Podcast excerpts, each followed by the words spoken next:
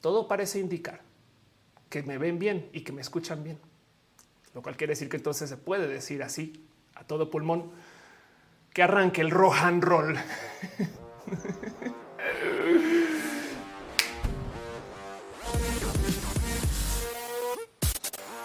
Muy buenas tardes, muy buenos días.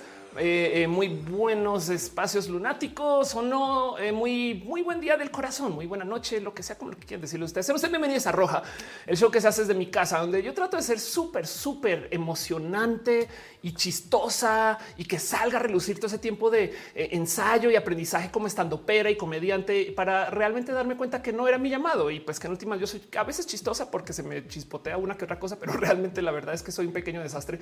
Pero yo siempre me podré esconder en una cosa. Y es que este show lo edito y lo muevo y, lo produzco yo con dos excepciones. Hay un chingo de eh, cariño, amor por parte de la gente del team de moderación, porque pues sí, estamos en vivo, estamos en vivo en varios lugares. Eso se nota aquí en el chat. Aquí está el chat. estamos en vivo en youtube.com, diagonal of course, facebook.com, diagonal of course, en twitch. Eh, eh, diagonal of course en Mixer, F por Mixer, pero me gusta todavía seguirle dando un poquito como de cariño a la existencia de ese sitio que una vez se llamó Mixer y también F por Periscope de paso. Hoy estoy rarísima porque vengo de la marcha, estoy cansada eh, y, pasé por eh, gas lacrimógeno, saben? O sea, entonces tengo los ojitos rojos, tengo mis gotitas aquí de pacheca para por si acaso. Eh, y además estoy como un poquito de dos de energía, pero no pasa nada porque este show no se puede detener. Em, Adriana Grisel dice: ¿Por qué Facebook quitó la bandera trans? No sabía que la había quitado y, y, a lo mejor pues una cosa como sistemas operativos también, porque todavía está el emoji, pero igual si alguien sabe más sería chido saber. Pero bueno, ¿De qué va roja? Pues este es el show que justo se hace desde mi casa, que yo estoy a mis manos, a mis capacidades, eh, haciendo todo el switch y demás. De hecho, muchas gracias a la gente bonita de, del que me prestó esta Alienware, de la cual eh, hago la mitad del show. La otra mitad del show, muchas gracias a Luigi Forestieri, quien está ahí en el chat, quien se encargó de que yo pudiera tener esta computadora, que es la computadora con la que puedo hacer roja. y, y, todavía 44 meses después. Así que esto sigue sucediendo y muchas cosas han pasado en estas semanas. Hay mucho de qué hablar. De hecho, si me siguen en otras redes, se habrán enterado que yo estoy sembrando girasoles y no saben cómo me gozo esto porque es una planta de mi altura, güey, que además se la pasa como buscando el sol. Y les voy a contar un detalle fino de los girasoles que me gocé mucho descubrir. Resulta que los girasoles, si tú plantas dos girasoles lado a lado y no encuentran el sol por algún motivo, se voltean a ver. Entonces es como de tú eres mi sol. Ah, yo soy tu sol, tú eres mi sol. No, yo soy tu sol, tú eres mi sol. Y no sé cómo, por qué me parece tan tierno ese fino detalle, pero bueno, el caso han pasado muchas cosas y en eso no quiero arrancar este show sin primero las gracias a la gente chida que me ha dado tanto apoyo y cariño, entre ellos justo Luigi que está en el chat, pero también un abrazo súper especial a la gente chida que está en el Patreon, Arturo Aleana Navarro, analógicamente Sima Jarajicheja, Javier Tapecho Cuevas Aflicta, Ignis 13, Francisco Godín Trini P. Por ahí pasó en el chat este Vallenita Corita, besitos. Em, nos estuvimos escribiendo por cameo, cameo de todos los lugares nos hablamos por cameo. Pero bueno, y en eso también le quiero dar un súper, súper abrazo a la gente chida que está suscrita en el YouTube, que se puede y, y de hecho les da acceso con más banderitas y cosas así.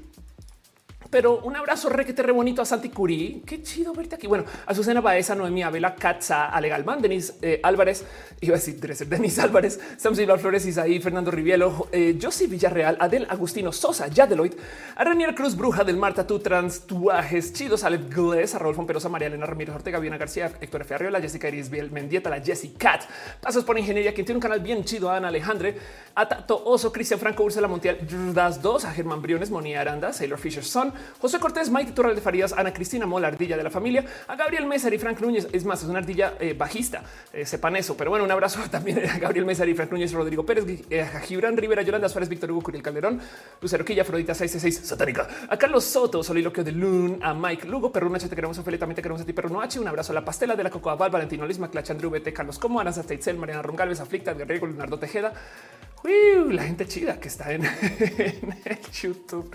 Un día me va a explotar leyendo esos nombres. Y, saben que ahí es cuando me doy cuenta cómo me cansa roja, porque cuando cierra roja, por más que quiero, no puedo, no puedo leer roja, o sea, los nombres así. Pero bueno, en Guillermo dice: Vas a hablar de vandalismo, vamos a hablar de todo aquello relacionado con la marcha. Entonces, ese es el tema de hoy. Yo sé que es un tema ahorita. Bueno, ahorita hablamos de eso. Eh, quiero seguir dando abrazos eh, súper especiales a la gente que, está suscrita al canal, porque gracias a ustedes yo puedo seguir eh, de verdad, miren, un abrazo a Marilino Chua Rodríguez, Ismael Talamante, Sanda Bella, Gustavo González eh, y Dicimora, que la gente chida del Facebook y la gente que está en Twitch, Gaby 3107, Ballena Gordita, por ahí pasaste besitos. Josaurus, Bruja del Mar, Tatú, Samudio 98, Musicarina, Gira, Rock Play, a Tía Letal, Sankoku 666, Leo Sánchez Core, Kiss Moon, perdón, Chris Moon, a Luxe 002, a Kiame 007, a Moni a Eric, el tío. un abrazo By Dankers, Daniel Hope, Kirby 474, Sinconit, a Z Beltrán, Jaime, a Beberid 0 también a Jessica Santín, a Raven MJ, Pixel Bits MX, besitos. Un abrazo a R21, New Snake, Jorge Agar Q, a Luis H, a Pablo de P9, Wisterios, Carnachita, Secota 10, Dani Axel 3, Julián Galo 6, Fausto Ceturino, Emma Cornio, ese Witch Tanya, Mint Siruan, Pena Rubria, Carlos Cravioto, la gente chida que está en el Twitch. Y de paso, vi que por ahí pasó también alguien que ya está dejando otros abrazos financieros. Muchas gracias. Un chingo. A Santi Curi justo que se suscribe. Gracias de verdad. Abdiel Morales también, que de paso dice Abdiel, me regalas un saludo y una felicitación a mí y a mi novio Misal que cumplimos un año mañana. Claro que sí, por supuesto. Besitos, eh, a, besitos a Abdiel y besitos a Abdiel y Misael, quienes están cumpliendo años. Qué chido poder decir que cumplen años en general. Eh, eh, me gozo mucho todo eso. Veo también que Vergamer 96 chirió con unos beats varios. Gracias de verdad por tu amor y tu cariño eh, y por ser parte de esto. Y a la gente chida que está dejando sus stars en Facebook, a madre mía, Macua, Acua, Jeff Stifeyeva, otra vez, Acua, Jeff Stifeyeva. Eh, ojo que tengo que aprender a leer todo esto más de corrido, pero bueno, un abrazo acá al Alcaraz y a el Villalobos, a Sansbury, quien también dejaron sus stars y a Mar Estrada, que está dejando unas estrellas ballenosas porque es una ballena gordita. Muchas gracias de verdad por ser parte de esto, apoyar em, eh, y por impulsar este show.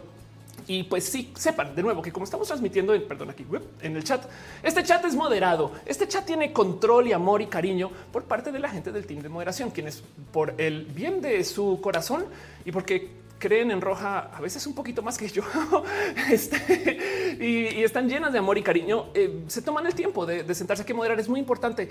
Ahí donde lo ven. Eh, este, en fin, esto es toda una chamba. Entonces, también quiero que sepan que aparte de moderar, tienen un Discord que es el Discord de Roja de paso, pero pues un Discord donde suceden las fiestas de Roja, donde yo a veces estoy escondida, puede que no, pero donde pasa, por ejemplo, el after de Roja. Y, eh, en fin, dense una pasadita. Es completamente administrado por los y las mods y tiene todo tipo de cosas chidas. Eh, pero bueno, le quiero dejar un súper agradecimiento a Caro, Uva, Uriel, Fabián Monse, Jesse Tutix, al de pato, Acusi, Denise Aflicta, Nisa Gama Volantis. De paso, Nisa Gama Volantis, quien tiene una tienda muy chida que hace estos peluches. Esto es una piña de peluche. No se ve esto aquí. Eh, está todo mal puesto porque le quité su parte de su decoración, pero esto es un ajolotito de peluche muy, muy chido, muy bonito. Y aquí está también este, eh, eh, este eh, doctorcito que vino aquí a recordarme y cuidarme en la pandemia. Pero bueno, en fin, los peluches de Nisa Gama Volantis. Y entonces, ¿cómo funciona este show? Vamos a estar acá por un buen de tiempo, aunque hoy normalmente yo presento un tema central y luego noticias. Hoy voy a hablar de un tema y me quedo para hacer preguntas y respuestas después. Va a ser un, un roja diferente, pero porque hoy estamos en un día especial. Hoy es el 8M. Entonces, quiero que sepan que este show va para largo. Si ustedes hacen algo, los lunes en la tarde, háganlo, pongan roja de fondo si quieren. Eh, no sé, ah, es que ahorita es el rey. No es que ahorita juego con el juego Dungeons and Dragons. Bueno, si están jugando Dungeons and Dragons, no pongan roja de fondo. Pero me entienden. Eh, si ustedes comen, cenan, consumen algo para pasar la bonita tarde, adelante. Yo no juzgo a nadie, pero un abrazo financiero para Jessica Díaz que deja eh, un piñas por el abrazo financiero que deja Jessica Díaz. Gracias. Hay que celebrar. Yo estoy un poquito cansada, les dije. Pero bueno, el punto es cómo a estar acá un buen de tiempo. Entonces tómense su tiempo en, hacerse a gusto.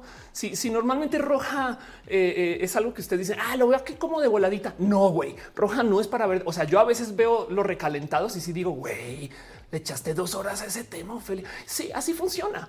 Y, se trata de eso. Es más un diálogo, una plática con ustedes, es sentarnos en la sala y hablar. Yo los veo ustedes allá en mi teleprompter súper chulo. Entonces por eso es que les puedo leer, aunque parezca que no les estoy leyendo, pero les leo Dice Cabrera, te escucho mientras dibujo edificios de París. Qué chido. Exacto, exacto. Em, eh, eh, está este famoso cuento de que hay alguien que supuestamente opera mientras eh, escucha roja. Entonces, pues siempre sale este clásico chiste de acaba tu tesis. Perdón, se me cruzaron los cables. El chiste es pinzas. es así las cosas. Alguien más dice voy a ir a cenar. Perfecto. Sí, exacto. Y vuelve. Y cuando vuelvas, acá vamos a seguir un rato. O ten tu cena ahí al ladito. Háganse a gusto. Si ustedes ven roja en la sala, tómense su tiempo de conectar la compu a la sala, saben subir las patas, háganse a gusto, no es, este, este show va para rato. Pues dice Alexandra, comando los cajones. Qué chido. Eh, Omar dice: Yo estoy en el baño. Te voy a escuchar mientras me, mientras me baño. Eh, eh, este shampoo. José M. dice: Yo roja mientras me pierdo mis partidas de LOL. Ándale. Yuri Maldonado dice: Te escucho mientras mando el plan final de medios a mi cliente. Órales. Verónica Lascano dice: Yo haciendo, yo haciendo mi trabajo del servicio social mientras escucho roja. Qué chido. Y Alex dice: Ya tenemos nuestros consumibles. Exacto. Que lo de los consumibles de nuevo, pues si ustedes consumen algo, vayan por eso, sea lo que sea, sea un estupefaciente o sea eh, eh, eh, nueces y maíz. No, cada quien consume lo que quiera. Fernando Cernas, enfermera, ya no escucho Ophelia. El doctor es que se cayó el stream. Así se puede pasar. Limón Roy dice: Estoy comiendo pepitas mientras te escucho. Qué chido. Exacto. Cada quien con su consumible. Em, nada en contra. Ni que el mutante está este, fumando. Exacto. Eso voy. Háganse a gusto que este show va para rato y hoy quiero hablar del 8M. Entonces, primero me, me gustaría preguntarles a ustedes: ¿fueron a la marcha? No, no es que quiera juzgar de que si van o no van. ¿eh? La verdad es que soy la primera en decir no es necesario ir a marchar, sobre todo si somos gente presente en redes, saben? O con nuestras familias o con no sé, hay millones de modos de ser activistas y la gente piensa que activista es solamente ir a gritar al presidente en la calle, que lo hemos hecho varias veces, pero no, no siempre hay que hacerlo, saben? Entonces me gustaría hacerles esa pregunta y platiquemos acerca del 8M. Hablemos acerca de lo que es el 8M, de dónde viene, por qué estamos acá, todas estas cosas. Y, no más quiero dejar ahí presente que voy a hablar de esto un rato porque tengo muchos temas enredados. Normalmente no traigo mis temas de activismo a roja, se han dado cuenta. Tengo diagnosis para eso, pero hoy en particular, hoy sí. Entonces mi paciencia. Muy posible, a lo mejor durante la semana hago un show de tema de ciencia que quisiera hacerlo de todos modos, sobre todo porque quiero que quede un mini roja grabado. Pero por ahora lo que tenemos hoy es el 8M y hay mucho de qué hablar porque el año pasado decidí no hacer show del 8M y entonces, eh, eh, o sea, hice el 9 hice paro. No hay mucho de qué hablar, pero bueno. El caso es que hoy, hoy se conmemora. Dice Don Iván, no fui por ser hombre, pero eh, por algunos se permite, me encantaría el apoyo. Hay, hay, marchas interseccionales, en fin. Comi Wolf dice, yo no fui, pero me habría gustado ir. Eh, Gama Volantis está dando este iconito. Santicuri dice, la paz es diversa, es mi lugar favorito de activismo. Y dice Metzli, me hago las uñas mientras veo roja. Qué chido. Pues arranquemos entonces formalmente. Platicamos acerca del 8M, el Día de la Mujer, el Día Internacional de la Mujer Internacional.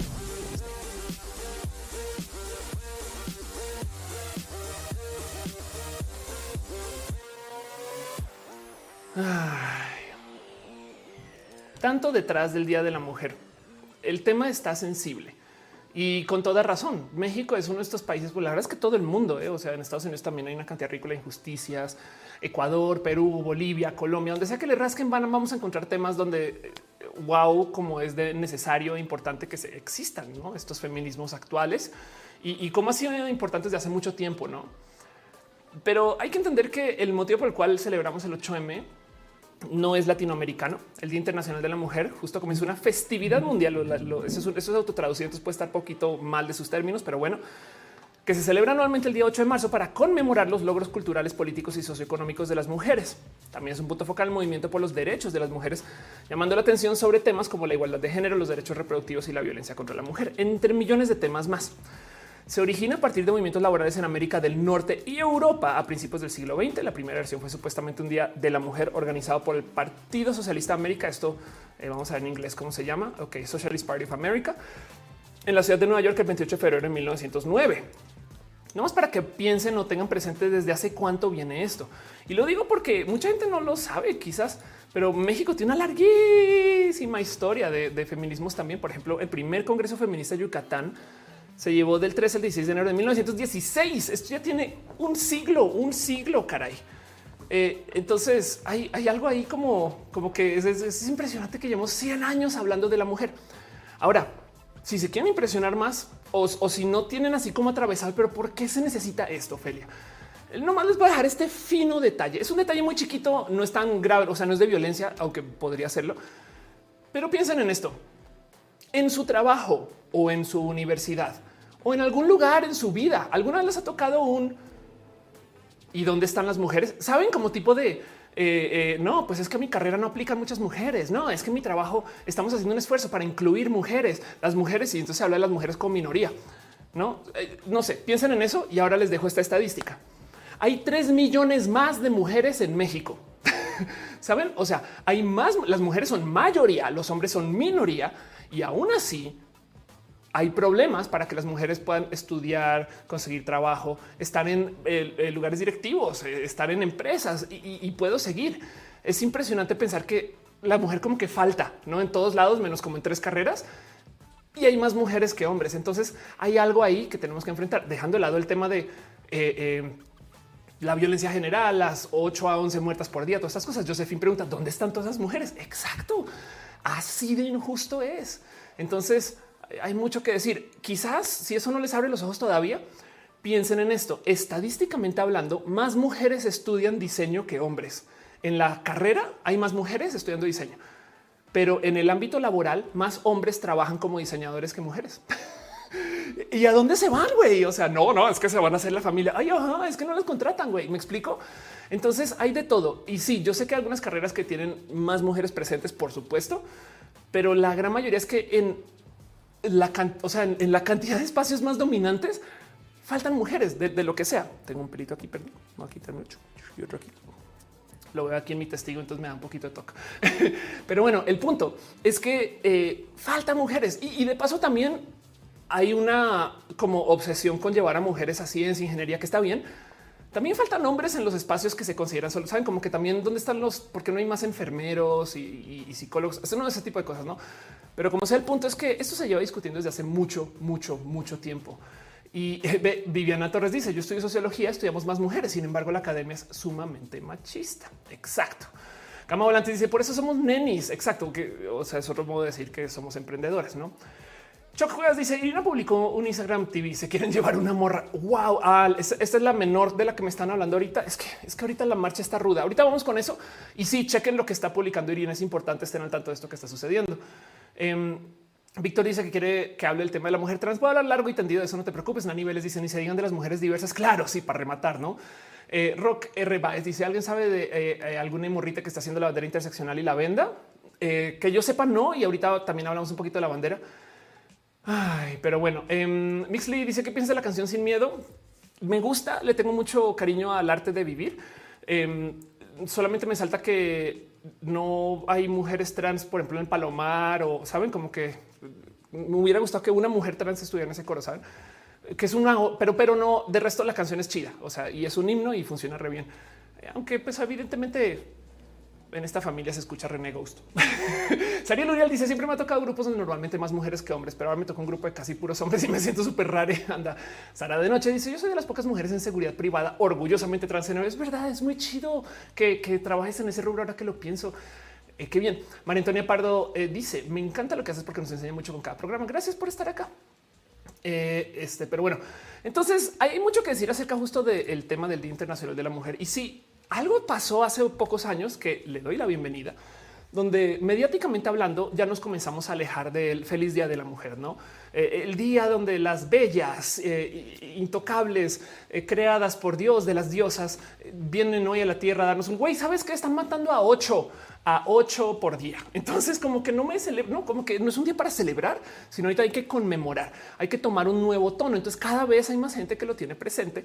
Y, la verdad es que yo le doy la bienvenida a eso, porque es muy diferente ver la actitud del 8M que, por ejemplo, Pride. Nada en contra del Pride. También hay muchas cosas que se necesitan solucionar, solamente que en el 8M estamos en alerta roja y, con, tantas mujeres muertas encima, pues claro que hay que hablar de esas cosas con otro tono más allá de solamente el celebremos esto, no?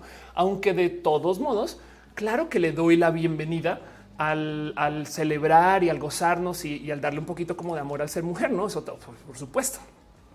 No más por eh, mencionarlo, esto eh, la gente bonita de Marcha Lencha, que si no ubican, conozcan Marcha Lencha eh, eh, es un espacio de lentitudes transincluyentes. Pensemos en eso. Es un espacio de eh, donde se celebran relaciones sexoafectivas de todo tipo entre morras cis, trans, lesbi, pan, no binarias, em, este queer y demás. Y, es gente bien chida. Y pues hicieron un pequeño resumen de, cosas que, pues de las lentitudes hoy. Entonces, cómo estamos en materia de derechos humanos en las lentitudes. Em, aquí está 2017 al 2020 los feminicidios en México incrementaron de 7 al día a 10.5. Pensemos en eso, 10.5 feminicidios por día. Eso quiere decir que podríamos poner un timer, ¿saben? Es horrible. Cada dos horas, no, ya murió una. Es más, en lo que dura roja, dos. ¿Saben? Perdón, ¿cómo así, güey? Eh, esa estadística es real. Eh, aquí está, no tenemos datos concretos los errores para corregir. Ah, bueno, acerca de la ecosig, no? Desafortunadamente esto no se mide. Estas son las terapias para tratar de, que alguien deje de ser gay o lencha, por ejemplo. Eh, pero bueno, eh, aquí está. Las mujeres lesbianas como un empleo ganan 15% menos que los hombres gay, aunque en promedio tienen mayor nivel educativo. 6.5 de cada 10 lesbianas están en el closet en su centro de trabajo. Esto es verídico. Es muy fácil encontrar lesbianas en el closet. Y, a veces está este tema de, pero ¿por qué tengo que salir del closet y hablar con quién me acuesto? Pues porque la gente hetero lo puede hacer sin pedos, güey. No, o sea, ¿por, qué, por, qué, por qué solo ellos y ellas y, nosotros no podemos así? No, así como es que desde bebés, no está este cuento de hoy campeón, ya vas a ligar, no le dicen los niños chiquitos y es como que las lesbianas se tienen que quedar callando. Bueno, em, de hecho es el acceso a servicios de salud. Exacto. Eh, esto también eh, es, un tema, pero bueno, el caso es que hay mucho de qué hablar acerca de las mujeres en general. Dice Irina, estamos en, Isa, en Izazaga y Bolívar. La policía se quería una chava, estamos evitando, pero no somos tantas ayuda. Em, eh, me acaban de decir que acabas de darle este retweet algo. Entonces voy a, voy a, dar, voy a darte retweet nomás para ver si em, te consigo un poquito más de difusión. Urge, estoy en Izazaga. Ok, espero que sirva. Mucha suerte. Y yo vengo de la marcha y mis respetos. La verdad es, es, fue una marcha ruda. Ha sido una marcha ruda y ojalá, ojalá funcione de verdad. Y mucho cariño, Irina quien sigue allá. De verdad, hay, hay mucho qué hablar. Em, pero bueno, y, si, si, todavía no consigues algo, escribe, aunque estoy en show. Pero bueno, Víctor Real dice: Teofila, ¿crees que eso sería que si todos los movimientos sociales se unieran como el feminismo? Quizás, a ver, dentro de la diversidad se pueden unir muchos movimientos, pero eh, cada cual está buscando cosas diferentes y está bien tener días aparte. Yo, o sea, yo prefiero tener muchos movimientos y todos por todos lados y que nos aceptemos y que nos apoyemos y que seamos interseccionales en vez de tratar de hacer un movimiento este, eh, así súper mega pilar. No, Irina dice: Si alguien tiene contactos que aún andan en el Zócalo, pasen la voz, ayuden. esa saga en Bolívar, Zócalo capitalino se quieren llevar una chava los policías que, en fin, sí. Uf, mis respetos. Ojalá eh, algo se consiga. Y de hecho, sí, justo yo acabo de llegar de la marcha también. Digo, yo estuve allá de día, entonces pues mi experiencia fue diferente. La marcha eh, yo la comencé caminando hacia el Zócalo.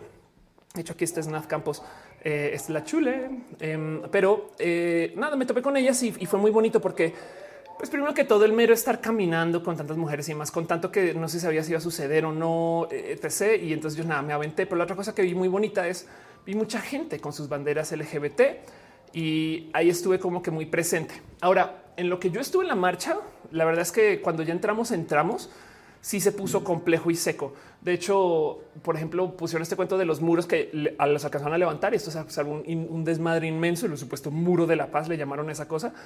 Eh, y esto llevó a todo tipo de desorden en el zócalo. Y el tema, yo estuve en otro lugar en la marcha donde eh, de puro chance en lo que íbamos pasando nos encapsularon. Y entonces eh, volteamos y en lo que volteamos a ver resulta que pasamos enfrente de donde estaban también reteniendo a varias varias chicas que las agarraron y no les estaban dejando salir. Entonces la mera revuelta para tratar de hacerlas salir causó que acabáramos encapsuladas y fue un tema. La, verdad es que sí estuvo violento. Yo, por eso es que tengo los ojitos todavía así como desgastaditos, porque, porque pues, también recibí gas y entonces estas cosas pasan porque estas marchas eh, en fin, estas marchas eh, son así, saben, es que se están negociando cosas complejas. Sara dice no pudiera esta vez ya que me tocó trabajar, no pasa nada. El lugar dice diversidad de movimientos dan relevancia a cada tema que tiene que ser visibilizado. De acuerdo. Eh, alguien más dice por qué no es una fiesta? Eh, pues porque, porque 8 a 11 muertas diarias no amerita celebrar ahorita, sabes?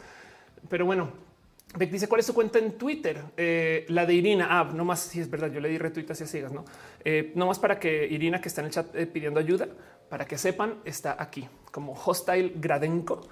Em, aquí está su arroba, perdón, hostile Gradenko, para que le puedan dar también apoyo y ayuda. Y aquí está tuiteando. Urge, estoy en esa Bolívar. Los policías se quieren llevar una morra. Exacto. Denle por favor un poquito de cariño a ese tweet. Pero bueno, Choc Cuevas dice no hay nada que celebrar. Yo digo que hay cosas que celebrar, solamente que tenemos prioridades, ¿no? El caso fue una, es una marcha rudita, todavía me entero. Justo estaban preguntando antes de arrancar el show que este cuento de los eh, francotiradores y demás, y es que salió, salió unas fotos donde estaban mostrando, es más, a ver si encuentro la foto, eh, francotiradores, eh, que dieron un chingo de miedo porque aquí está, porque la foto pues se ve seca, ¿no? Esto es, aquí esto es en el Zócalo y quizás se ve mejor acá están aquí parados desde acá arriba.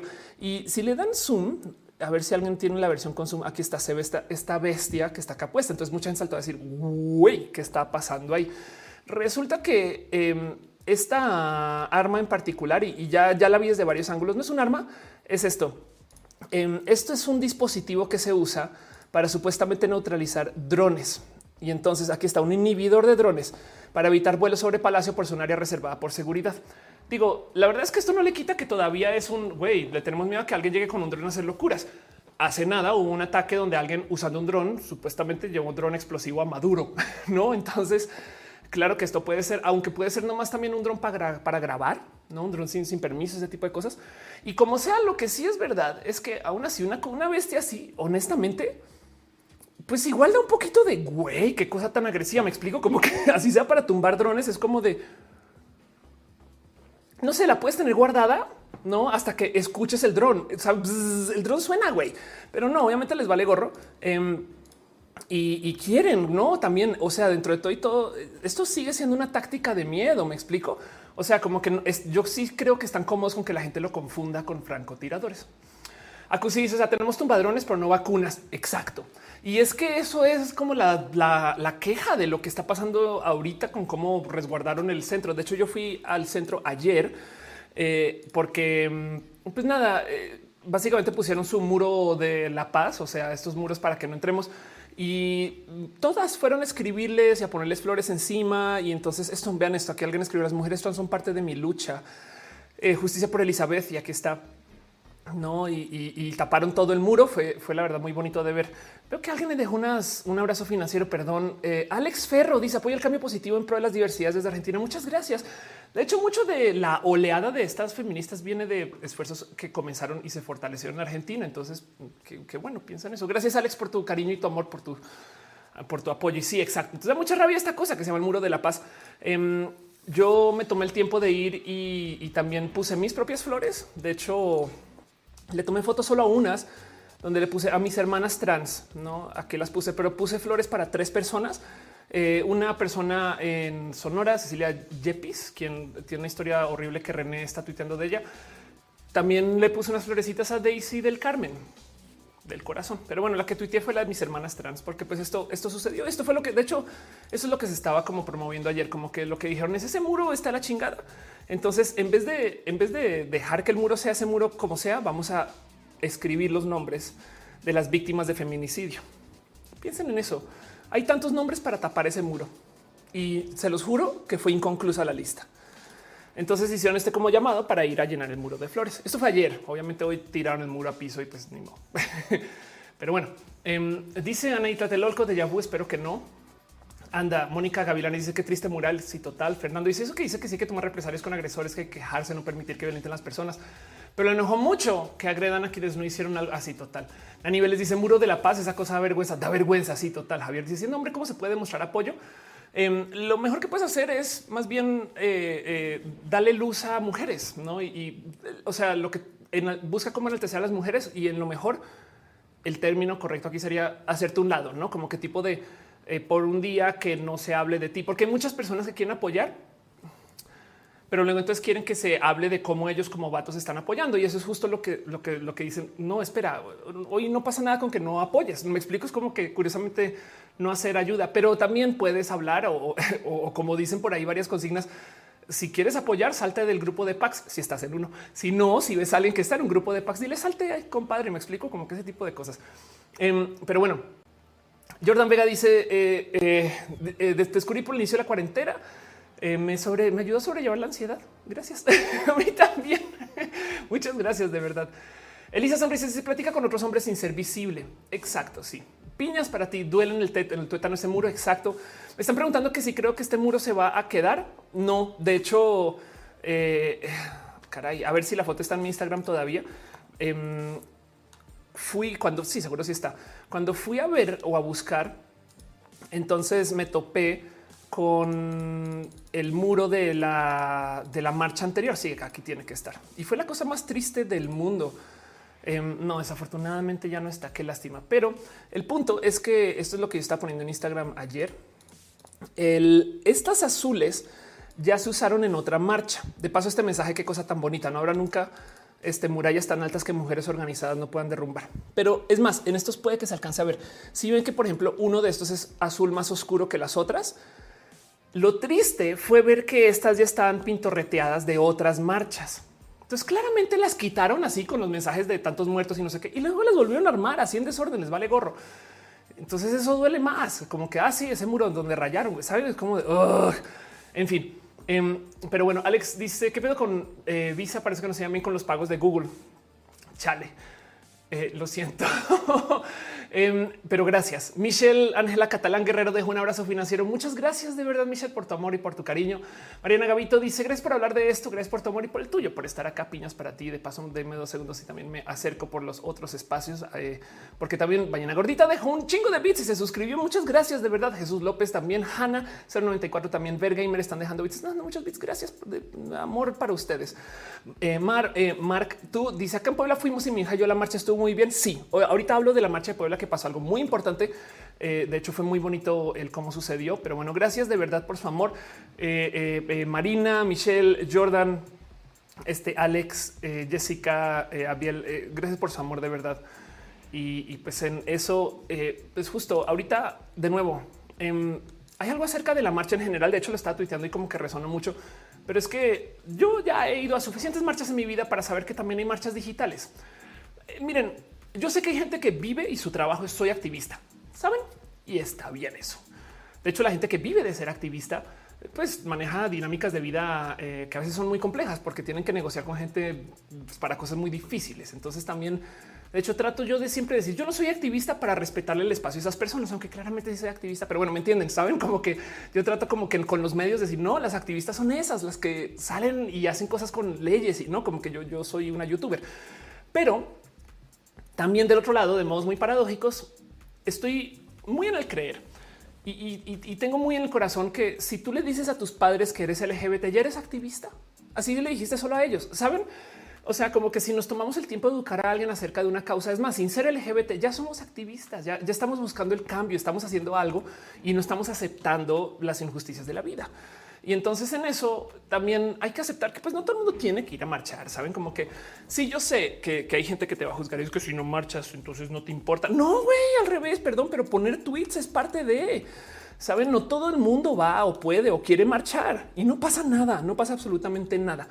Porque fíjense que los días de el clásico comentario de el día de lo que sea es todos los días deberían ser día de la mujer. Sí, es que todos los días son día de la mujer y todos los días son em, eh, día en contra de la homofobia, la bifobia, la transfobia, saben? Y todos los días son día de la intersexualidad y todos los días lo son, pero los días de existen para que hablemos de temas.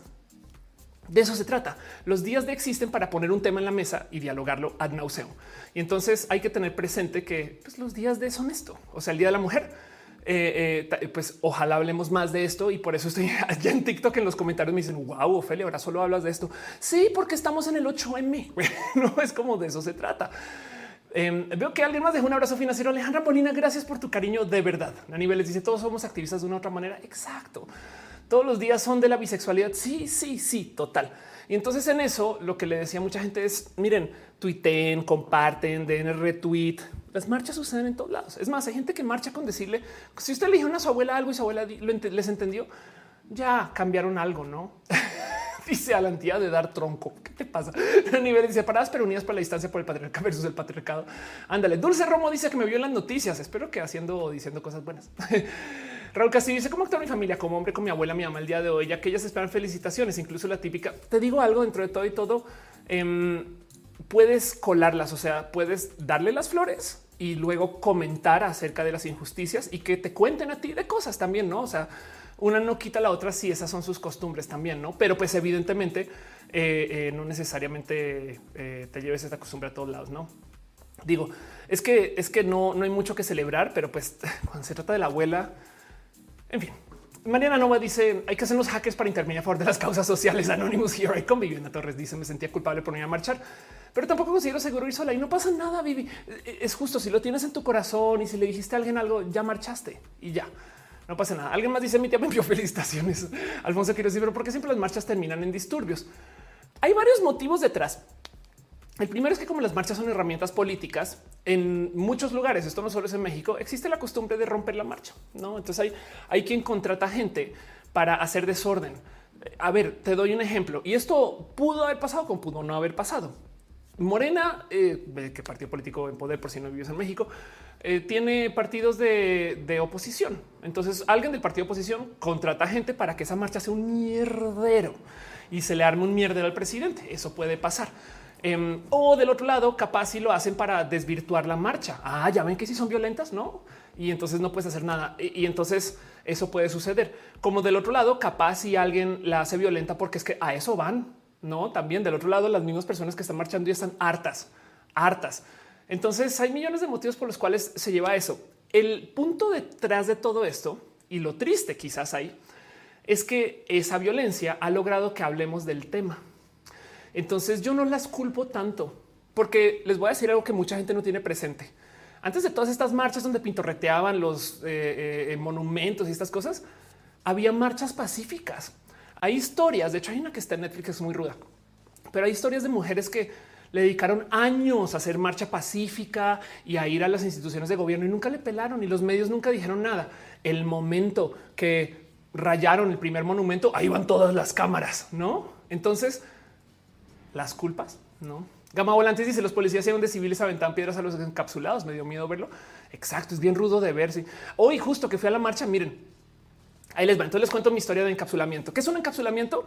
Eh, es más, a ver si aparece acá. Encapsulamiento eh, eh, es, es, cuando de repente te rodean una cantidad ridícula de policías apareció una cosa informática.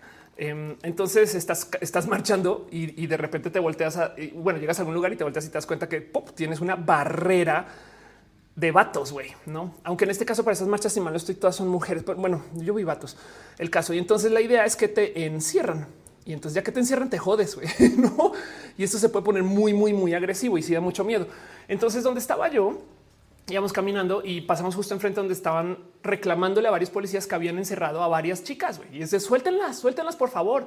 Y entonces en lo que les están reclamando, nos volteamos y les estamos gritando a esos policías y de repente veo que comienzan a aparecer policías por atrás, por la otra calle y por la otra calle.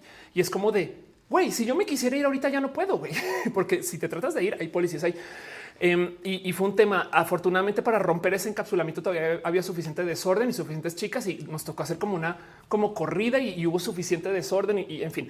Pero el punto es que durante este encapsulamiento, entonces estaba como muy callado el pedo y de repente llegan seis vatos, güey, seis vatos en la marcha del Día de la Mujer con este eh, eh, unos como carritos, no sé con qué güey, y se los llevan así a los güeyes y se los aventaban. Y es como estos vatos de dónde vienen, güey, qué hacen, qué pedo, no como que eh, y eso, eso generó un chingo de ruido y, entonces comenzaron a, sonar, o sea, comenzaron a soltar en todo este tipo pues, el gas y todas esas cosas. Y es como de qué pedo, güey. Pero bueno, entonces, como una no tiene información, De hecho, en los esfuerzos militares en Estados Unidos, de lo que más trabajan, es una cosa que se llama situational awareness, que es que la gente que está en el piso, o sea, bueno, o sea, que es que está ya a, nivel de a nivel de, botas, dirían, eh, esa gente tenga acceso a la mayor cantidad de información posible. Eso es lo que hace que las fuerzas militares estadounidenses sean como tan coordinadas, porque siempre saben qué pedo. Cuando tú estás ahí, de verdad que lo que sabes es lo que diga Twitter, que puede ser nada, no? Entonces hay mucho que decir acerca de eso porque pudo haber sido planeado como no. Igual eran vatos que vienen de otro lado. Saben, es como de podemos rascar aquí las teorías de la conspiranoia. Em, pero bueno, es, raro. Dice Gama Volantis, eso de los carritos lo grabaron. Sí, yo lo vi, fue raro, fue raro. Porque ellos, ¿qué, llevan en esos carritos? Es lo primero que te preguntas. No es como de, ¿será que es algo que explota? ¿Saben? en fin. Eh, dice, tengo con la imagen un poco quemada. Sí, perdón. Es que no tuve tiempo de poner todo bien. Pero bueno, Fernando dice: Yo, como me perciben como hombre, a veces ni quiero defender nada, a pesar de que yo que soy hombre y casi toda mi vida de mujer. Ahora, como que no me siento parte de nada. Donde te encuentres, donde te encuentres. También te digo algo. Em, entiendo también que hay un tema de disforia ahí enredado, no como que en fin. Pero bueno, eh, Uriel dice la policía no cuida. Mixley, eh, perdón, eh, mi Kixley deja un abrazo que dice gracias por tu gracias a ti por apoyar. Piñas para ti. Pérez Gana dice escuché todo el mix de René varias veces y me encantaron sus canciones. Qué chido, qué chido. René hace música muy bonita.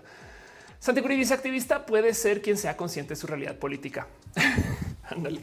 Hay millones de modos de ser activistas, pero bueno, entonces eh, primero que todo, un par como de repaso de noticias y cositas que pasaron o que están pasando ahorita por el 8M, el Día de la Mujer.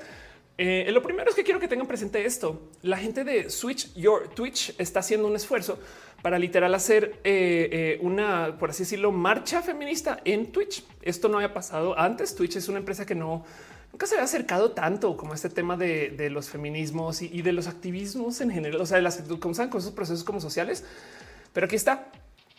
Em, entonces hay una lista de gente que está apoyando con todo esto. Yo estoy por aquí o debería de estar y si no estoy, pues es que también eh, nunca les confirmé chido, pero bueno, no sé, aquí está, of course.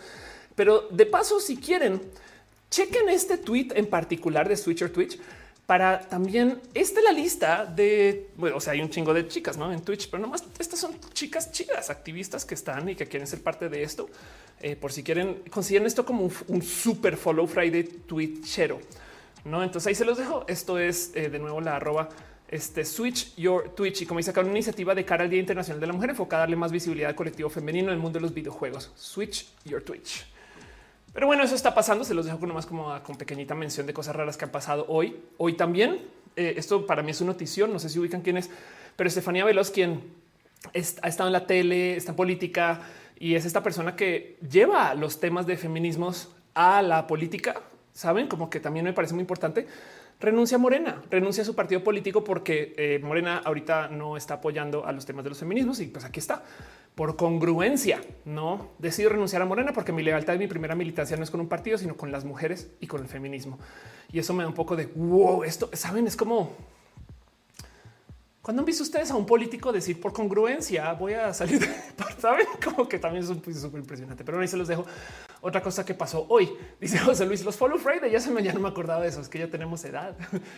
Em, dice Acusi, eh, gracias por comprender. Ah, ok, qué chido. Perdón, están discutiendo y platicando acá. Santi Curi dice: Yo creo que estabas hablando despacito por estar cansada y tener reproductores 0.75. También estoy como cansadita. Perdón, veo que siguen dejando piñas eh, y a lo mejor se me fue algún abracito financiero por acá. Perdón, eh, no más por mencionar. Muchas gracias a Solis, quien dejó stars en Facebook. Gracias por tu amor por tu apoyo. Eh, a Mañana Gordita que dejó sus eh, eh, bits, cheers y su suscripción. Y también eh, a Jesse Rojo Channel, quien este, se suscribió en el YouTube. Gracias, Jesse Rojo, por tu amor. lo dejaste sin mesa. Ah, no, ya vi, lo dejaste con un emoji de, de lo que René llama una ñoña. Pero bueno, gracias por su apoyo, gracias por su cariño. Piñas para ustedes. Pero bueno, entonces volviendo a de lo que les estaba diciendo, cosas que pasaron hoy que yo creo que vale la pena medio mencionar. Entonces, aparte de esas dos noticias, también eh, vale la pena mencionar que eh, hubo también un poco como de plática. Evidentemente, todo el mundo está en redes así como hiperprendido y puesto con el tema de, lo que está sucediendo. Eso también fue una noticia por si la vieron o, si estuvieron al tanto que de repente Panam, los tenis, decidieron hacer un tenis de la mujer que se llaman Enójate Mujer, que están tan, tan fuera de tono que además lo tuitearon con esto y yo todavía miren, estudié economía o econometría y todavía no entiendo qué chingados querían decir con esto, pero me rebasó porque dieron esta estadística. El 70% de Panam somos mujeres, el otro 30% somos feministas. What? en Panam somos feministas y a la gente no le gustó. Ahora, de nuevo, cuando digo no le gustó es porque, pues, primero que todo, sí está súper fuera de tono eh, y no siento que venga desde un proceso. O sea, claramente se están subiendo al tren del mame, porque del otro lado, este cuento de y quería hablar de esto porque hay gente que sale a quejarse. Sí, no puedes lucrar con el tema de los feminismos, cuando del otro lado esto lo defendieron. Esta es una historia de una feminista radical que tiene una tienda que vende estos productos, no? Y el tema es que pues, mucha gente se quejó porque saben porque la cultura radfem, eh, o sea, técnicamente ser una feminista radical no es ser trans excluyente, no más que hay tantas feministas radicales que sí lo dicen y, lo, abogan por eso que es muy difícil, no como que decidir o entender o, darte cuenta de cuál es cuál. Y entonces, pues sí se quejaron y, le cerraron la tienda. A la, hasta la hora me han tirado la tienda en threadless, no los queer. Entonces, eh, este saben como que vía feministas defender no, una feminista debe de poder vender sus productos.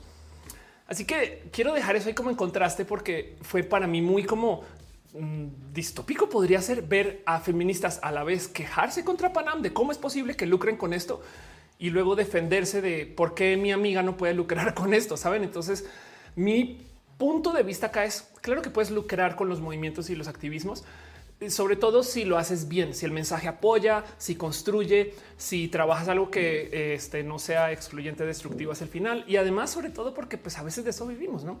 Entonces, este, eh, este dice wow, compres un uniforme TERF para el evento. Exacto, como que siento que em, sí, sí, sí es parte de. Es más, a veces esto es el único modo en el cual tú puedes hacer dinero, no? No más que hay que tener presente que tus productos no pueden destruir a otras personas, sabes? Daniel Monroy dice eh, morado color oficial del movimiento. Ahorita hablamos de la bandera. Pero bueno, em, dice en el chat Sandra River, el capitalismo en acción un poquito. Sí, Fernando Fe también dice, el chica no es feminista, sino lucra. Ella misma lo dijo. Ah, peor. en ese caso sí está horrible, pero la defendieron. En fin, aquí me dice, em, ahora no estás transmitiendo en HD. Me daría súper triste que no esté transmitiendo en HD. No, según yo sí estoy transmitiendo en HD, así que dice sí full HD. Em, pero si no se ve en HD, avísenme. Luca Puche dice, literal, esa persona incumplió las reglas de Threadless. Sí, total. Señor dice andaba al ladito de ti, pero no te saludé. ¿Por qué no saludaste, Tic? Pero bueno, gracias. Aquí nos tenemos también. Kai Flore dice: Mi empresa en diseño tuve que hacer una publicidad donde un producto de limpieza limpiaba la brecha de género. Ay, no. Eh, eh, esas son las cosas. Es que sí, hay que fijarse más en el tema y en el mensaje que en el si se puede o no se puede lucrar con estos procesos. Pero bueno, entonces han pasado muchas cosas este 8 de mí. También por eso es que dije este roja, eh, este está rarito. de muchas cosas. Dice Karina, en Facebook sí se ve en HD, en YouTube se ve raro, chale. Gama Volante dice, yo me metí en su Twitter y si es transfóbica, claro que sí. Tu diosa del pop dice, estoy molesta por los trans odiantes por del feminismo de Guadalajara, de las pintas transfóbicas. Ahorita hablamos de eso. Eh, eh, y dice, Adri, no puedes lucrar con el odio. Exacto, exacto, total. Pero bueno, eh, Jan dice, ¿qué piensas del caso de Just Stop? Dentro de todo y todo, yo siento que la actitud de Joss es este... Yo sé, no le importa mucho, sobre todo desde el tema del uso de sus palabras, como que es una persona muy agresiva de, sus modos. Entonces eh, es complejo porque como que se, hunde solita, como que no piensa bien lo que está haciendo o, el impacto de lo que está haciendo y eso es una lástima. Pero bueno, eh, Margo dice, please no hables tan rápido. De hecho, Margo, si quieres, ve a YouTube y en YouTube sí puedes decelerarme un poquito. Hola, eh, Compean dice por gente como tú me dan ganas de cambiar el mundo. Hay muchas gracias y por gente como tú también. Yo hago eso o trato. Tania dice cierto ese eh, tema de Pepe Lepu y Puca. Ándale, Maroon Fire dice crees que lo de hacer las compas trans sea algo pasajero? Sí, y te digo porque en países que manejan desarrollo diferente, eh, el tema trans no está tan presente. Yo creo que estamos súper, súper, súper atrapados y atrapadas en este tema del transodio porque México y Latinoamérica en general maneja mucha violencia. Entonces no hemos podido avanzar la discusión, sino que estamos atrapadas en hablar de los temas de vieja escuela porque todavía seguimos enfrentando cosas pues que hace 10 años estaban presentes, ¿no? Pero bueno, en fin, qué lástima que en YouTube en Full HD no se vea bien, lo siento. Pero les invito a que salten a Twitch o a Facebook, donde lo pueden ver en HD sin problemas y es culpa de, pues, que les digo, Restream, que era un servicio muy chido y ya no voy a hacer nada porque lo voy a seguir usando. Entonces eh, me pueden maltratar todo lo que quieran y yo les seguiré, en fin. No debería hacer chistes de esos hablando del 8M, pero bueno, eh, así soy. El caso es que eh, muchas cosas pasaron y la otra cosa que sucedió que fue muy, muy, muy, muy, muy, muy, muy movida en redes esta semana. Eh, es algo que hizo Fer Ledudet, quien básicamente es pues, mi bisha o yo soy su bisha. Por si no ubican, Fernanda Ledudet, Fernando Ledudet es una feminista súper buen pedo, eh, influencer en TikTok, influencer en varias redes sociales y habla del tema de feminismo. Tiene esta cosa que se llama sin comentarios, está en Guadalajara y se le cruzó, se le chispoteó así de repente decir, deberíamos hacer una bandera. Y es que fíjense, que eh, el año pasado comenzaron a promocionar esto. Juntas hacia un 8M trans inclusivo. La señalización de pañuelo rosa servirá para que en caso de necesidad en la marcha una compañera trans sepa que puede acercarse a encontrar una aliada. Como mujer trans, qué miedo, qué miedo eh, el ir a la marcha eh, sin saber si cualquier mujer que va a saber te puede maltratar. Y entonces que de repente mujeres cisgénero, o sea, mujeres que no son trans, comenzaron a decir, entonces nos vamos a, usar, vamos a usar el rosa para simbolizar que esto es un espacio seguro. Para mí fue como de perdón. Qué bonito que lo digan. Em, Saben, entonces eh, nada, le doy la bienvenida a eso. Eh, perdón, Jesse Rojo Channel eh, dejó un abrazote financiero. Mix, Mix le dice: Mis amigas y Mix me, apoyan. Estoy llorando. Qué chido. Muchas gracias. Y dice: Gracias por todo. Gracias a ti por ser parte de esto de verdad.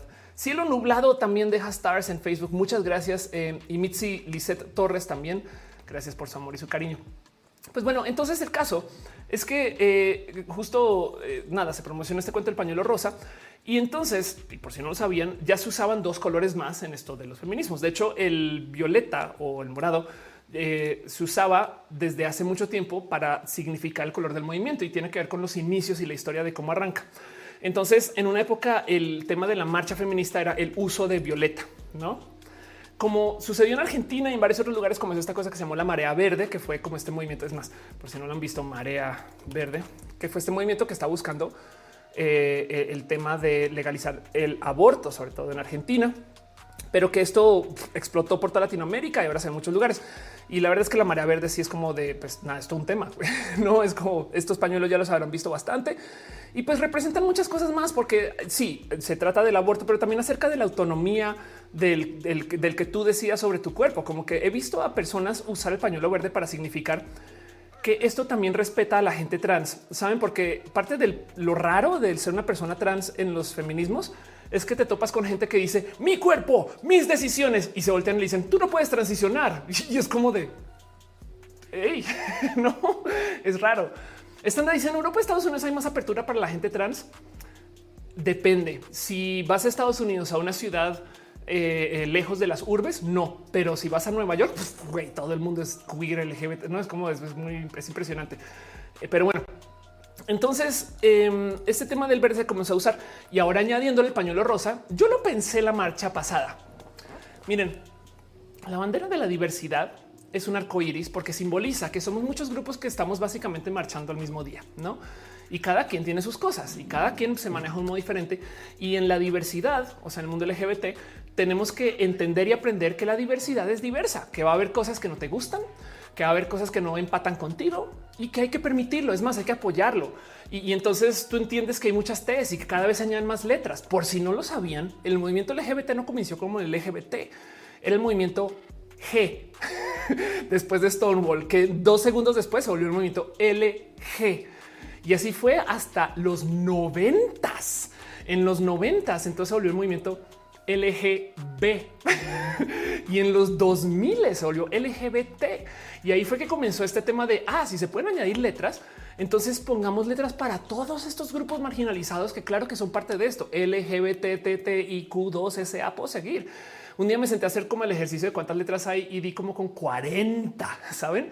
Y entonces me gozo mucho porque me gozo mucho esto porque primero que todo, el que se añadan más letras es la diversidad. Saben como que ese es el, ese es el pensar que tú, que tú comienzas a desarrollar cuando estás en el mundo LGBT, que tienes que aceptar que si tú te aprendiste el acrónimo LGBT, pues mañana es LGBTT. Y entonces, ¿qué? ¿Cómo que tres T? Y entonces tengo que aprender más. Sí, tienes que aprender más y siempre así va a ser de por vida. Nuestro acrónimo va a tener 200 letras en 10 o 15 años. ¿Saben por qué? Porque mientras más vivimos esta vida diversa, pues nos volvemos personas más sofisticadas. Entendemos que no solo es ser bisexual, sino que hay bisexual, pansexual. Y luego dices, pero sabes que ya fui pansexual dos años y me falta algo. Ah, entonces sabes que me voy a inventar un nuevo término, literal inventar. Y entonces eh, eh, voy a presentarle al mundo lo que sería la gente omnisexual. Entonces ahora tenemos pan y omni. Técnicamente es lo mismo, son, son, son literal la misma palabra en latín, pero pan, omni, polisexual, saben? Y, bisexual, ¿no? Entonces es de ahora tienes cuatro cosas para lo que antes era una y claro que se van a seguir añadiendo letras y eso lo aprendes cuando estás en la diversidad. Entonces, sí, la gente pansexual representa la diversidad y la diversidad al revés, no como que no son, no son grupos matemáticos donde uno tiene que contener al otro, sino que simplemente uno es con el otro. Porque, por ejemplo, Fernando dice el pañuelo verde ya era hablar de feminismo en sí. Exacto. El pañuelo verde solito representaba los feminismos, pero el púrpura también. Y entonces ahora resulta que el rosa también es parte de esto. Y el tema es que eh, eh, eh, claro que todos son movimientos y causas que hay que apoyar, ¿saben?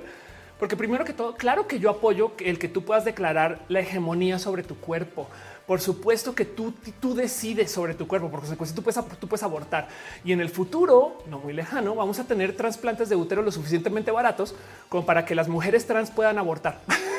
no son las mujeres trans, los hombres cis con trasplante de útero. Es que eso va a ser otra locura. Prepárense. Y eso viene en nuestra vida. Entonces, claro que hay que abogar por esto. Y entonces, y a eso lo que propuso Fernanda fue una bandera, una bandera que dice el violeta, que es el color oficial del movimiento, el verde, la lucha por el derecho a nuestro cuerpo y la legalización del aborto, y el roja, manifestarme activamente en pro de mis hermanas trans y su pertenencia al movimiento. En mi opinión, falta un color o lo podemos meter al rosa. Y es que eh, eh, también no solo está el tema de la gente trans, también estamos hablando de las neurodivergencias, también estamos hablando acerca de los pueblos originarios, también estamos hablando acerca de la piel de color, saben como que igual hay una, una, una, una barra café, saben, eh, sería bonito. Pero bueno, entonces yo lo que puse, yo, yo lo tuite diciendo el apoyo a los feminismos trans incluyentes e interseccionales. Esta palabra interseccionales llévensela muy a corazón eh, la interseccionalidad es este eh, pensar o este entender que hay millones de modos de vivir opresiones y simplemente se cruzan a veces y otras veces no. El que tú seas una mujer negra tiene formas de opresión con las que te tienes que enfrentar que no necesariamente las otras lo ven, pero ellas tienen que aceptar que dentro de eso una mujer negra puede ser feminista porque claramente recibe la chinga por acá y recibe la chinga por allá, saben? Entonces, eh, eh, las, interseccionalidades son estos como espacios como para un gran diagrama de Venn donde nos encontramos en los feminismos. Exacto. Dice San seis, seis feminismos. Dice de mi amor arriba las mujeres del espectro autista. Exacto. Eh, Mónica Rodríguez, un feminismo interseccional. Anda, eh, Cosette dice es intolerante cuando gente de la diversidad tache ridículo inexistente a las other kings o similares. Sí, es intolerante. Los límites de la diversidad son dos. Se debe de se debe, se puede y se eh, hasta fomenta que suceda todo, todo, todo hasta que se cruza con estos dos límites. El primero es hay que ser intolerantes de la intolerancia, porque los procesos de exclusión se consumen a sí mismos y son agresivos. Entonces no se puede tolerar la intolerancia. Por eso es que porque una vez, una vez di una conferencia, no se me olvida, estoy en una conferencia en el cierre. De repente un güey me dice, ah, entonces yo que soy hombre misógino, ahora soy parte de la diversidad. Y es de no, no, señor, porque tú estás siendo intolerante. Tú eres una persona excluyente al ser misógino y violento de paso. Y es como de claro que no es LGBT M, de misógino. No. bueno, y el otro límite es que se tiene que respetar el consenso. El consenso, es una cosa básica, pero encima de eso se tiene que respetar. Pensemos en esto. Por esto es que la zoofilia no es parte de la diversidad y de paso por eso también es que eh, eh, todo lo que sea atracción con menores y esas cosas tampoco, porque no podemos asegurar que tenemos consenso ni con gente menor, donde además hay dinámicas de poder, ni con animales. Y eso es todo. Saben como que si lo piensan filosóficamente hablando, ese es el límite porque, porque, nunca sabemos si, pues estamos justamente violando a una persona, si no podemos tener esta conversación donde nos queda claro que hay consenso. Así que esos son porque además piensan en esto. Dentro del mundo LGBT está el bondage, el BDSM, que el BDSM puede ser muy agresivo y habla de cosas rudas, pero con consenso y con control. Saben, es, es que esos son los límites, el consenso y que hay que ser intolerantes de la intolerancia. Entonces, esto ahora se está viendo más en el movimiento también de los feminismos, porque hay gente que es feminista porque está su causa es el aborto. Hay gente que es feminista porque su causa es la violencia contra las mujeres. Y entonces lo que propuso Fernanda es eh, que eh, se incluya este diseño de bandera que en últimas pues es esto, es una bandera que la llamó la visa. Está muy cagado porque entonces eh, la visa es la bandera incluyente, sorora y aliada. Y, entonces eh, explotó, explotó del total la visa eh, porque mm, en últimas, pues nada, tomó mucho vuelo. Yo de hecho hice la mía. Eh, aquí está, perdón, Sopitas estaba hablando de la visa. Entonces aquí está Violeta, lo que oficial del movimiento. aquí está Rosa en pro de las mujeres, verde, este, la legalización del aborto y demás. Y, y, también otros medios, animal político, en fin, la propuesta, además de el hecho que venga esta propuesta de una mujer cisgénero, me parece espectacular y muy poderoso. Y ojo, porque hay otro tema con el rosa que ahorita lo levanto. Entonces yo hoy que fui a marchar, obviamente, obviamente, alguien más dice la B en visas de basada. Obviamente fui a marchar y antes de salir de la casa, un momento de güey, es que quiero llevar la bandera, pero no hay bandera, no existe esta bandera. Se le inventó hace dos días. Entonces aquí sus ojos no tuvo ningún problema con literal desarmar o destrozar eh, este, una bandera bisexual. Aquí están los colores de la bandera bisexual y una bandera LGBT y con las patas. O sea, miren, por eso puse, puse el tuit así. El diseño de modas es mi pasión. güey. Si vieran como esta cosa y esta cosa, daría, doy pena, doy pena horrible. Pero bueno, hice una banderita con las patas. Este dice Robbie, la reina del crafting. Exacto. Vean aquí cómo está todo mal cortado, todo mal puesto. Además, tuve media hora porque iba a salir y dije, no puedo ir sin esto, pero ya me estaban esperando. Entonces, me puse una bandera, en fin, pero como ahí donde lo ven, salió una foto bonita y entonces tengo mi bandera de la visa y la voy a colgar ahí atrás. Eh, luego voy a ver si consigo cómo hacerla más formalmente. Pero pues así las cosas. A niveles dice la comunidad Mapa Huevo quiere pasar por su filia que sea considerada y eso jamás va a pasar. Sí, exacto, jamás, porque no hay consenso. Eh, dice Julian, ideas en cinco minutos. Exacto. ¿Y por qué me dan café? Es lo que se llama, es lo que pasa ahí. Eduardo Ibarra dice una pregunta. Ahora si la eh, si hay marcha LGBT este año? Em, yo creo que no hay todavía hasta que ya estemos más vacunados y vacunadas. A ver, eh, acerca de la marcha LGBT. Las marchas en la Ciudad de México, sobre todo, se convocan por grandes como conglomerados y, por pues, eh, eh, grupos de personas, básicamente que se sientan y la tratan de organizar. Pero la marcha pasada que se convocó tuvo más de un millón y medio de personas asistiendo. Entonces se requiere de tener muchas agallas el convocar a un millón y medio de personas que salgan a la calle cuando todavía hay pandemia. Así que es posible que nadie se quiera echar encima la responsabilidad de convocar. Lo que sí es verdad es que eso no detiene a que la gente salga por su cuenta. La marcha de hoy, la del 8M, pues esa marcha, este, eh, nada, es organizada por gente que dice así en WhatsApp, yo voy mañana, yo también, yo voy mañana, mira, aquí está el cartel que dice, listo, bye. No hay como ningún comité, no hay una organización, saben como que es solamente una marcha espuria. Entonces, eh, la marcha LGBT el año pasado fue una transmisión y aún así la gente salió a marchar muy poquitas. Pero bueno, este Nani dice eso pasa si obtiene el prisa y una bandera LGBT y bisex. Exacto. Eh, dice Fátima Hernández, mañana tengo examen de filosofía, estoy viendo en vivo, estudia, descansa, va a quedar esto en recalentado, tranqui.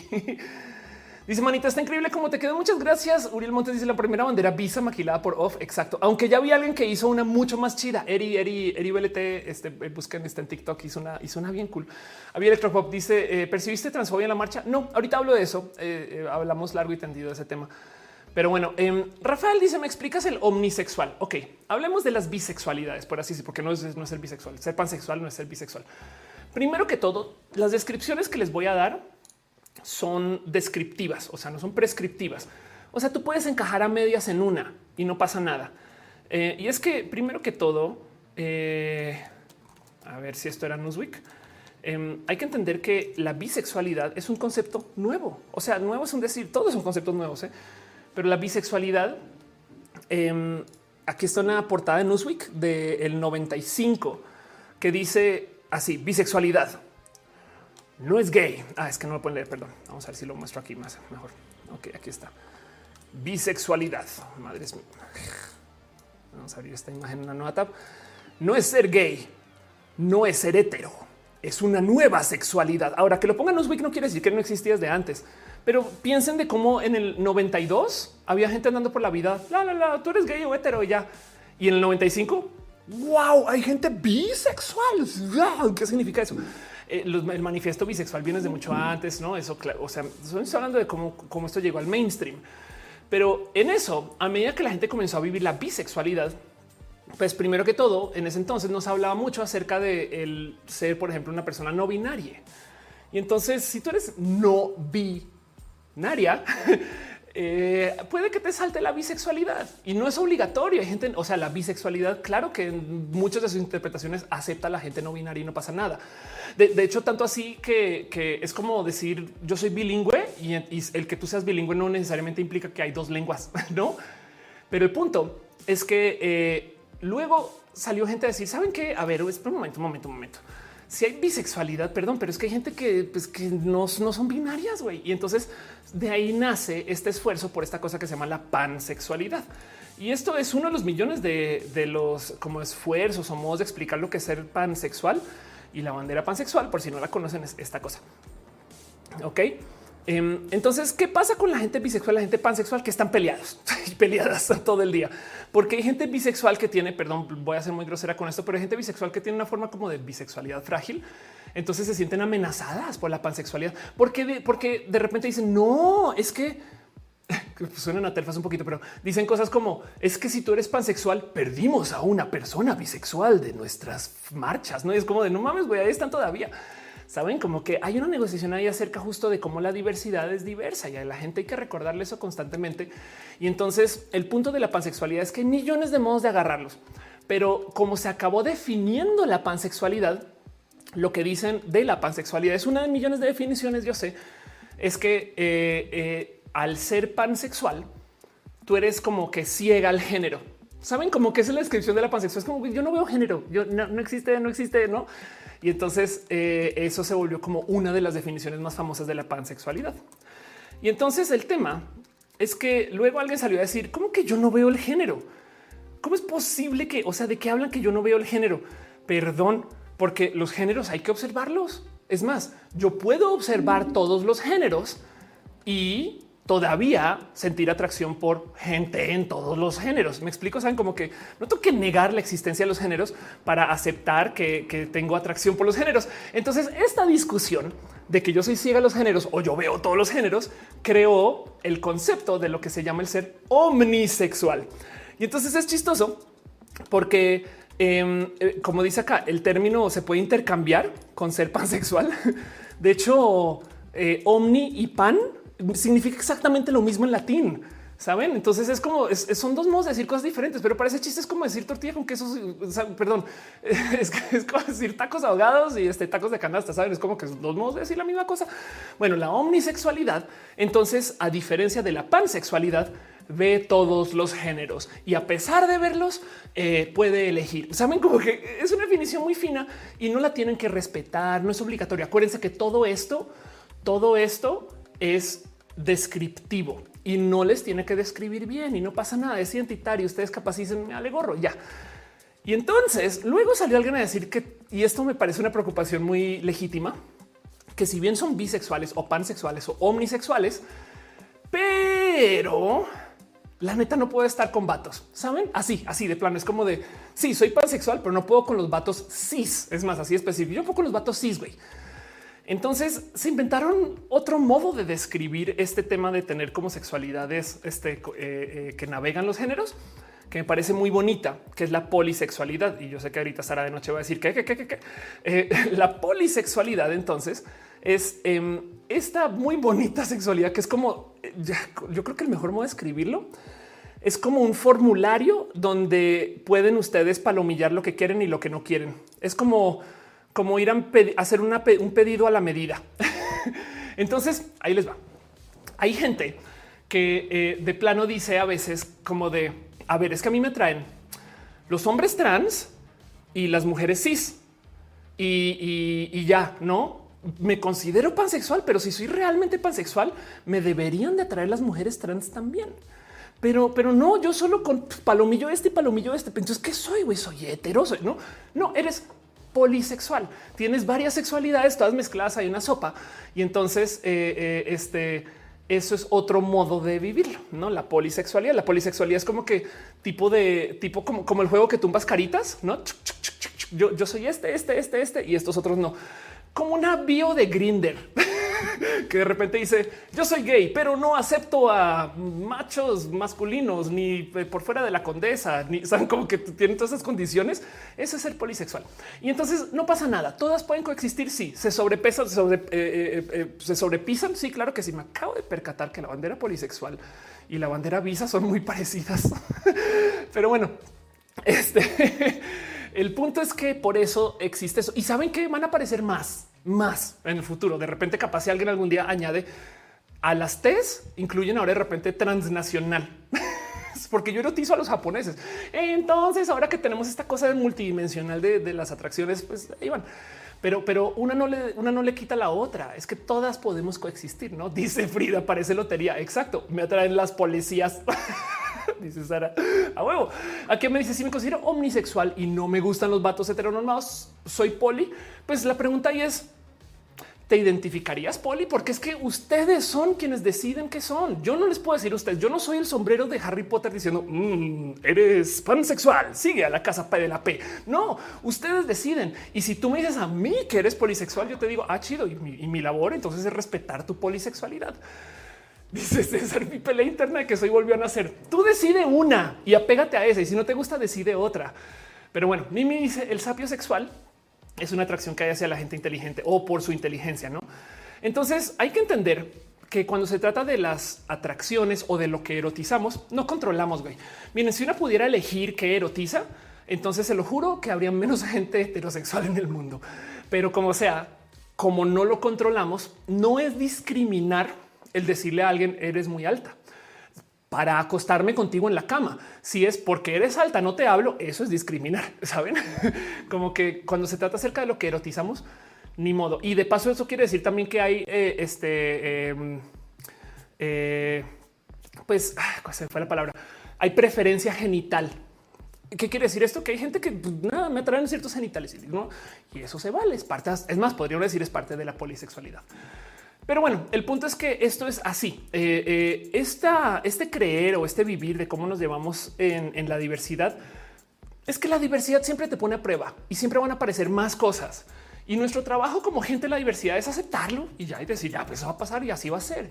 Y listo. No tenemos por qué meter, no, no, no, no, no, no, no, un momento. Los gays de verdad. No, güey, los gays de verdad no pueden. O sea, si tú dices, si te inventas una regla de es que así son las lesbianas de verdad, voy a encontrar yo a una mujer o a dos que no lo cumplen y son lesbianas y ya, ¿no? Entonces, cada quien se identifica como quiere. Solo piensan en eso. Pero ese pensar se está viviendo dentro de la diversidad hace muchos ayeres y aún así hay mucha gente que no lo tiene procesado. Pero el tema es que ahora yo lo veo en el mundo de los feminismos que también está comenzando a convivir mucho más con sus diversidades, porque hay millones de modos de ser mujer feminista.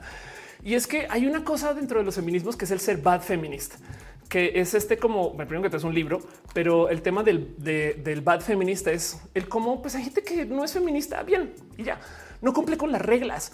Y hay que entender que eso no te hace menos feminista. Es como tú te identificas como quieres y, vean cómo es el mismo proceso dentro de la diversidad. Entonces tú aceptas que pues sí hay gente que es feminista porque le dijo una cosa a su jefe. Saben, hay gente que es feminista porque cambió la ley.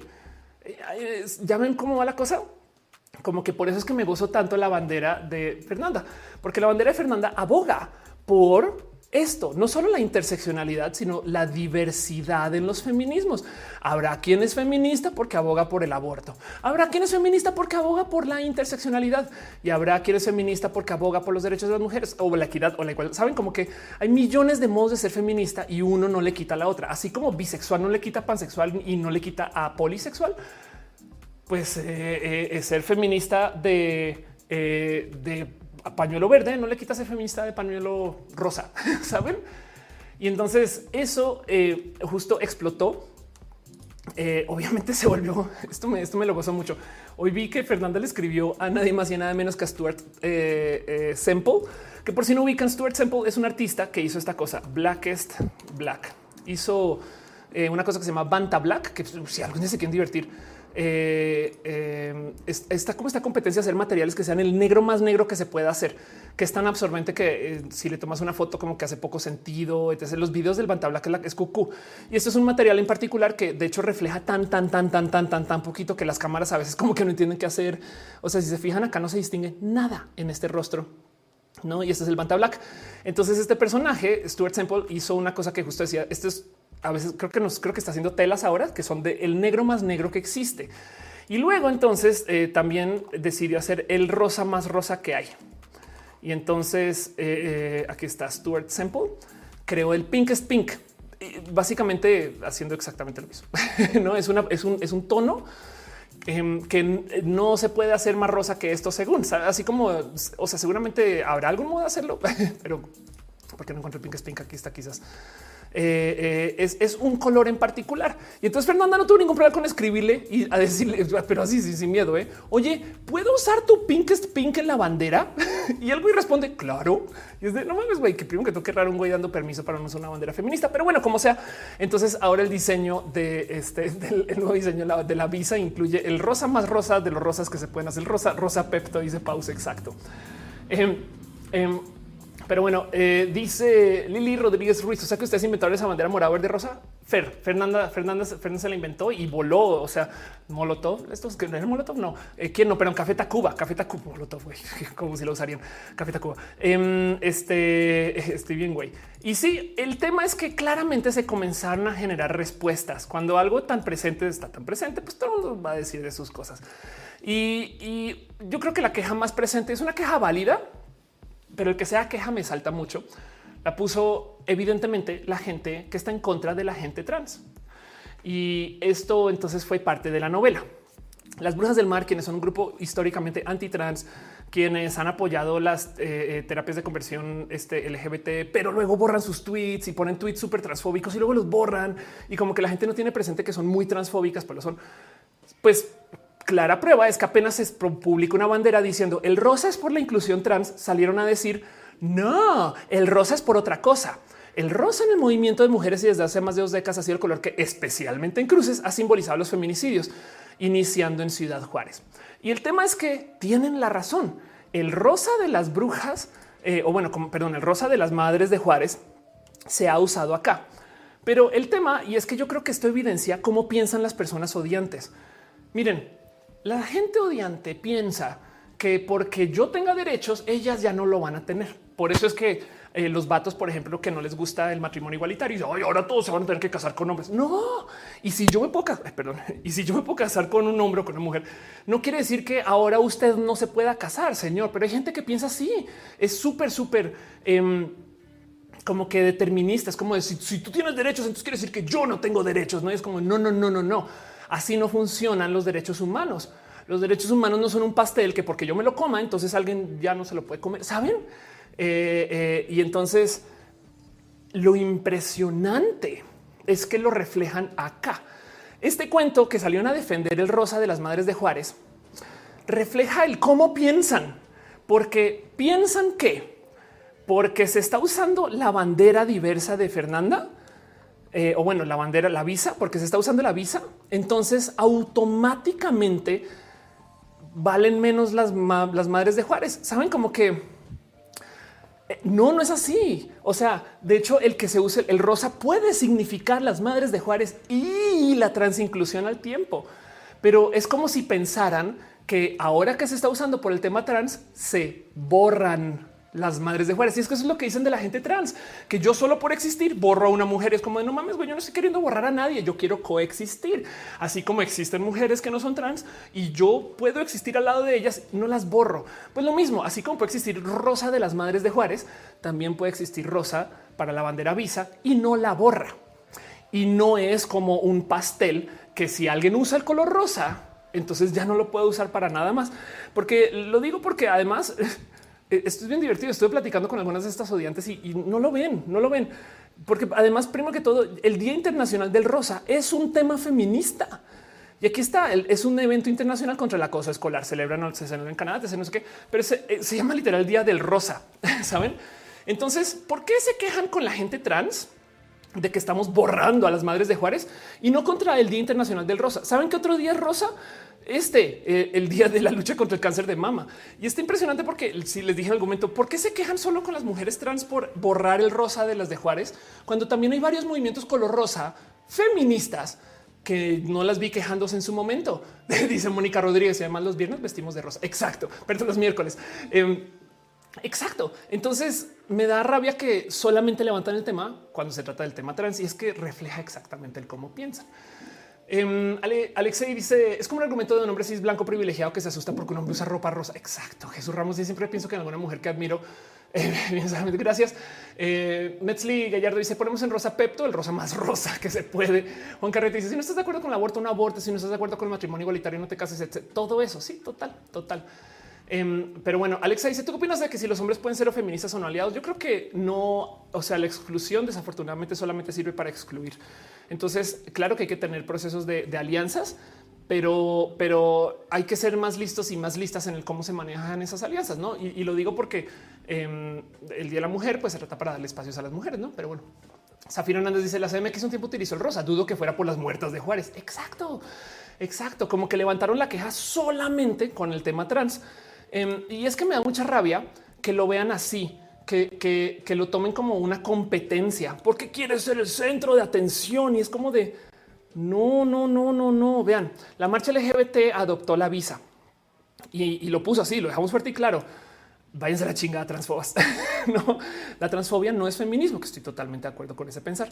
Y, salieron tantas personas a responder, no, ¿cómo es posible que estén diciendo estas cosas? No, qué pasadas. Ese día es nuestro. Es un placer que nos acompañen, pero dejen de desvirtuar el sentido de este día.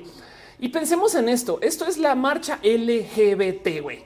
Eso quiere decir que no solo las mujeres trans, sino las mujeres bisexuales y las mujeres lesbianas están acá. Y ni hablar que esto es con el más queer, este eh, intersexual, asexual, saben? En fin, pero arranquemos por la L. Es la primera letra en el acrónimo. La marcha LGBT arranca con L y aún así están diciendo que nos les, queremos quitar el día porque piensan que LGBT es el opuesto de feminista. Perdón y entonces dejen de meterse en el feminismo. Y ahí es que me da este como de qué creen que piensan, o sea, creerán que esa L significa, no sé, limonadas. Saben como que me da un poquito de qué raro pensar que eh, la competencia, los, el opuesto, saben como que eso me salta mucho, mucho, mucho. Em, porque para rematar, a ver, si se trata de acaparar colores, eh, ni al caso, saben como que primero que todo, a ver, eh, original LGBT flag, si se tratara o sea, si los colores fueran eh, colores que, ya que se ya que se ocuparon una vez no se pueden volver a ocupar, pues les tengo noticias porque la bandera LGBT completa, em, vean nomás cómo es. Aquí está la bandera LGBT completa. No solo tiene rosa, sino que también tiene verde. Entonces, ¿por qué lo están usando en el aborto? Saben? Y también tiene violeta, güey. Saben? Es como de están bien huellas, como que no entienden qué momento es como de no, no, no, no, no. Ese es el color del feminismo. Pues no resulta, por si no sabían, Spirit este Day, eh, que el día del espíritu LGBT, o sea, aquí está el día de el día del orgullo. El orgullo se representa con este color y así es Spirit Day. Y esto es, de hecho, por eso está en la bandera. O sea, por eso es el último color de la bandera, porque es el orgullo. Y entonces eh, eh, es raro que, salgan a decir, no como que oh, es que nos pertenece. Saben, es como de no, no les pertenece, puede tener millones de significados y de eso se trata la diversidad. Saben, como que puede significar las madres de Juárez. Entonces, estas personas que no son desafortunadamente listas, primero que todo, pusieron la queja no, no olvidemos que las cruces de color rosa son el símbolo, si le podemos llamar así, de los feminicidios en Ciudad Juárez. Los pañuelos rosas se comenzaron a usar en apoyo a las familias de las víctimas que durante años han sido ignoradas. Y no olvidemos el foco de nuestra lucha. Los transos y sus fans pueden ir a chingar a su padre con su carnaval a otro lado. Los pañuelos rosas siempre serán y estarán en nombre de las que nos faltan. Y entonces los pañuelos rosas son de las de Juárez y entonces hay que defender esto y demás. ¿Y qué hicieron estas listas? Propusieron una bandera nueva sin el rosa. No es no que se supone que eran las, las madres de Juárez que las estamos invisibilizando y su respuesta fue invisibilizarlas haciendo esto, el violeta, el verde y el negro por todas las mujeres que nos acuerpan y luchan por nosotras en una sociedad patriarcal. Y es como de morras, échenle dos, dos de coco. no saben, dice Capitán Garra Negra. Este eh, y las banderas, eh, eh, perdón, las banderas de los países repiten demasiado los mismos colores. Exacto. Sí, total. Los Estados Unidos y Francia. Fin. Cosette Infraland dice ahora resulta que los trans hacemos trans. total. Tan Hernández dice: es un bendito pantón esas radicales ya que es desperdicio de fuerzas total. Andrés Castillo dice: Sí, es lo que pasó en la, en la placa de la veneno. No, no vi, pero seguro la destrozaron. Pico Zambrano dice: Yo adoro a mi amiga LGBT, yo di 10 y soy hetero. Luchamos por los derechos de ambas. Sí, no más por dejarlo en claro, no tienes que ser la causa para apoyar la causa. miren, yo no tengo complicaciones eh, de naturaleza ósea porque además soy joven, pero estoy totalmente de acuerdo con que mi gobierno ayude a la gente que tiene este tipo de complicaciones con el sistema de seguro social. Saben? Eh, y, ese chiste también todo tipo de cirugías de gente que las necesita, que yo quiero que las pague el gobierno y no tengo esa, esa situación médica, no la vivo y es posible que no la vive en mucho tiempo eso, saben, no hay que ser la causa para apoyar la causa, pero cuando se trata del mundo LGBT hay gente que se vuelve un embrollo. Es que pues, no soy gay, entonces no sé si puedo ir a la marcha. ¿Quién chingados les dijo que en la marcha LGBT la gente hetero no es bienvenida? Perdón, eso es de nuevo algo que va en contra de, todo lo que se trata la diversidad, porque es, el, es que la marcha LGBT son muchas marchas, es las marchas de todas las diversidades y claro que incluye gente hetero. Y si ustedes no me creen con esa, no más pensemos estos escenarios. Hay hombres trans y mujeres trans hetero. Hay hombres trans intersexuales. Es más, hay parejas de gente bisexual que viven con un devenir hetero. Y para rematar, hay hasta bandera de aliados y aliadas. Y encima de eso, en la diversidad, tú nunca sabes quién es quién, pero ni siquiera tú. O sea, tú hoy te identificas gay y capaz si en cinco años te identificas trans. Entonces hay que entender que hay gente que no debería de estar ahí según las reglas, pero es que es descriptivo, no prescriptivo, porque el día de mañana sí. ¿Saben? Eso es lo que hay que entender. Una persona hetero que va a la marcha hoy en cuatro años sale del closet.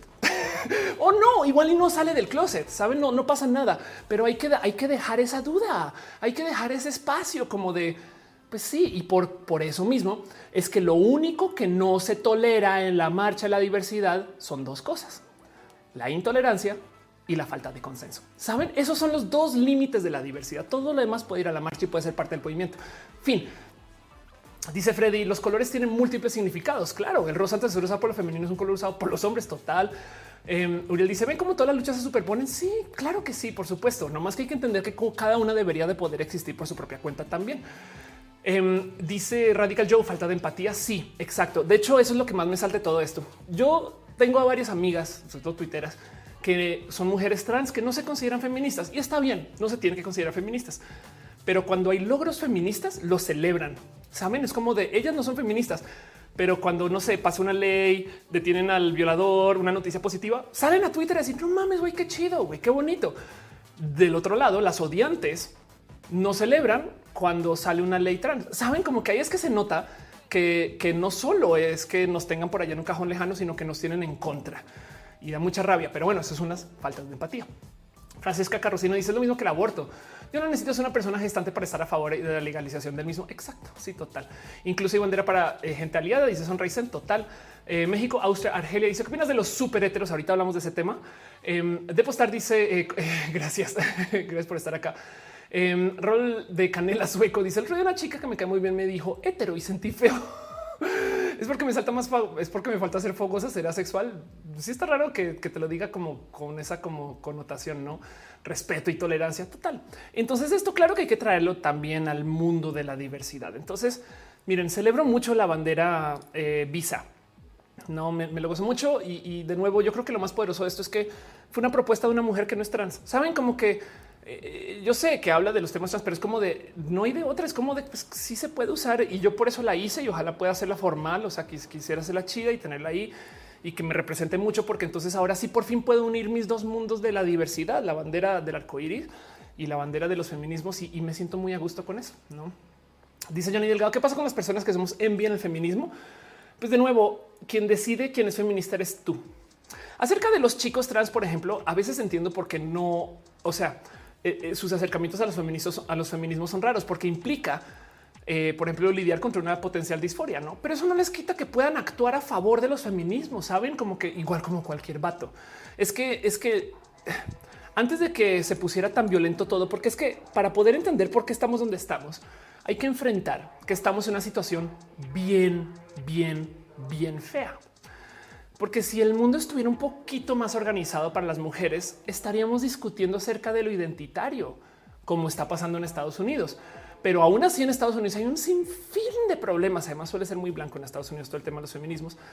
Em, y, lo digo porque eh, justo porque no, eh, no tenemos como estos bonitos acercamientos hacia, hacia, hacia la seguridad. Entonces no podemos platicar de eso todavía. Pero antes de que arrancara este, esta locura, eh, se lanzó este movimiento, por ejemplo, que se llama He for She, que puede que reconozcan. Y He for She es un movimiento de, es como del de, el de qué hacen los vatos con el feminismo. no es como de yo estoy aquí para ella. Eh, y, esto, esto, miren, es un tema súper, súper sensible de, levantar ahorita, porque hay mucha gente que ahorita no quiere saber de vatos, güey, y con toda razón. Saben, es que de nuevo, como estamos enfrentando que no sé, que cacharon un güey que abusó a 200 mujeres por X Y, que es una historia real. Eh, entonces, pues eso es como de no me hablen de los vatos, güey. Ahorita no quiero, saben, como que por eso es que está tan sensible el tema. Pero, pero he for she, em, en esencia, es esto: es un movimiento feminista, pero acerca del que deberían hacer los vatos. Y entonces, e, eso es el, como la conversación que se estaba teniendo antes de que explotara un poco más este tema de los feminismos más violentos, con toda razón. Yo no estoy en contra de eso, ¿eh? pero bueno. Em, dice Roger Ramírez, aunque soy un batito cis que de mucho tiempo pensó que soy hetero, que me considero pansexual. Eh, este me siento muy feliz en pertenecer a esta bonita comunidad. Exacto, total. Morriland me preguntó si el Imperio Romano nunca hubiera caído, hubiera habido distinto enfoque a la sexualidad en la historia. Eh, no era que había mucha gente gay eh, en estos, no sé, es posible. Digo, eh, Roman Emperor transgender. A ver si encuentro esta, si encuentro esta, esta, nota, pero nomás te quiero presentar la historia de Elia Gabalus. Entonces, ¿quién era Elia Gabalus? Em, vamos a ver si lo encuentro aquí. Eh, perdón, traducir el español. Aquí está. Oficialmente conocido como Antoninus, emperador romano de 218 a 122. Su breve reinado se destacó por los escándalos sexuales y las controversias religiosas. Pariente cercano de la dinastía Severán, provenía de una prominente familia árabe en Mesa, Siria, donde su temprana juventud se desempeñó como sacerdote principal del dios Sol el Agabal. Entonces, el Agabalus o Heliogabalus, no de nuevo, del eh, circa eh, el año 204 al 222, que si lo piensan, vean nomás estos fueron muy poquitos años de vida. Pues la historia, y por aquí debe de estar, em, aquí está, es esta. Primero que todo, y que nunca se les olvide que en el mundo de los y las historiadoras les encanta des homosexualizar a la gente. Saben como que es muy chistoso. Hay memes de eso, no como tipo de em, querido compañero soldado Luis. Sigo todavía en la trinchera de la guerra, pero hoy estaba pensando en ti, Luis, y sabes qué? Conocí a Carlos y la verdad es que pues no, no quise estar con Carlos porque estar con otro hombre pues, que no seas tú pues es difícil, pero quiero estar contigo y quiero que no sé, podamos dormir juntos y quiero que podamos coger y quiero que me la puedas meter por atrás y quiero que me puedas así romper la espalda y que me hagas sentir como un hombre que soy, así cuando tú me coges y me llevas a la cama y que quiero que me hagas así sentirme el más gay porque soy muy gay, súper gay. Y los historiadores luego ponen, Carlos le escribió a su amigo Luis. No, no es su amigo, era su pareja. Saben como que un poquito de, de historiadores. ¿Qué les pasa? Hay muchos, muchos, muchos memes de eso, de cómo les encanta desjotizar a la gente. Entonces, Em, eh, esto eh, ténganlo en mente cuando leamos la historia de eh, Elagabalus. La cuestión de la orientación sexual de Elagabalus es confusa. Miren, ustedes y yo conocemos a la gente trans, entonces también tenemos un sesgo, pero no más quiero que leamos esto. Cassius Dio afirma que Elagabalus se casó cinco veces, dos veces con la misma mujer. Su primera esposa fue Julia Cornelia Paula, con quien se casó. Bueno, el caso. Em, Aquí está Pompius Vaso. En el último año de su reinado, el Agábalus se divorcia y se vuelve a casar con Aquilina Severa. Pero, pero Dio, primero que todo, se refiere a el Agábalus con pronombres femeninos. Y entonces, ok. Y entonces afirma que otro marido de esta mujer, el Agábalus, era Herocles. O sea, resulta que ella, eh, eh, porque de nuevo, no más, por, por recordar quién es esta persona, eh, el Egábalus este, fue emperador romano, o sea, fue emperador romano de del año 218 al año 222, cuatro años de emperador. Este, eh, y este emperador, entonces resulta que tenía pronombres femeninos y luego afirma que tuvo marido, marido. Pero eso no es suficiente. La historia de Augusto afirma que la Gabalus también se casó con un hombre llamado Soticus. Y luego, mientras que Dios solo dice que Soticus era su su cubicularius. A ver qué chingados son cubicularios, perdón. Em, este, ah, ok, vean esto. Un cubiculario era un título utilizado por los chambelanes eunucos. Entonces se acostó o, estuvo en una en relación con su eunuco de imperial. Pero bueno, y entonces Dio dice que el Agábalos estaba encantado con que lo llamaran amante, esposa y reina de Hierocles, su esposo. Según los informes, y escuchen esto, y todavía no dicen que es trance, el emperador usaba maquillaje y pelucas, prefería que lo llamaran dama y no lord, y todavía no dicen que es trans, y ofrecía grandes sumas de dinero a cualquier médico que pudiera proporcionarle una vagina. Perdón, ¿cómo no dicen aquí que esto fue la primera persona trans emperador de Roma? Aunque Claire Rowan dice que este último detalle parece que parece que esto fue ficticio. O sea, esto no pasó de verdad. Esto no pasó. Por esa razón, algunos escritos ven al emperador como las primeras figuras transgénero, las primeras registradas en busca de una cirugía, resignación de sexo. Entonces, en el año 200, eh, que 18, eh, teníamos una persona que usaba maquillajes, pelucas, prefería que lo llamaran dama y no lord, que se casó con Herocles y decía yo soy su amante, esposa y reina y que para rematar le ofrecía grandes sumas de dinero a cualquier médico que le pudiera una vagina. Ahí les dejo. Saben? Entonces la pregunta de si igual en la Roma eh, eh, eh, hubiera habido otra actitud, no sé qué, pues quién quita, no solamente les quiero dejar que se está presente. Pero bueno, era crossdresser, dice Metli. Es posible, es que el tema es que no sabemos, no sabemos, sabe? Creo que eso también parece muy interesante porque además el concepto de ser trans es como de repente decir, ah, no, claro, es que este, no sé, resulta que algún Beatles era un hombre trans, ¿saben? Y es como de cómo sabes, no, y en ese caso, igual aún si lo fuera, es un invento de cosas de hoy. Pero bueno, son recién dice quiero película de eso, dice Capitán Garra Negra Chales. Y perdón, veo que están dejando piñas y entonces nomás me quiero asomar dos segunditos porque no quiero ser desagradecida con su apoyo, su cariño. Sobre todo cute dejó un abrazo financiero. Muchas gracias. Jessica Díaz también dejó cariño. Eh, eh, eh, gracias de verdad. Gracias por su amor y por su cariño, por ser parte de esto. Ese Witch Tan ya se suscribe otra vez en el Twitch. Muchas gracias. Em, y en el Facebook no me ha asomado, pero ahí está Cielo Nublado dejó eh, eh, cariño financiero. Gracias Stephanie Montiel también deja stars. Pamela Granados está también dejando stars y cariño y amor. Hizo Liz Mitzi, Lizette Torres. Gracias de verdad. Hoy, están eh, muy al tiro con esto. Gracias. Aprecio mucho. solamente sepan que nada, que este, este tipo de cosas em, pues, hacen que Roja siga saben como que Roja vive de su cariño y su amor. Créame que no son los anuncios, em, pero bueno. En fin, entonces eso sucedió. Uriel Montes dice leer super mega recomiendo leer brujería con, eh, eh, claro, sí, perdón. Soy el único hetero güero pro vida del chat. es posible. Elisa Sonrisa si te puso de fondo mientras arreglaba la casa. Qué chido. Arregle esa casa porque merece arreglar. Sebas eh, Mena dice: ¿Qué opinas de la participación de mujeres trans en, en las competiciones deportivas femeninas? No entiendo por qué eso es tema feminista de paso, porque mm, primero que todo, las mujeres trans al bloquear testosterona, que es requisito para entrar en las ligas femeninas, si tú bloqueas testosterona, eso es como el antidoping. Eso quiere decir que de una pierdes masa muscular. De hecho, los estudios comprueban que en menos de un año, cualquier cosa que hayas desarrollado creciendo lo pierdes, güey, lo pierdes. Fin. Por eso es que la gente que hace doping se inyecta testo, güey. Entonces tú como mujer trans, para poder estar en la categoría femenil, te tienes que bloquear la testosterona sí o sí. Y por consecuencia, como solemos ser más grandotas, que no es la realidad, pero pues sí hay mujeres trans que son más grandotas, somos más grandes y tenemos menos fuerza. Entonces tenemos desventaja. Lo que pasa es que es tema porque resulta que hay gente que nos usa a nosotras para decir las mujeres son inferiores porque la gente que quiere defender las categorías femeniles ni ve el deporte femenil, le vale gorro, no sigue ninguna liga y de repente ahorita son así los salvadores de, la categoría. Y lo que quieren decir realmente es las mujeres son inferiores a los hombres. ¿Cómo lo compruebo? ¿Cuáles son mis argumentos? Porque las mujeres trans, quienes en mi cabeza son realmente hombres, están abusando. Y es como de güey, no te importaba hace un año y de repente ahora sí. Entonces, el que la discusión exista para mí demuestra el cómo el transodio se usa para instrumentalizar la misoginia. Y, lo digo porque ahorita hay una crisis, crisis de em, entrenadores abusando de niñas chiquitas. Hay un caso en particular muy cruel del entrenador del equipo de era de creo que de gimnasia olímpica en Estados Unidos que abusó de 200 niñas. Güey, ese güey pasó por todo un proceso muy público y ni hablar de cómo ahorita esto sigue sucediendo. En Colombia hace nada pasó con, eh, un equipo de fútbol femenil. En fin, eh, no con 200, pero con muchas, ¿no? Y ese tema no les importa, güey.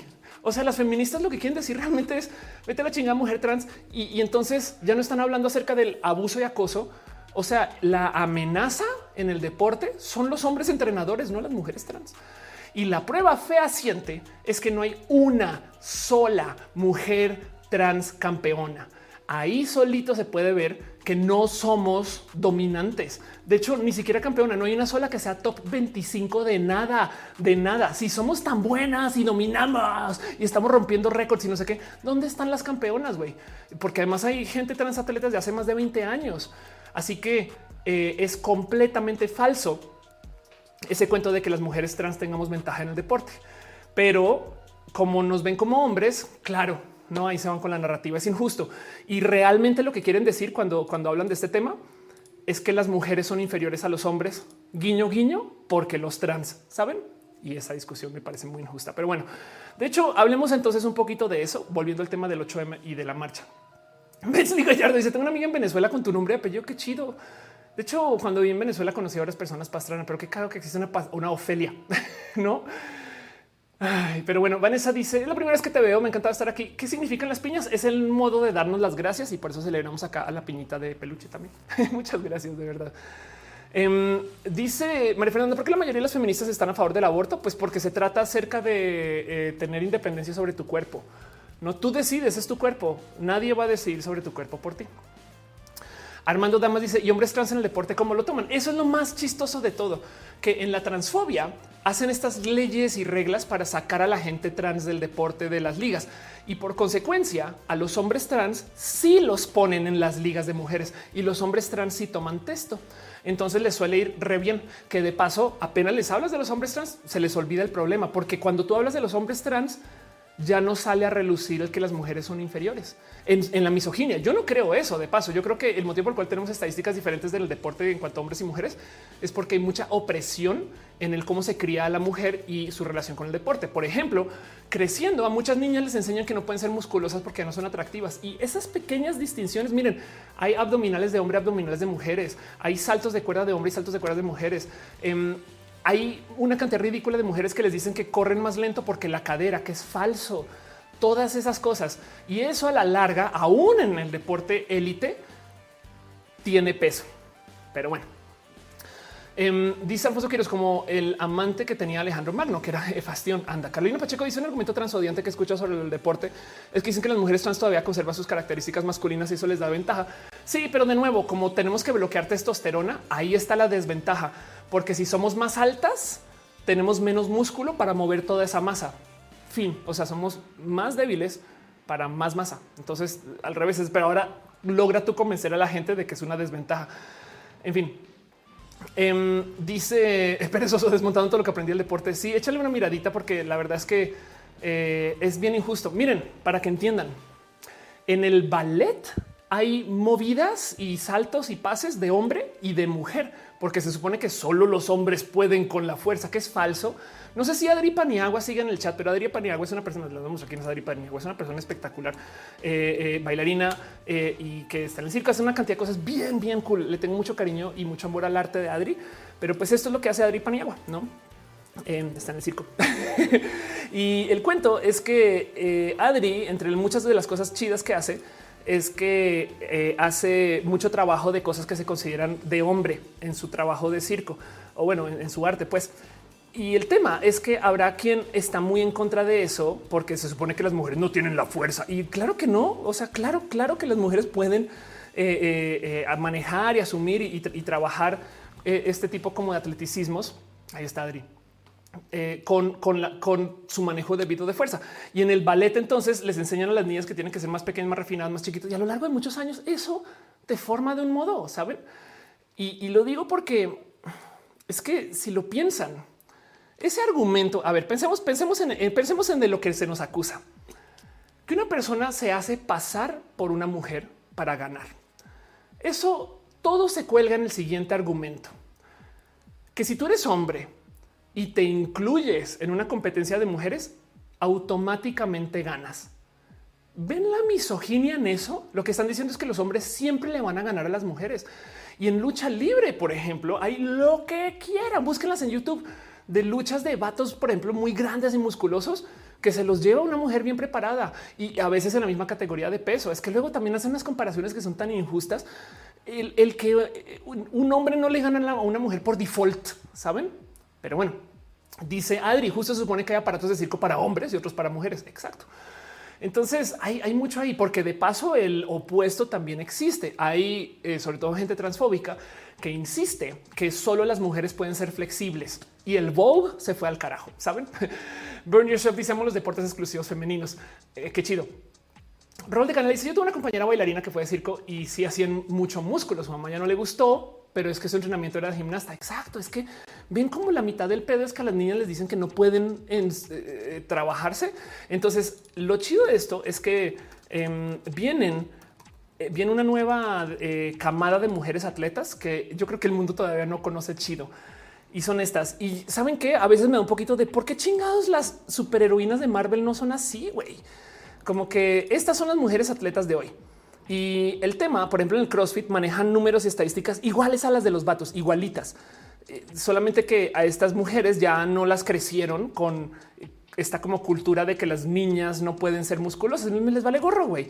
Entonces yo veo que en los próximos años, claro que se van a comenzar a acercar y romper estos récords supuestamente donde los hombres solamente dominan, como que es un tema de sociedad.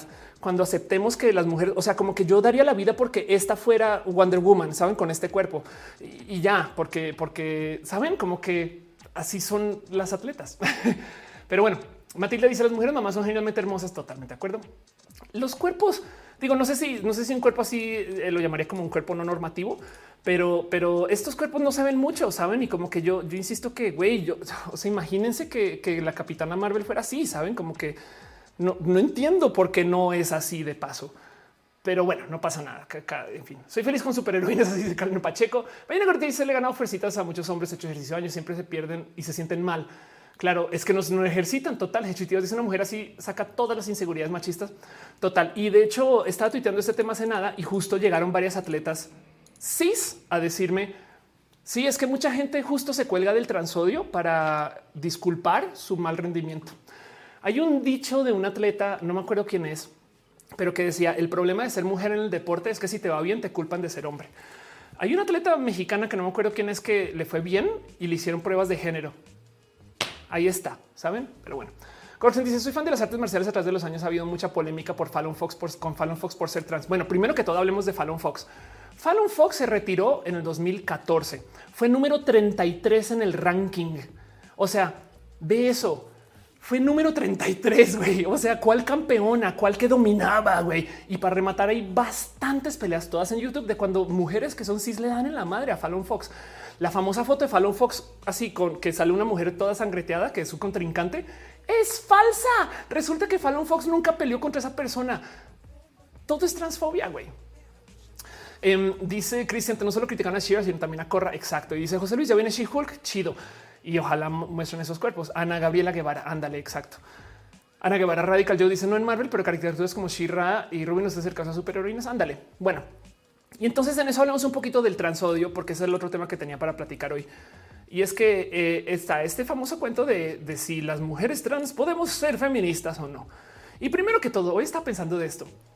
Mi documento pasaporte dice que soy mujer. De hecho, dice que mi sexo es mujer, saben? Pero bueno, ya saben como que si existiera algún de existir algún requisito, ahí está, güey. Y aún así no, no tiene que decir mi pasaporte eso las mujeres trans, claro que somos parte de la lucha y no saben cómo me gocé mucho que esto se estuvo escribiendo acá, pero estas marchas fueron las marchas de este 8M fueron anunciadas como trans separatistas o transodiantes. Este cartel se roló mucho entre las mujeres transodiantes que decía que se les vuelve a repetir que el día 8M rumbo a la marcha será separatista. No lo fue, no lo era. Esto es falso, pero igual ese cartel voló. No queremos transfemeninos ni a tu papá, ni a tu novio, ni tu amigo, etcétera.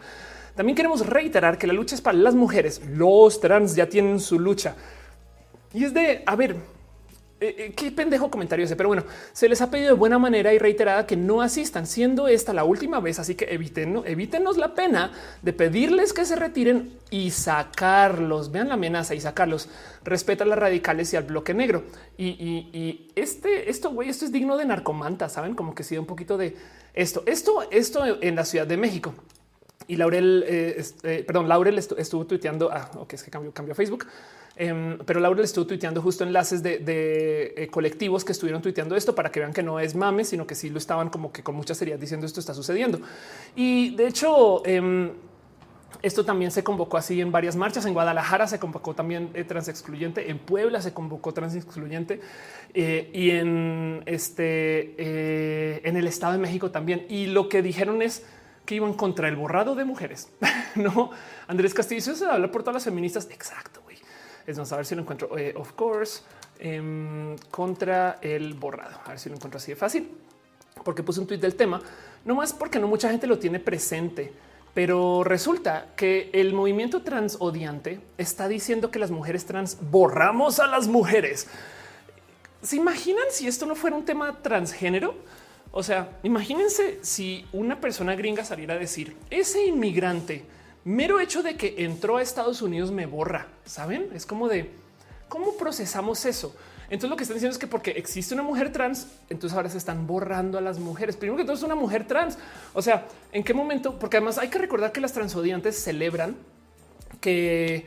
Eh, que cuando, bueno, no celebran, sino que comentan que cuando, por ejemplo, aparece un hombre trans, entonces se fue una lesbiana, perdimos una lesbiana, pero cuando aparece una mujer trans no llegó una, saben, es como de y además, ¿qué, tienen en mente? Que es como Soul, que hay un güey que tiene el conteo, bueno, una mujer que tiene el conteo de, cuántas mujeres hay en el mundo y dice, hoy perdimos una, saben como que no, güey, y ni al caso. Entonces, eh, como quien lo dijo, dijo ese Witch Tanya, they took our jobs. Exacto, es exactamente lo mismo. Están diciendo que nos están culpando de cosas que nada que ver. Entonces, no todo el mundo lo sabe, pero eh, esto existe contra el borrado de mujeres. Esto es un movimiento político en España que literal se llama contra el borrado de las mujeres. Y entonces dicen que decir mujer cis es misógino, por ejemplo.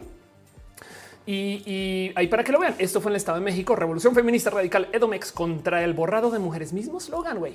Y aquí esto fue en Puebla contra el borrado de mujeres. Y esto se convocó así y dio un poquito como de raro en el corazón, porque es como de, la verdad es que yo sí lo pensé mucho si iba a ir o no. ¿Quién me rescató? La chida y bonita de Naz Campos, quien me dijo voy a ir, ven conmigo y wow. y por eso fui, em, porque genuinamente me estaba dudando mucho el si debería de ir y luego me dio mucha rabia. Hoy me desperté con mucha rabia porque hoy me dieron mi INE, lo perdí no me disculpar por eso, pero bueno, lo volví a, lo volví a tramitar y me lo dieron. Y cuando me lo dieron, tu momento de por qué estás pidiendo permiso para decir que eres mujer? No, como que eso eh, me da mucha rabia. Perdón, Amelie de eh, Pariso dice puede sonar muy pasado, pero ese cartel de amenaza recuerda las águilas negras que me sí, total. Feminismo trans excluyente no es feminismo. Punto total. La territer. Alia Unispop dice: O sea que las mujeres trans salen con una mega goma enorme y borran mujeres cis. Really? Total. Francisca Carracino dice: me da bronca que hablen del borrar mujeres. Miren, miren Argentina, donde nació ni una menos, y, eh, eh, pero, antes nació la identidad de género. Sí, exacto. De hecho, en la Ciudad de México, em, dice Sean Elric, ¿por qué decir cis es misógino? Porque estas mujeres no entienden bien cómo funciona el lenguaje. Entonces lo que están diciendo es yo no soy mujer cis, yo solo soy mujer. Y me pregunto por qué no dicen lo mismo acerca de ser mexicana o ingeniera. Saben, es como de yo no soy mujer ingeniera, yo solo soy mujer y es como de es que, no entiendes que el que te digan cis ahora les voy a decir algo. Había gente en una época que decía yo no soy hetero, yo soy normal y los gays son los de allá. Entonces es la misma energía. Lo que están diciendo es que si tú le añades el cis a la mujer, entonces eres menos mujer. Vean eso, se están confesando de cómo piensan y por consecuencia, entonces dicen que decir cis es misógino. De hecho, le escala más que les digas cis a que les digas TERF. Y es impresionante que ese sea como su procesar, porque, porque de nuevo son las mismas personas que le dicen a la gente LGBT que no pueden ir a la marcha. Y entonces hay algo que decir ahí acerca de su pensar, porque miren, técnicamente, yo sé que hay millones de modos de verlo y lo explica varias veces, pero técnicamente el ser de derecha, hay millones de modos de explicarlo, esto es súper simplificado, pero el ser de derecha es tener la creencia que lo que se te asigna al nacer no es asignado, sino es lo que te otorga la vida. Por consecuencia, no lo puedes cambiar. Entonces, ¿cómo lo aplica una persona de derecha? Pues si tú eres de la élite y naciste en la élite, así te vuelves una persona muy pobre o te de la sociedad, lo que sea, sigue siendo de la élite o al revés. Si tú nunca naciste en la élite, hagas lo que hagas en tu vida, nunca lo serás, porque eres lo que eres el momento de nacer. Eso es un modo de escribir la derecha, la izquierda, y por eso es que, por eso que se le llama conservar, no el conservador, porque tú conservas las dinámicas de poder y las estructuras que hay.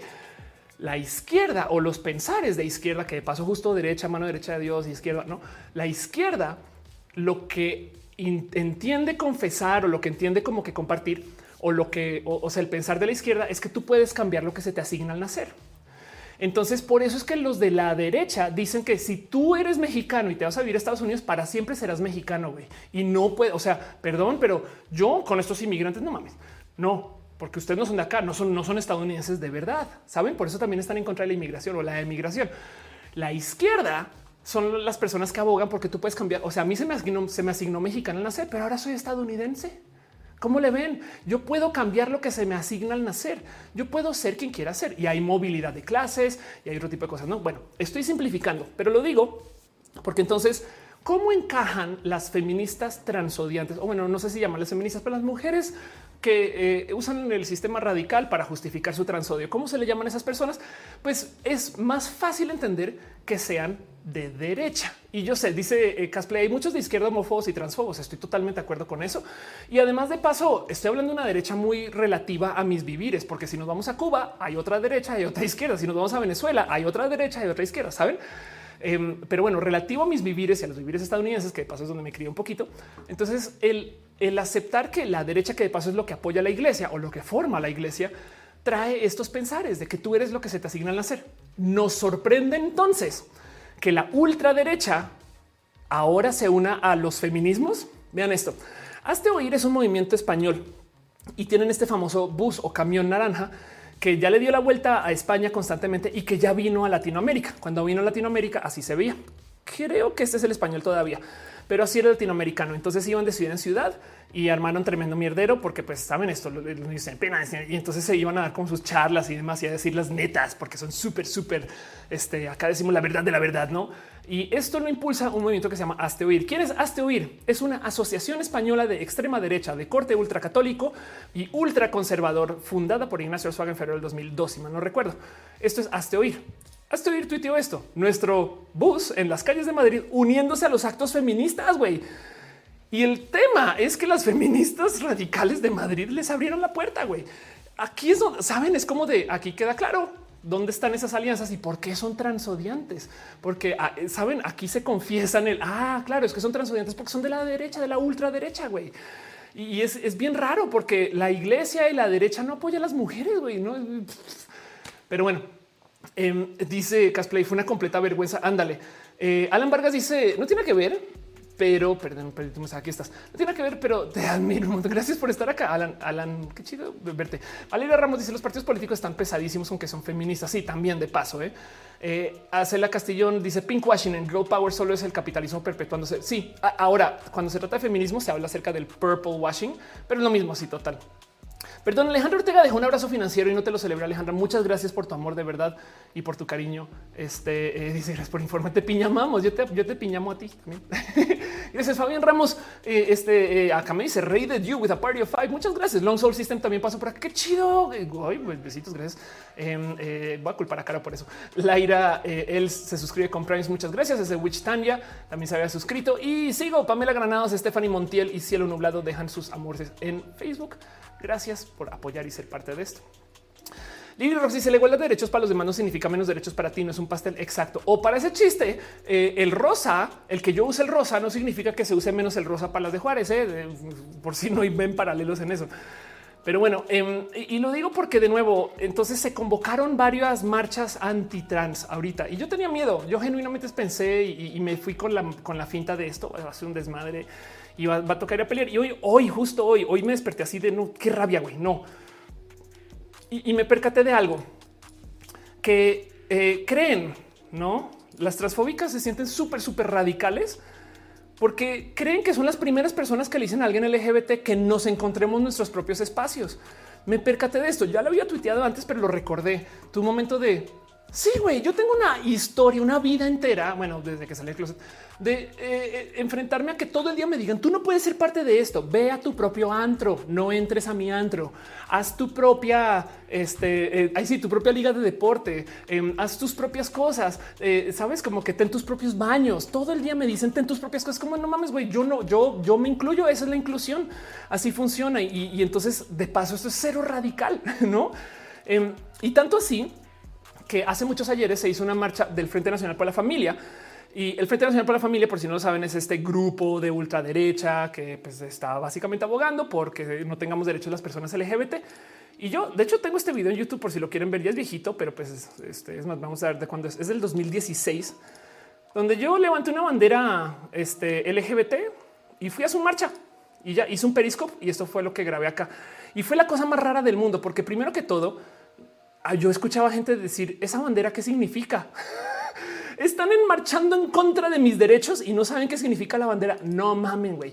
Em, y, vean cómo además no hubo violencia, no se aventaron enfrente. Está muy chistoso porque em, no se fue, fue como raro. Eh, por ahí no sé si que pasó un camarógrafo enfrente y es porque de repente, pues obviamente llamó mucho la atención que en plena marcha el Frente Nacional para la Familia pasara acá este eh, caballote de un metro noventa vestida de negro con una bandera LGBT en plena marcha donde todo el mundo está vestida de blanco, no?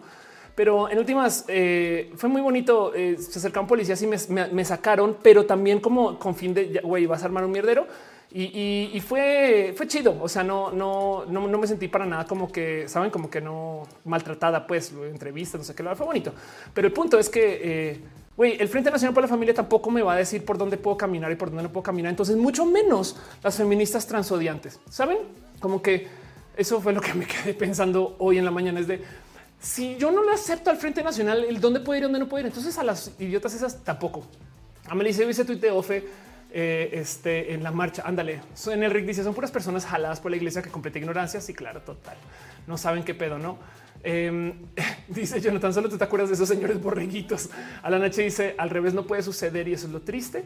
Eh, de, no, claro que sí, eh, claro que puede suceder. De hecho, hay, a ver, hay iglesias abiertamente LGBT y van a la marcha, no? En fin, Cosette dice: ¿Crees que existe la mexicanidad frágil? Mexicanos que se enojan, burlan, además, personas que nacen en México y no se consideran mexicanos. Obvio. Hay algo rarísimo con el orgullo mexicano, donde eh, todo el mundo en México habla mal de México hasta que una persona foránea habla mal de México. Eso es muy cultural, pero pues claro que hay mexicanidad frágil también. La diversidad es diversa. ¿eh? O sea, hay que entender que no toda la gente mexicana es del mismo modo, no? Pero bueno, Fer Zavala dice que es pinkwashing cuando la gente falsamente hace uso del de, eh, activismo LGBT. Los gallegos dice que le pasa a la gente porque excluyen al final es apoyar un movimiento. Sí, total, exacto, exacto. El tema de la exclusión es lo que está presente aquí. Entonces eh, es que hay que entender que es tan insane, no como que mm, hace, hace nada estaba hablando de esto por otro motivo, pero miren, eh, justo puse un tweet que decía cuando a mí me dicen es que la gente trans es un invento de los experimentos nazi con hormonas para eliminar a la gente gay, yo les digo acompáñenme a la esquina de la información.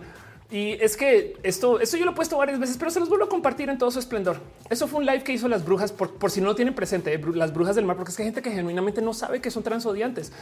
Hicieron un live para discutir las infancias trans. Este y el tema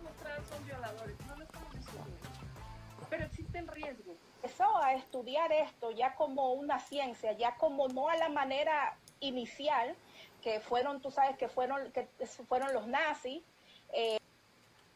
Eh, Vamos a escuchar eso otra vez. Violadores, no lo estamos diciendo eso, pero existen riesgos. Eso a estudiar esto ya como una ciencia, ya como no a la manera inicial que fueron, tú sabes que fueron, que fueron los nazis. Eh, eh, y, buscando una cura para la homosexualidad. Es el origen de, utilizar hormonas eh, cruzadas. Ok, voy a nomás tratar de desmenuzar eso un poquito. ¿Qué están diciendo? Que me da, risa pensarlo. Que para no tener gente gay, entonces una solución que se inventaron los nazis, que es falso. Miren, si existieran los procesos de síntesis de hormonas que tenemos hoy en la Segunda Guerra Mundial, la testosterona que le hubieran dado a sus eh, este, soldados, que de por sí ya les daban todo tipo de cosas raras, pero, pero no era como, o sea, eh, la síntesis de hormonas es mucho más moderna que la Segunda Guerra Mundial. Pero bueno, entonces lo que dicen, su teoría es que eh, un modo de no ser lesbiana es transicionarte. Esta gente odiante insiste que nosotras, personas trans, existimos para no ser, o sea, yo me hice mujer según para no ser un hombre gay. Y entonces he solucionado, ¿no? Como que está bien idiota porque primero que todo, güey, ¿saben? Es como de, claro que puedo ser un hombre gay y no pasa nada. Y del otro lado, yo soy una mujer trans lencha. Entonces, ¿qué pedo, güey? No? Bueno, y, del otro lado también funciona. No es como que tipo de en vez de yo ser mujer lesbiana, simplemente tomo testosterona y ahora soy vato. Y es como de eso no funciona así. Pero lo que dicen es que además esto es un invento nazi. Saben como que eh, eh, y justo por eso dice hormonas cruzadas, porque lo que están diciendo es que no se, supone que uy, no, no, no, no, no está súper, súper eh, antimoral el hecho de que una mujer tome testosterona o un hombre tome estrógenos, dejando además presente que la teoría de reemplazo, la teoría, em, perdón, el tratamiento de reemplazo hormonal no se inventó para la gente trans, güey. Lo que yo tomo se inventó para las mujeres cisgénero que están en menopausia. Y entonces, básicamente, mi proceso de hormonas es que un doctor un día dijo, ah, pues como si fuera menopáusica a los 28. Y entonces, pues nada, pues que tome hormonas desde los 28, ¿saben? Como que eso es lo que es.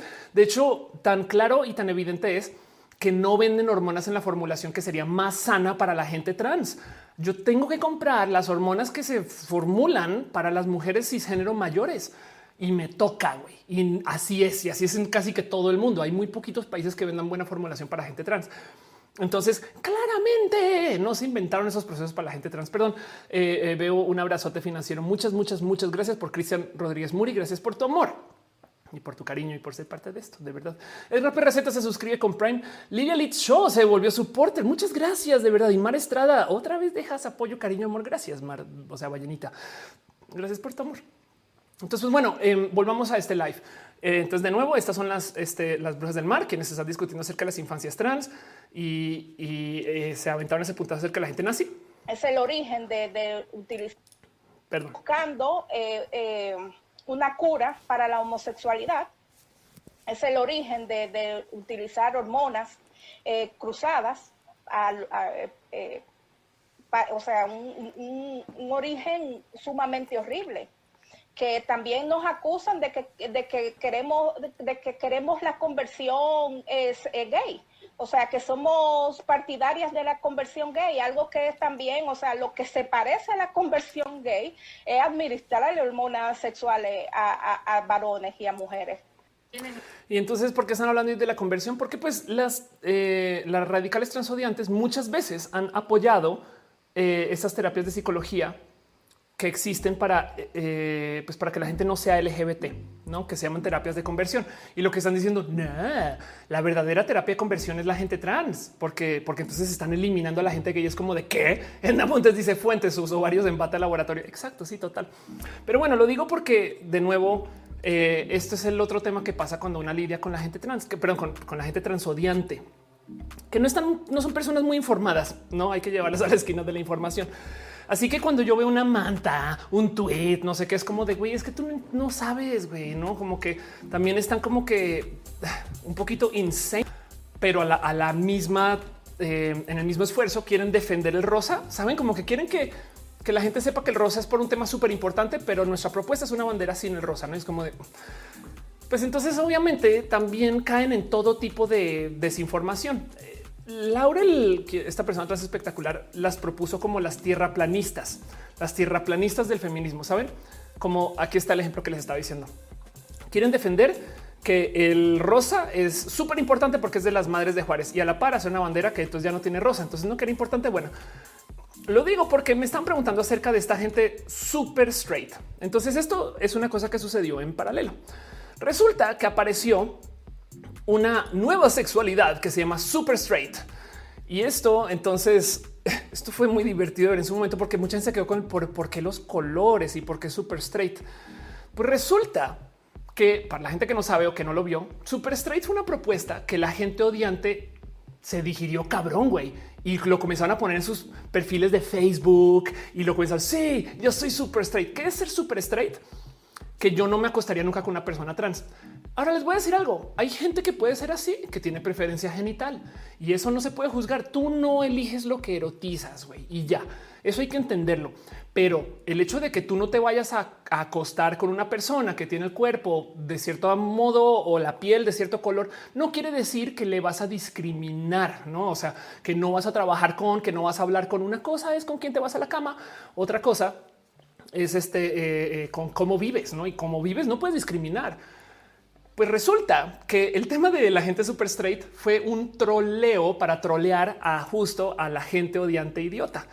Fue una propuesta donde tomaron simbología nazi y entonces tomaron esta simbología y hicieron la propuesta con los colores y la forma. Y entonces eh, lo hicieron de tal modo para que la gente odiante pues ponga estas cosas en sus perfiles. No me tomó cinco minutos en Google, la campaña de trolls de extrema derecha. Así que en últimas, todo esto fue hecho para joder a la gente odiante. Perdón, veo que están dejando abrazos financieros. Mario Barmor, gracias por tu cariño de verdad. Eh, este eh, y Iliana Aguirre deja piñas también. Gracias, gracias, amor, amorcito piñas para ustedes. Se celebra con todo y con todas y con todes. Pero bueno, Diana Lucía Viola también deja stars. Muchas gracias, Diana. Gracias de verdad. Entonces, exacto. Gracias por estar piñas para ustedes. Es, es impresionante este cuento de la super straight. Ahora les voy a decir algo. Miren, aquí está toda la historia de la gente super straight. Esto fue lo que se publicó. Entonces, ¿qué es ser súper recto? Esto está autotraducido. No me, da, mucha risa. Perdón. Que tener un súper recto. Bueno, ¿qué es ser super straight? Esto es una nueva sexualidad que significa que solo te atraen las mujeres o hombres cisgénero. Eso se debió a una afluencia de personas que dicen que no eres heterosexual y es de güey, eh, esto qué pedo. Pero yo igual cuando lo vi, yo no me caché, o sea, no me percaté este tema de, de la simbología Em, ya sé, dice pan súper recto, sí, un poquito, pero me dio mucha risa porque les voy a contar una historia. Cada año aparece un grupo, por lo general transodiante o heterofóbico, perdón, homofóbico, heterofóbico, no, por lo general transodiante, homofóbico, odiante, no, que propone esta cosa que se llama el orgullo hetero. Y les voy a decir algo, nunca funciona, güey. nunca funciona, porque el momento que tú le propones al mundo el orgullo hetero, un chingo de gente hetero va a decir, saben como que solamente la gente odiante va a decir, hoy sí, qué chido, yo me uno a eso, yo soy hetero heterosísimo. Eh, la gente del Frente Nacional por la Familia propuso una bandera hetero, me acuerdo, y luego decidieron hacer una marcha y no llegó nadie, nadie, o sea, literal nadie. Y me da risa porque cada año aparece, pero con una forma diferente. Este año fue el ser súper straight o el súper recto. El año pasado, perdón, pero que ya vi que es el año antepasado, solamente que la pandemia me descuadra un poquito mis pensares. Esta fue la bandera hetero. Lo divertido de esta propuesta es que se hizo una marcha hetero donde solo atendieron dos personas y para rematar dos vatos, güey. Pero bueno, el punto es que el tema de la gente super straight, volvamos a tema. El tema de la gente super straight es que cada año aparecen, ¿no? Y la gente odiante es gente odiante en general, ¿no? Como que también hay que tener presente que ah, son odiantes para todo, porque por si no lo sabían, las mujeres transodiantes no solo eh, eh, son, son odiantes de... Eh, uy, pues el enlace que no era, no solo son odiantes de... De la gente trans, sino que luego resulta que pues, suelen ser muy eh, racistas, por ejemplo, o suelen ser muy discriminantes de, bueno, a veces son muy clasistas con sus modos también. Y mi favorito, a ver si lo encuentro rápido, es que resulta que también son muy bifóbicas. El año pasado se pronunciaron así de que, o sea, son tan radicales como sus feminismos que técnicamente aquí está, aquí está, ok. Técnicamente no permiten a a nadie que se asocie con un falo.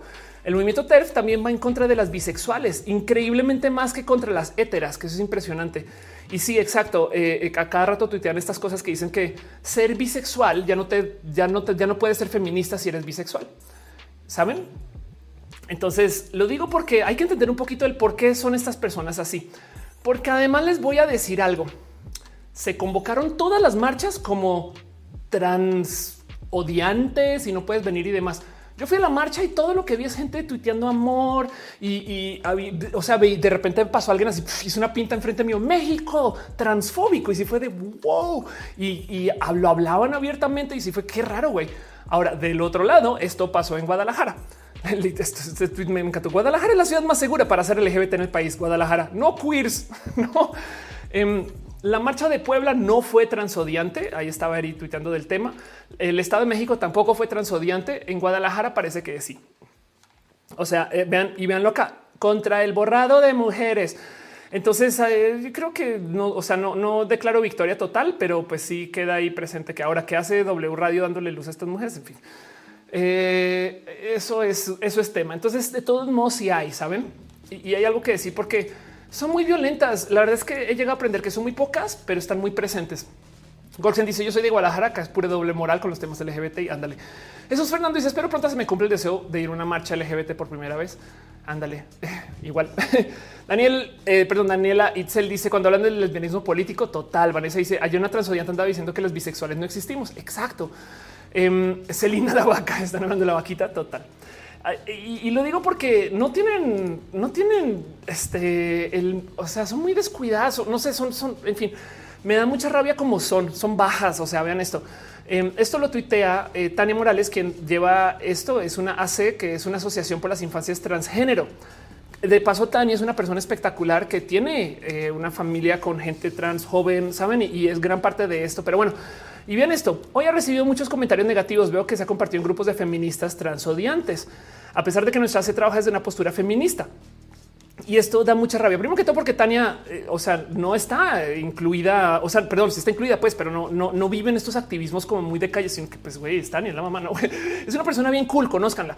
Pero, pero esto tengo mi corazón algo apachurrado, porque tengo claro que tres años recibiendo odios en redes me han hecho más fuerte, pero no lo suficiente como para salir ilesa. Les pido a mis amigas en este Facebook no tiene nada. Eh, eh, que muchos no tienen nada que les suene a la población trans, que no se rían de chistes, no se rían de los chistes de las juventudes trans. Y sí, exacto, los enemigos de, la gente joven trans, o sea, Frente Nacional por la Familia, el PAN, el PES, los machos y ahora las feministas trans excluyentes. Y es que sí es verdad, güey, yo es, ridículo ver cómo se unen con eso y lo parece, o sea, siento que es muy bajo que las transodiantes se burlen de las niñas chiquitas trans, es como de, güey, Em, Carlos Velázquez, eh, ah, perdón, está respondiendo. Abril dice: Tengo un grupo de gente trans y todo este. muchas gracias. Cristian dice: Yo creo que todos somos un poquito bisexual. Pues sí. Em, dice Judith: No entiendo lo de las piñas, es que las piñas son muy elegantes. Paul Moreno dice aparte, y, por eso los usamos para las gracias o para celebrar. Eh, dice eh, Plumón Azul, perdón, Paul Moreno, aparte discrimina cuál es la lucha de las TERF. Es una buena pregunta. Y se supone que son feministas radicales, pero sus esfuerzos están tan dedicados al odio trans que yo creo que esa es su causa. Y entonces por eso es que me da tanta rabia. Estamos ahorita en un edificio que se está quemando y necesitamos de manos para ir a apagar el incendio, sacar gente, eh, establecer como fortaleza estructural para que no se caiga, lo que sea, millones de cosas. Hay que entrar en chinga y solucionar esos pedos, güey. Ya se está incendiando. Y estas idiotas están paradas en la puerta viendo el pasaporte y la apariencia. No, no, no, no. Es que tú no eres muy como no sabes que tú, no entras. Es como no mames, güey. Y déjense de que no estén dejando entrar a la gente. Hay gente chida que ya no quiere atarse a los feminismos porque dicen, güey, es que yo no quiero que me confundan contra el estudiante y no las culpo. Y del otro lado también, en vez de estar checando el pasaporte, podrían estar apagando el incendio. Entonces, claro que em, hay algo ahí raro de, cómo eh, saben qué cómodo que es ser transodiante si lo piensan, porque como activista, el maltratar a una persona, el checar el pasaporte, entonces ahora te reivindica a ti como la feminista de verdad y no has hecho nada. Es como cuando tienes un millón de cosas por hacer. Entonces llegas a la casa, estás en la tarde, tengo 15 cosas por hacer y te sientas y haces una lista de las 15 cosas. Cuando acabaste la lista, no has hecho nada. Así saben, no han hecho absolutamente nada, pero ahora son más feministas y es como de güey, pues de razón, de razón, qué cómodo que es esto, no? Yo, yo lo único que digo es decir quién es streamer de verdad y ya, y me paro desde aquí a criticar a la saben como que eh, eso es cómodo. Y entonces lo digo porque además la verdad es que los activistas sí son muy furiosos y muy bravos. Eh, la historia de eh, Laurel, perdón, Laurel, van 100 veces que me como la tilde en el nombre de Laurel, pero bueno, Em, Laurel es columnista en Milenio. Iban dos veces que le tumban su columna. Y aquí está. Eh, de nueva cuenta eliminaron las columnas de Laurel. ¿Y por qué? Porque habló acerca de las transodiantes. Ahorita le tengo mucha rabia a Milenio. Por segunda ocasión, el periódico Milenio borró una de las columnas de Laurel Miranda. De hecho, fue anunciado por la periodista a través de su cuenta de Twitter. Y sí, hoy despierto con la noticia que se tomó la decisión de bajar de Milenio mi texto en que critico las terapias de conversión amparadas en el feminismo. O sea, Em, el tema es que al parecer las brujas del mar, porque esto, porque esto es directo con las brujas, tienen a alguien conocido en Milenio o son parte de Milenio, yo no sé, pero con mucho éxito han logrado bajar dos veces columnas de Laurel publicadas sobre Milenio, que conste que Laurel trabaja en Milenio, güey. De hecho, a mí me pidió una entrevista para el 8M y, yo tengo tanta rabia con Milenio que les dije, no les puedo apoyar, güey. Saben como que me, da rarito porque entonces es como de, lo hacen porque quieren transinclusión, pero sean congruentes, güey. Entonces da rabia porque em, las mujeres que se quejan de que las mujeres trans borramos a otras mujeres están borrando a mujeres trans. Si ven la rabia que puede levantar todo esto. Y chico Chami deja un abrazo financiero y se me podría ser borrado de hate. Sí, total, de acuerdo. Em, entonces el tema del transodio es eso, no? Porque em, de nuevo, no más por hacer la tarea. A ver, hagamos la tarea un poquito y, porque, porque quiero también. Entonces, qué tal que tengan la razón en algunas cosas, no? Porque por lo general siempre nos culpan de ser estas personas enfermas y demás. Pues bueno, primero que todo acerca de la enfermedad, la Asociación Psicológica eh, eh, eh, Estadounidense, la APA, em, justo se acaba de pronunciar en contra de las terapias de conversión contra las personas trans. Y, justo lo dicen porque el ser una persona, o sea, estas cosas que se apoyan del feminismo trans excluyente. De paso, esto es de lo que habló Laurel en su artículo, el mismo que le borraron. O sea, el artículo donde, donde hablaba acerca, el artículo que tenían en, en Milenio hablaba de este tema. No, entonces enfermos y enfermos no, no lo somos. Y, la psicología y la gente que está en rubro de la psicología, por lo menos hasta dentro de la APA, con todo y que la APA nos dé muchas cosas a la gente LGBT. Punto. Yo creo que ya nos den reparaciones a esta altura. Em, eh, nos apoya esto por un lado.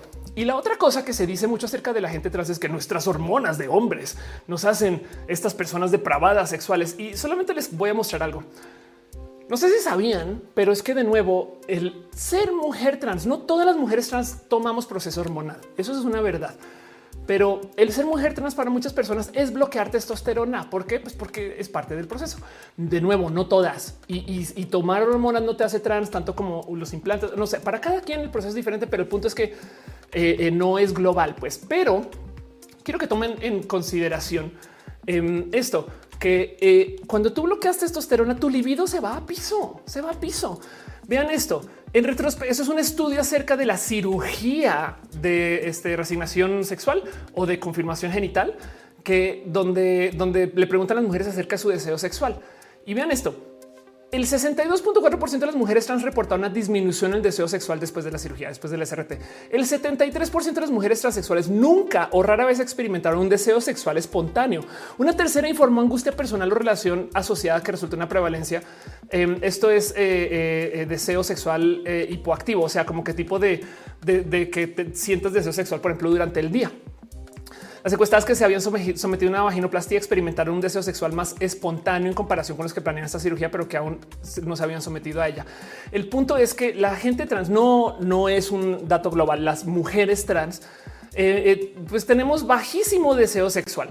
No todas, no, y solamente lo dejo ahí porque quiero que tengan presente de que esas verdades biológicas que se nos achacan son falsísimas. Saben, es como que no, perdón pero, pero la verdad, los hombres son así y por consecuencia las mujeres trans obligatoriamente también son así. Es la cosa más falsa que hay. Em, Alfonso, y, de nuevo, eso no quiere decir que esto sea el 100% de las mujeres trans, solamente que hay un, el rango incluye mujeres, un chingo de mujeres trans que son o somos muy asexuales, saben? Y eso quiero que lo tengan presente porque la leyenda de que las mujeres trans somos grandotas, fuertes este, y depravadas sexualmente, ¿de dónde viene? Alfonso Quiero dice en Colombia. Em, no había visto una marcha feminista como la de hoy con tanta violencia hacia la iglesia. Wow, pues, se lo buscan a veces, no? Laira dice: eh, Soy feminista, pero no, entiendo mi género bien y me conflictúa que algunas que se llaman feministas me digan: No, tú hoy no eres mujer, te odiamos. Y total, no? Qué locura eso.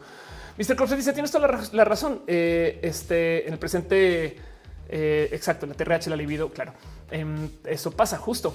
El libido es casi inexistente, no siempre, pero pues solamente eh, quiero que sepan que, esto también sucede y yo lo, propongo nomás por hacer la tarea, por pensar 10 segundos. Y si tienen la razón, no las transodiantes, obviamente no tienen, pero bueno, porque además, aunque lo tuvieran, pues entonces igual somos mujeres diversas, saben como que no, en fin. Eh, Fercetes dice las mujeres trans están muy invisibles para la cultura popular. Las mujeres trans me gustaría decir de verdad, no, pero las mujeres, hay, la cultura popular habla unas historias, pero así salvajemente incorrectas acerca de las mujeres trans. Pero bueno, Kevin García dice: Yo tengo varias conocidas ya ni consideradas amigas que dicen ser feministas, pero solo se la vienen quejándose de todo lo que hago. Este no, eh, no tuvieron, pero ellas se refieren a los derechos de hace más de 60 años. Son incongruencia. Ándale.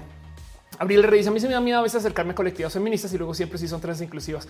Sí, hay un poquito como de trauma con eso, admito. A mí también, la verdad, a veces me cuesta mucho y la verdad es que hoy cuando salí a la marcha, hoy no vi a una sola transodiante, ni una, ni una, en ningún lugar. No es más, vi banderas LGBT, vi amor pro LGBT, vi a mujeres trans y tu momento de entonces las terfas que saben como, en fin, em, pero, pero bueno, em, como sea, saben que miren, digan lo que digan de nuevo. Eh, ahí estuve yo, justo ahí, les dejo aquí a mis hermanas trans, no em, eh, eh, poniendo y, esto. Entonces, o sea, no está en discusión, saben? Como que a mí lo que me da rabia y me cayó el 20 hace nada es que todo este esfuerzo del transodio es súper malgastante, pues. Porque ese activismo de quién puede y quién no puede ser la causa o activista o parte de, pues es ser el o la bouncer. Entonces se dedican explícitamente a verificar pasaportes y apariencia en la puerta cuando el edificio está en llamas y se requiere de gente para apoyar con el incendio y la situación. Esto que les acabo de decir. Y justo muy cómodo ese activismo, no enfrenta ninguna causa y se cuelga en la medalla a representar la causa de verdad verdadera. Piensen en esto. Cada post en Facebook, cada tweet, cada vez que comentan las mujeres trans, no es un post que no se puso por Félix Macedonio Salgado, es un post que no se puso por una mujer perdida, eh, desaparecida o violentada, es un post que no se puso para apoyar a Irina, que está ahorita. Ojalá estemos en mejores situaciones. Espero que lo de Irina esté más solucionado. Pero cada vez que se habla acerca del transodio, es una vez que no se habla acerca de un tema que requiere de urgencia. Y la prueba fehaciente es el hecho de que nadie sabe que hay una crisis de hombres entrenadores en el deporte y lo único que ubican del deporte femenil es las mujeres trans. Saben?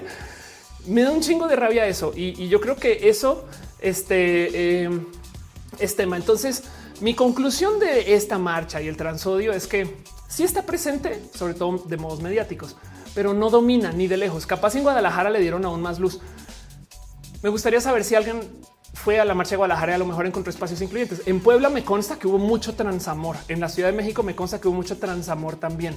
En el Estado de México me consta que hubo mucho transamor con todo y que amenazaron. Entonces es más como que se queda claro que son, son un grupo pequeñito que tiene mucha voz. Y, y esto ya lo sabía yo. El año pasado, cuando fui a la marcha, me pasó exactamente igual. Entonces tengo estos pensares de cómo, güey, es que no, no dominan, son nadie, ¿saben? Son grandes mediáticamente hablando, pero ya. Persetes dice lo chévere es el para la, equidad. Habría dice cómo deberíamos responder. Siento que estamos en la posición de los X-Men. Si no hacemos nada, nos violentan. Yo creo que a esta altura sí hay que posicionarse. Por eso la bandera, por eso la visa.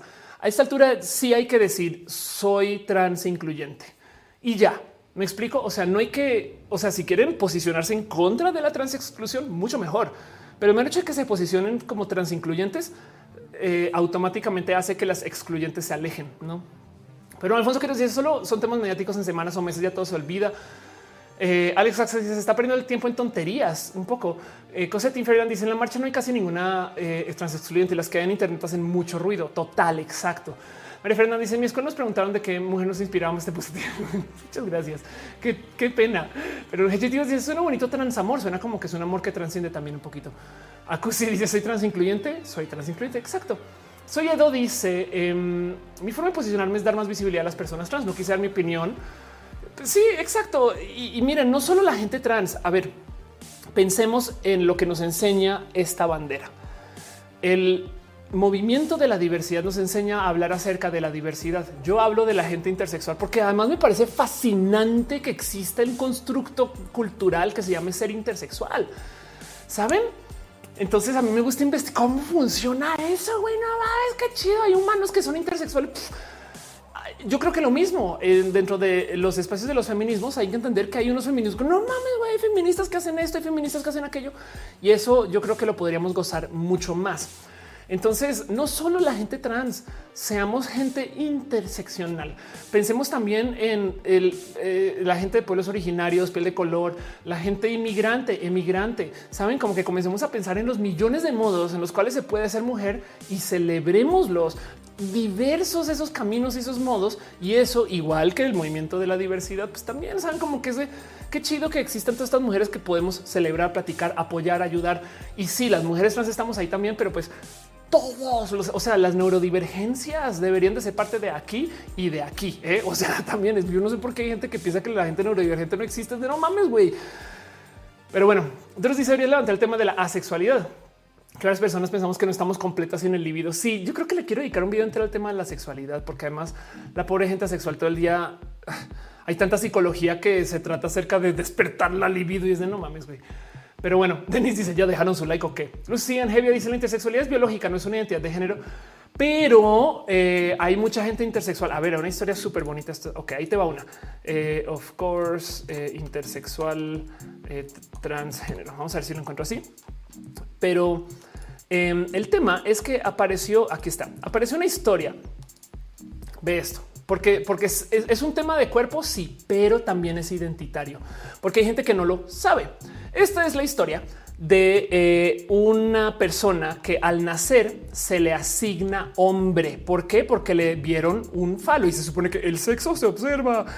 Pues resulta que en lo que crecía, em, pues no, nunca tuvo un devenir de hombre y no lo quiso. Entonces transicionó. Entonces una persona transgénero.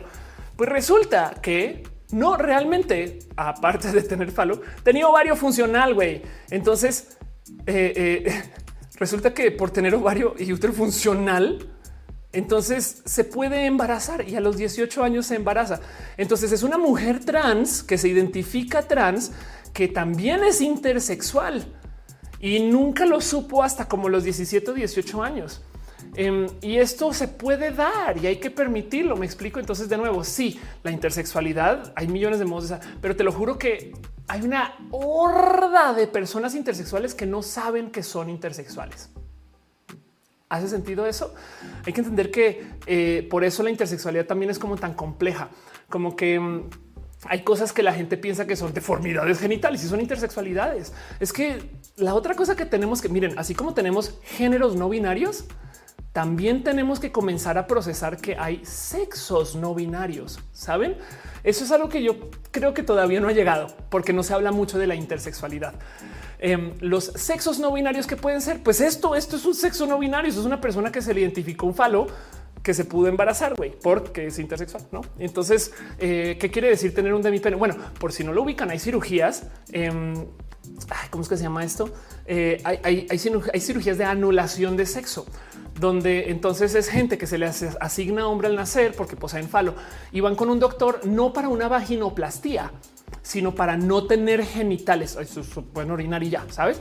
Entonces quedan como Ken o Barbie, no lisos o lisas o lises. Y eso entonces no necesariamente implica que dejen de ser hombres si así se identifican, porque traen un género y una identidad de género y un sexo y otra identidad de sexo. Y los sexos pueden ser no binarios. Y esa es una conversación que yo creo que todavía no hemos tenido, pero, pero que eh, sobre todo que yo creo que no vamos a tener por un rato, no? Pero eso sucede. De hecho, algunas de esas cirugías de anulación de sexo se hacen en México. ¿eh? Me dice una persona transexual intersexual. Qué amplio es eh, eh, el tema en cuanto a la diversidad. Exacto es que si les puedo dejar una lección de vida de todo lo que he dicho en todos mis canales, en todos lugares, es la diversidad es diversa. Saben, hay que y eso yo creo que lo debemos de no mames, güey, esto se puede hacer. Qué chido. Como que a mí me da un poquito de wow, qué chido que esto exista. La naturaleza es cucú, güey, no? Em, entonces, esto puede suceder, lo cual entonces deja la duda de cuánta gente intersexual no anda por ahí sin identificarse. Y luego el tema es que si les dicen tú eres intersexual, todavía lo pueden negar y es, pues yo no me identifico así. Pero bueno, Elisa dice esa conversación la tuvimos cuando nos echamos un café hace como dos años, no muy lejos de mi casa, aquí en Starbucks muy chido, me acuerdo. Y, todavía tengo uno de los labiales de ese día. Qué chido que estés acá, Eli. A su vez, dice que puedes decir acerca de la gente bigénero. Yo me identifico bigénero. Em, pues eso es, es, parte de, eh, este, depende de cómo te hagas tu acercamiento al, al, espectro de gente no binaria. O también eh, la vida bigénero está bien chida en general. Yo todos estos rubros que lidian con el tener potenciales eh, eh, modos de fluir o etc.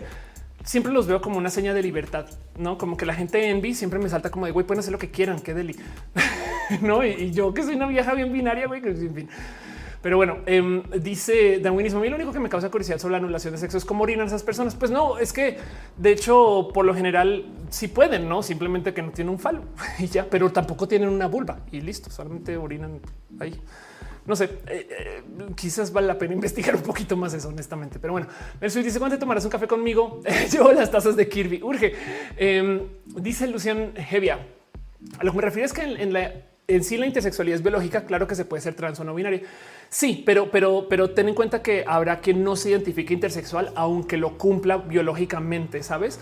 De nuevo, es identitario tanto como em, no sé. Es que es que a ver, todo aquello que se nos asigna al nacer lo podemos cuestionar porque, porque, porque, porque el determinismo de nacimiento es bien cruel. Y lo digo como alguien que no quiere ser libra. Saben como que a veces a mí lo que les, confieso, a mí lo que no me gusta del horóscopo es que me digan tú naciste y desde que naciste tu personalidad. Desde no, güey, yo estoy en, o sea, yo, yo, yo, yo diseño mi personalidad a mi gusto y luego me he dado cuenta que hay gente que se inscribe mucho en ciertos signos este, zodiacales y listo. No, entonces cosas que se nos asignan al nacer y que, y que pueden cambiar nacionalidad, sexo, género, este, religión, no también se nos asigna al nacer, este comportamiento zodiacal se nos asigna al nacer. En fin, em, este dice eh, baila sin César, típico de Libra, no? Claro, sí, total.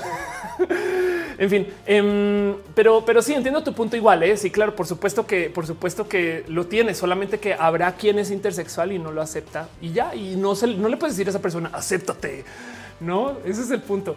Em, dice: Hola, estoy muerto, me enamora de siendo fantasma. Dice: Asumimos que Hello Kitty es una gatita. ¿Qué tal si es un chico? Creo que Hello Kitty, si mal no recuerdo, si es formalmente eh, eh, no binaria.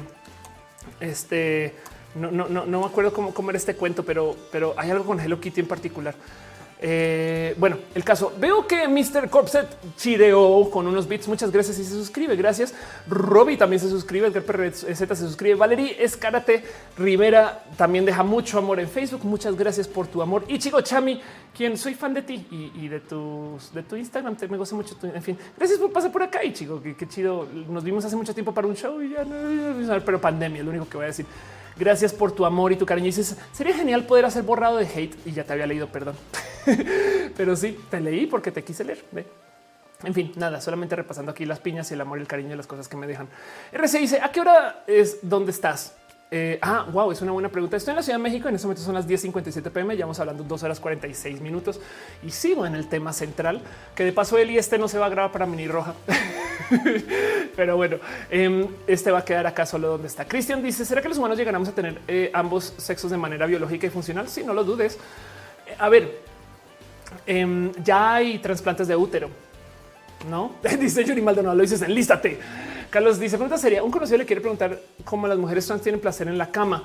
Uh, eso es, también es, eso es rediverso. Varía un chingo, chingo, chingo, chingo. Que si tomo hormonas, que no tomo hormonas, que sabes, es como, es como decir cómo se acuestan los hombres gay. A ver, hay gente que está muy en contra de que se diga pasivo y activo porque hay inter, no? Y, hay gente que es pasivo una época, luego activo otra época. Eh, Saben como que lo que sí hay que tomar en cuenta, pero es que de nuevo no es universal, es que no es como en el porno, pero habrá alguna que sí, que de paso es lo mismo que pasa con las mujeres cisgénero, no? Pero bueno, en Edo 8 dice: Si me siento hombre trans siendo hombre cis, pues date chance. Pues bueno, bueno, sabes que yo sí, yo sí he conocido gente que me dice yo soy mujer trans de mujer a mujer. y en fin, así la diversidad. Ahora Castillo dice, eh, ¿por qué no va para mini roja? Eh, porque, porque este tema tiene vigencia de solo hoy y, va a quedar chido. Está chido como se habló aquí, excepto por ese hoyo de volumen. Ahorita fue mi culpa, perdón. Eh, pero bueno, yo lo arreglo. Diana Mateos dice a mi esposo y a mí nos encanta escucharte. Qué chido. Muchas gracias. Qué pena que este, les ponga a debatir. Espero que sea para bien. Maciel Slau dice yo nada más quiero saber cómo quitarme el útero porque ni lo quiero ocupar.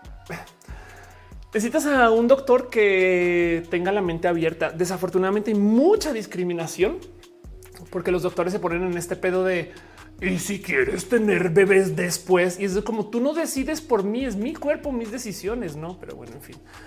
Bueno, em, con eso cierro el tema de las transodiantes y solamente me queda una cosita más que quiero mencionar acerca del 8M y luego me va a preguntas generales con ustedes pero quería repasar un poquito de lo que sucedió durante el 8M, los eventos y no más por hacer un resumen, porque yo hablando justo dos horas 48 minutos non-stop de solo un tema, hablamos de las marchas trans excluyentes que resultaron no ser trans excluyentes de la bandera Visa que ahí está hecha a mi mano y ahí se va a quedar un ratito eh, de los eventos varios Switch Your Twitch, Estefanía Velo renunciando, Panam, los tenis, todas estas cosas y de la marcha en sí y el día y cómo llegamos a estar acá. Pues bueno, otra cosa que quiero que tengan presente que está sucediendo son estos como raros movimientos que les quiero invitar a que todavía los adopten si les interesa. Algunos ya no van a aplicar tanto, pero por si no lo vieron, em, se está convocando a esto. Eh, que hicieras un cartel con nombre de una mujer latinoamericana que admires y lo pegues sobre el nombre de la calle. Ahora también dice el, letrero del nombre de la calle donde vives o trabajas y, no háganlo en otra calle. sobre todo si no van a tuitear. Tómate una foto, por favor, que no muestre su rostro. Y luego ahí están los hashtags que puedes usar. Y, mucha gente sí lo hizo. ¿eh? De hecho, aquí está eh, justo Raquel Medina puso esto que mi amor total hizo la calle Doctora Elizabeth Montaño, que le puso hasta la banderita trans. Entonces, pues muchas gracias. Y esto lo vi varias veces. Entonces, por si, por si ven que esto está pasando, es por esto, porque se convocó para ese 8M el poner nombres pues, de mujeres latinoamericanas, sobre todo en los nombres de calles, que pues los, nombres de las calles, por si no se dan cuenta, son generalmente vatos. Yo sé que hay muchos que sí son mujeres. De hecho, hay una calle Ofelia no muy lejos donde vivo, pero, pero pues saben como que también de eso está. Y de hecho, también otra cosa que se estaba hablando mucho, eh, René, eh, justo que está compartiendo esta noticia, por ejemplo, no del caso de Cecilia Yepis Reina, quien es toda una historia en Nogales o en Sonora, por si, por si no tienen presente, pero pues decía cuando nos manden rosas y piolines diciendo feliz día de la mujer, ¿por qué no respondemos con un pantallazo, un feminicidio local reciente? Y esto tomó vuelo y si había gente haciéndolo, como que de repente sí les veía tuiteando y, comentando que este nada, pues eso, no como tipo de feliz día. Toma Cecilia Yepis, reina muerta. Eh, entonces esto sucedió. En fin, eh, ahí se los comparto y son las últimas cosas que tengo para ustedes de lo que está sucediendo, que también son como movimientos, cosas a los cuales le doy la bienvenida, porque de nuevo, si no fueron a marchar, pero si lo pusieron en redes, eso también es marchar. Veo piñas, veo piñas, piñas, piñas, piñas, piñas, piñas, piñas, piñas, piñas, piñas, total. Este Marge está diciendo se perdió todo el show. Y dice el color son nuestras mujeres. Te voy a decir algo, Mar. el color, este, el color rosa es el día del cáncer de mama. Entonces, ¿quién se apropió de qué? Mer Swift dice: Yo hice el pantallazo unas siete veces. Qué chido. Em, este y, además, sabes qué, Mar? Yo fui y pinté cruces rojas en el zócalo. No sé si tú lo hiciste. Entonces, con todo perdón, yo sí le rendí tributo a las madres de Juárez. Eh, así que habla tú este, eh, con tu odio en otro lugar. Morriland dice: ¿Tú crees que la gente albina, exceptando en África, tiene privilegios blancos como en México? Ay, eso es todo un tema, todo un tema. Hace nada descubrí que hay gente negra albina. ¿Qué? ¿Cómo que negra albina? Sí, es gente eh, negra con piel que no es negra. y esto me parece tan interesante, pero la verdad, verdad es que me gustaría saber más de esto porque esto yo no sé, es una historia que yo pueda contar bien. Saben, es simplemente el saber que esto sucede y más bien lo celebro como el así es la diversidad. Saben, esta persona seguramente es muy culturalmente negra y vean, no, pero bueno, en fin, eh, Alan H dice los asesinan. Eh, claro, piñas, piñas, piñas, piñas, piñas. Veo que están poniendo muchas piñas. Muchas gracias. Em, este, perdón, eh, Ichigo Chamilla ya te había leído. Perdón. Orlando Vivar dice: Te mando mucho amor. Muchas gracias. Muchas, muchas gracias. Yo a ti. Ernesio 90 de Hobbits. Muchas gracias. Girer también. Valeria Escárate Rivera te había leído, pero igual gracias y le celebro y apoyo y, nada. Papi Cruz dice todo el pedo sudafricano albinos está bien intenso. Sí. Em, en fin, Didac dice que otros proyectos tienes. Em, estoy creciendo girasoles. Ese es mi otro proyecto. Pero bueno, en fin, Laun dice los albinos negros eran vendidos más caros por su rareza. Órales, güey. Pues bueno, eh, este tema, la verdad es que desconozco bien. Solamente me regocijo que exista, saben, porque es como de wow, la diversidad, no? Y así. Whispering dice gracias por hablar de esos temas tan importantes. Gracias a ustedes por acompañar.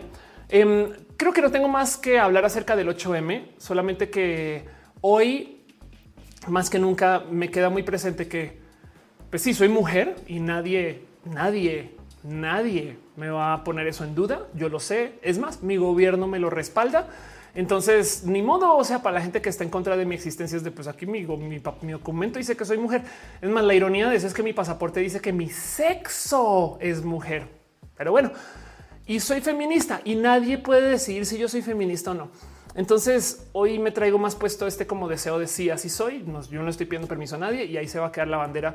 Eh, luego voy a tratar de conseguir una mejor, pero, pero esta la quiero guardar porque es que es más, va a ver si puedo volverles a mostrar. Es que es que no se ve bien en la foto, pero es que si es bien, si es bien la, moda es mi pasión, güey. ¿Saben? La, costura es mi pasión. Es que está a ver si puedo darle como zoom un poquito.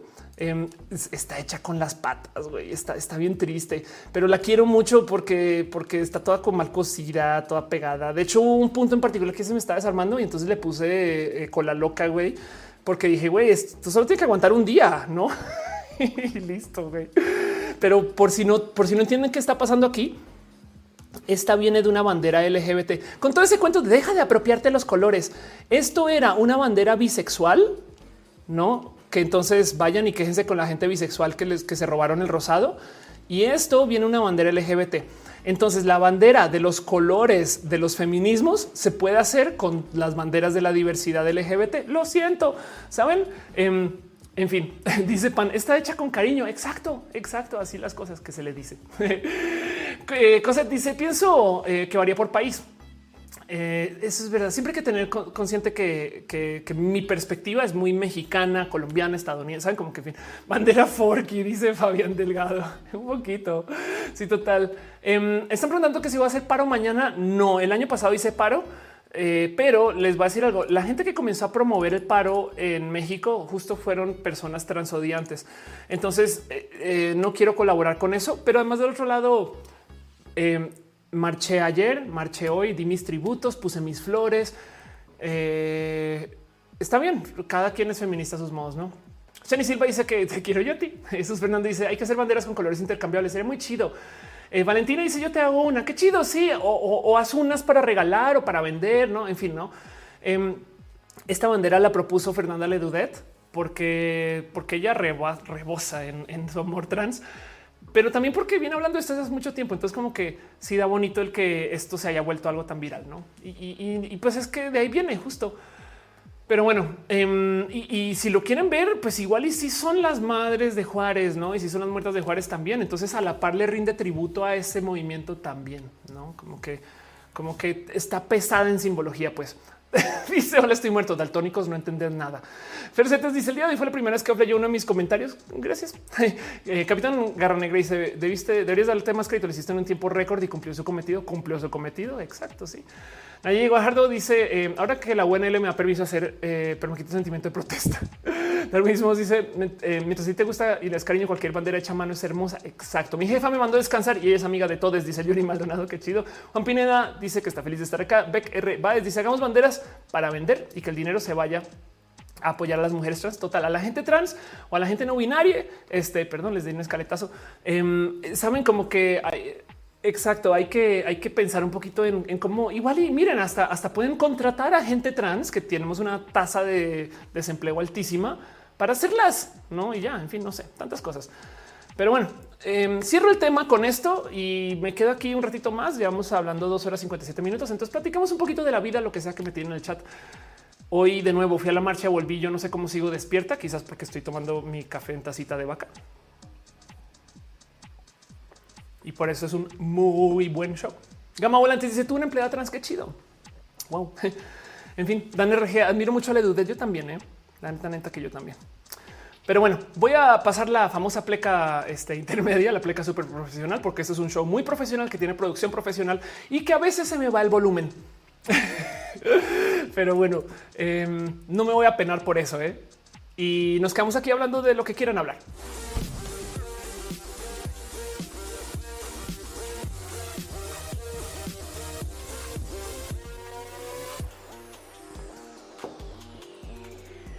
Cristian Valderas dice que siempre aprende mucho en roja y te voy a decir algo. Em, yo también. Preparar roja me ha enseñado mucho de la vida y mm, pues eso, no como que siento que eh, el tener este show para mí es un regalazo de vida. Pues Lisbela dice piñas por ese chiste. Em, Dice Ale Chica, repitan, eh, evitan. Ah, sí, claro, eviten las mayúsculas. Muchas gracias. Sí, el tema de las mayúsculas es porque luego se vuelve una locura eh, que todo el chat se vuelve mayúsculas. Es algo como de convenciones de Twitch, pues.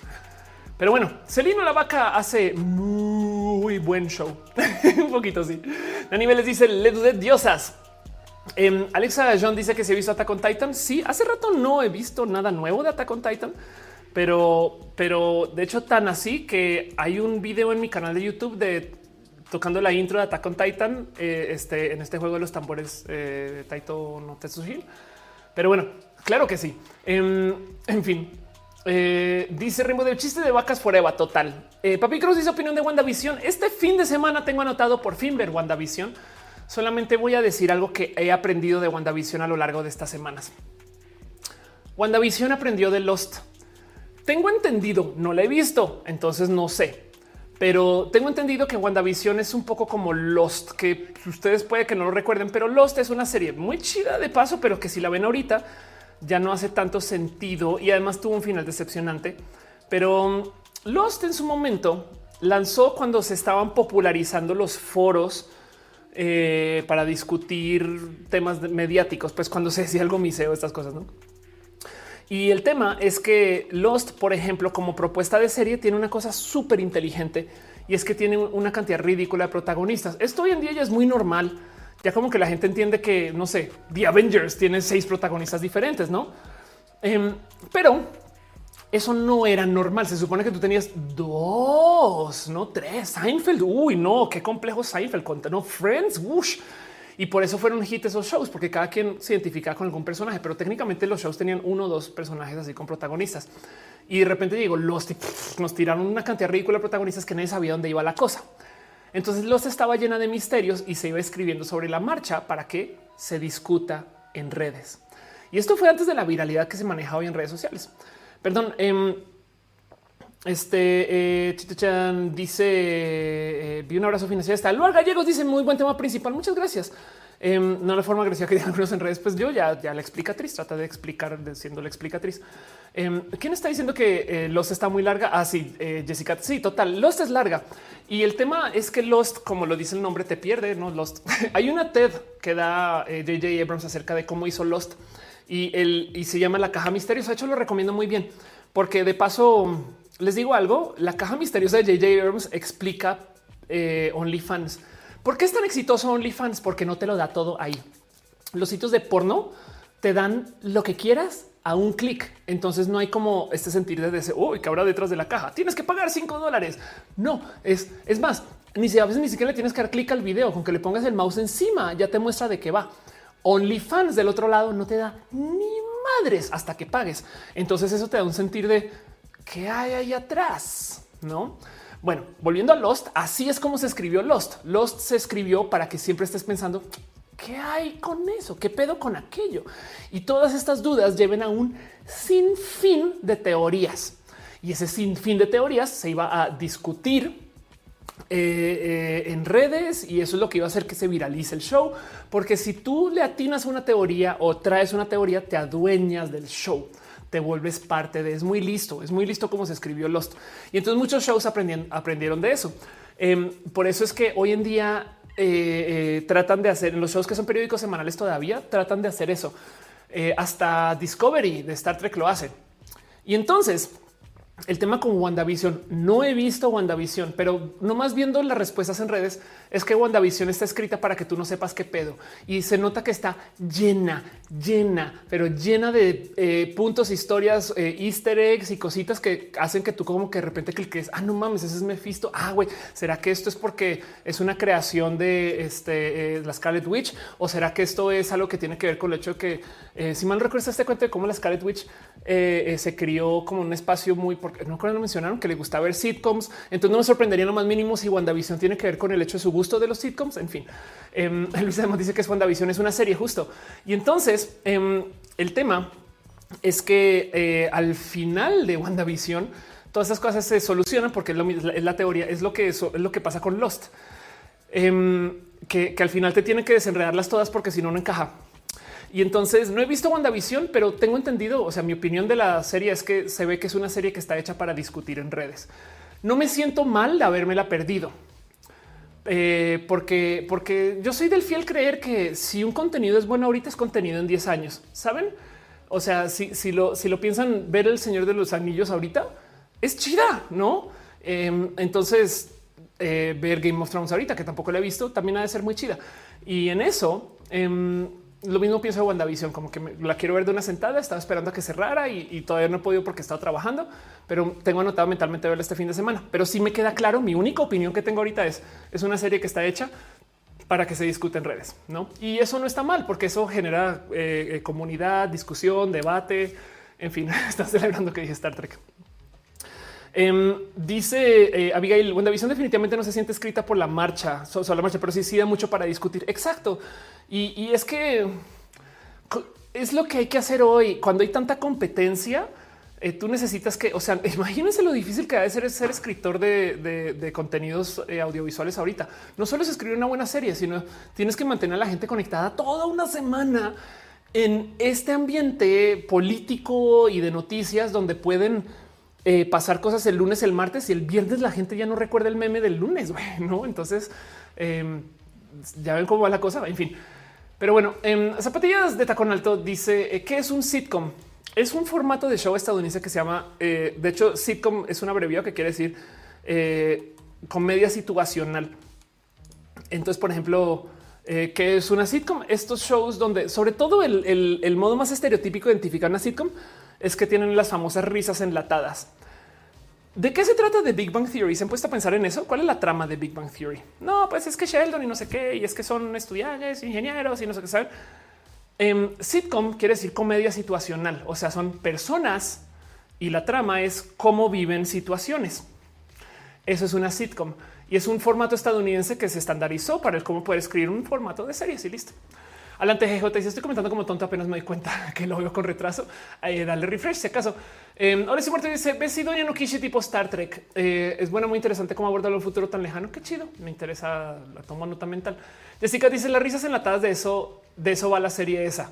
sí, total.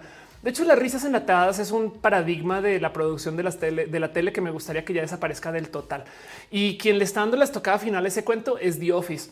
Las risas enlatadas, si algún día se quieren romper el corazón, busquen Big Bang Theory sin risas, porque hay gente que se ha tomado la labor de borrar las risas de estos shows y es la cosa más rara del mundo, porque no nos damos cuenta cuando lo estamos viendo así pasivamente, pero esta gente literal es como que echa un chiste y se queda así y luego vuelve a echar otro chiste y se queda así. Y ahí es cuando ponen las risas. Entonces, como actores o actrices, wow, mis respetos, no como que a mí nunca me ha caído el 20 que quedarse quieta y callada mientras las risas enlatadas es chamba, güey, sin romper personaje. Pero del otro lado, el que el productor del show o el guionista te diga a ti, aquí es donde te ríes, creo que está en la chingada. Creo que es chamaquear a tu audiencia. Saben? Entonces, por eso me gozo mucho que The Office, por ejemplo, llegó a decirnos nos vale gorro, no vamos a poner risas y la gente se va a reír igual. Pero bueno, em, este Gerardo Reina dice The Big One Theory es choclorre, lo que significa que es personas nefastas viendo fantasías eróticas y total. Wiki Rivas dice WandaVision es muy buena, realmente es algo diferente em, a lo que Marvel nos había dado. Yo no creo eso y te voy a decir por qué.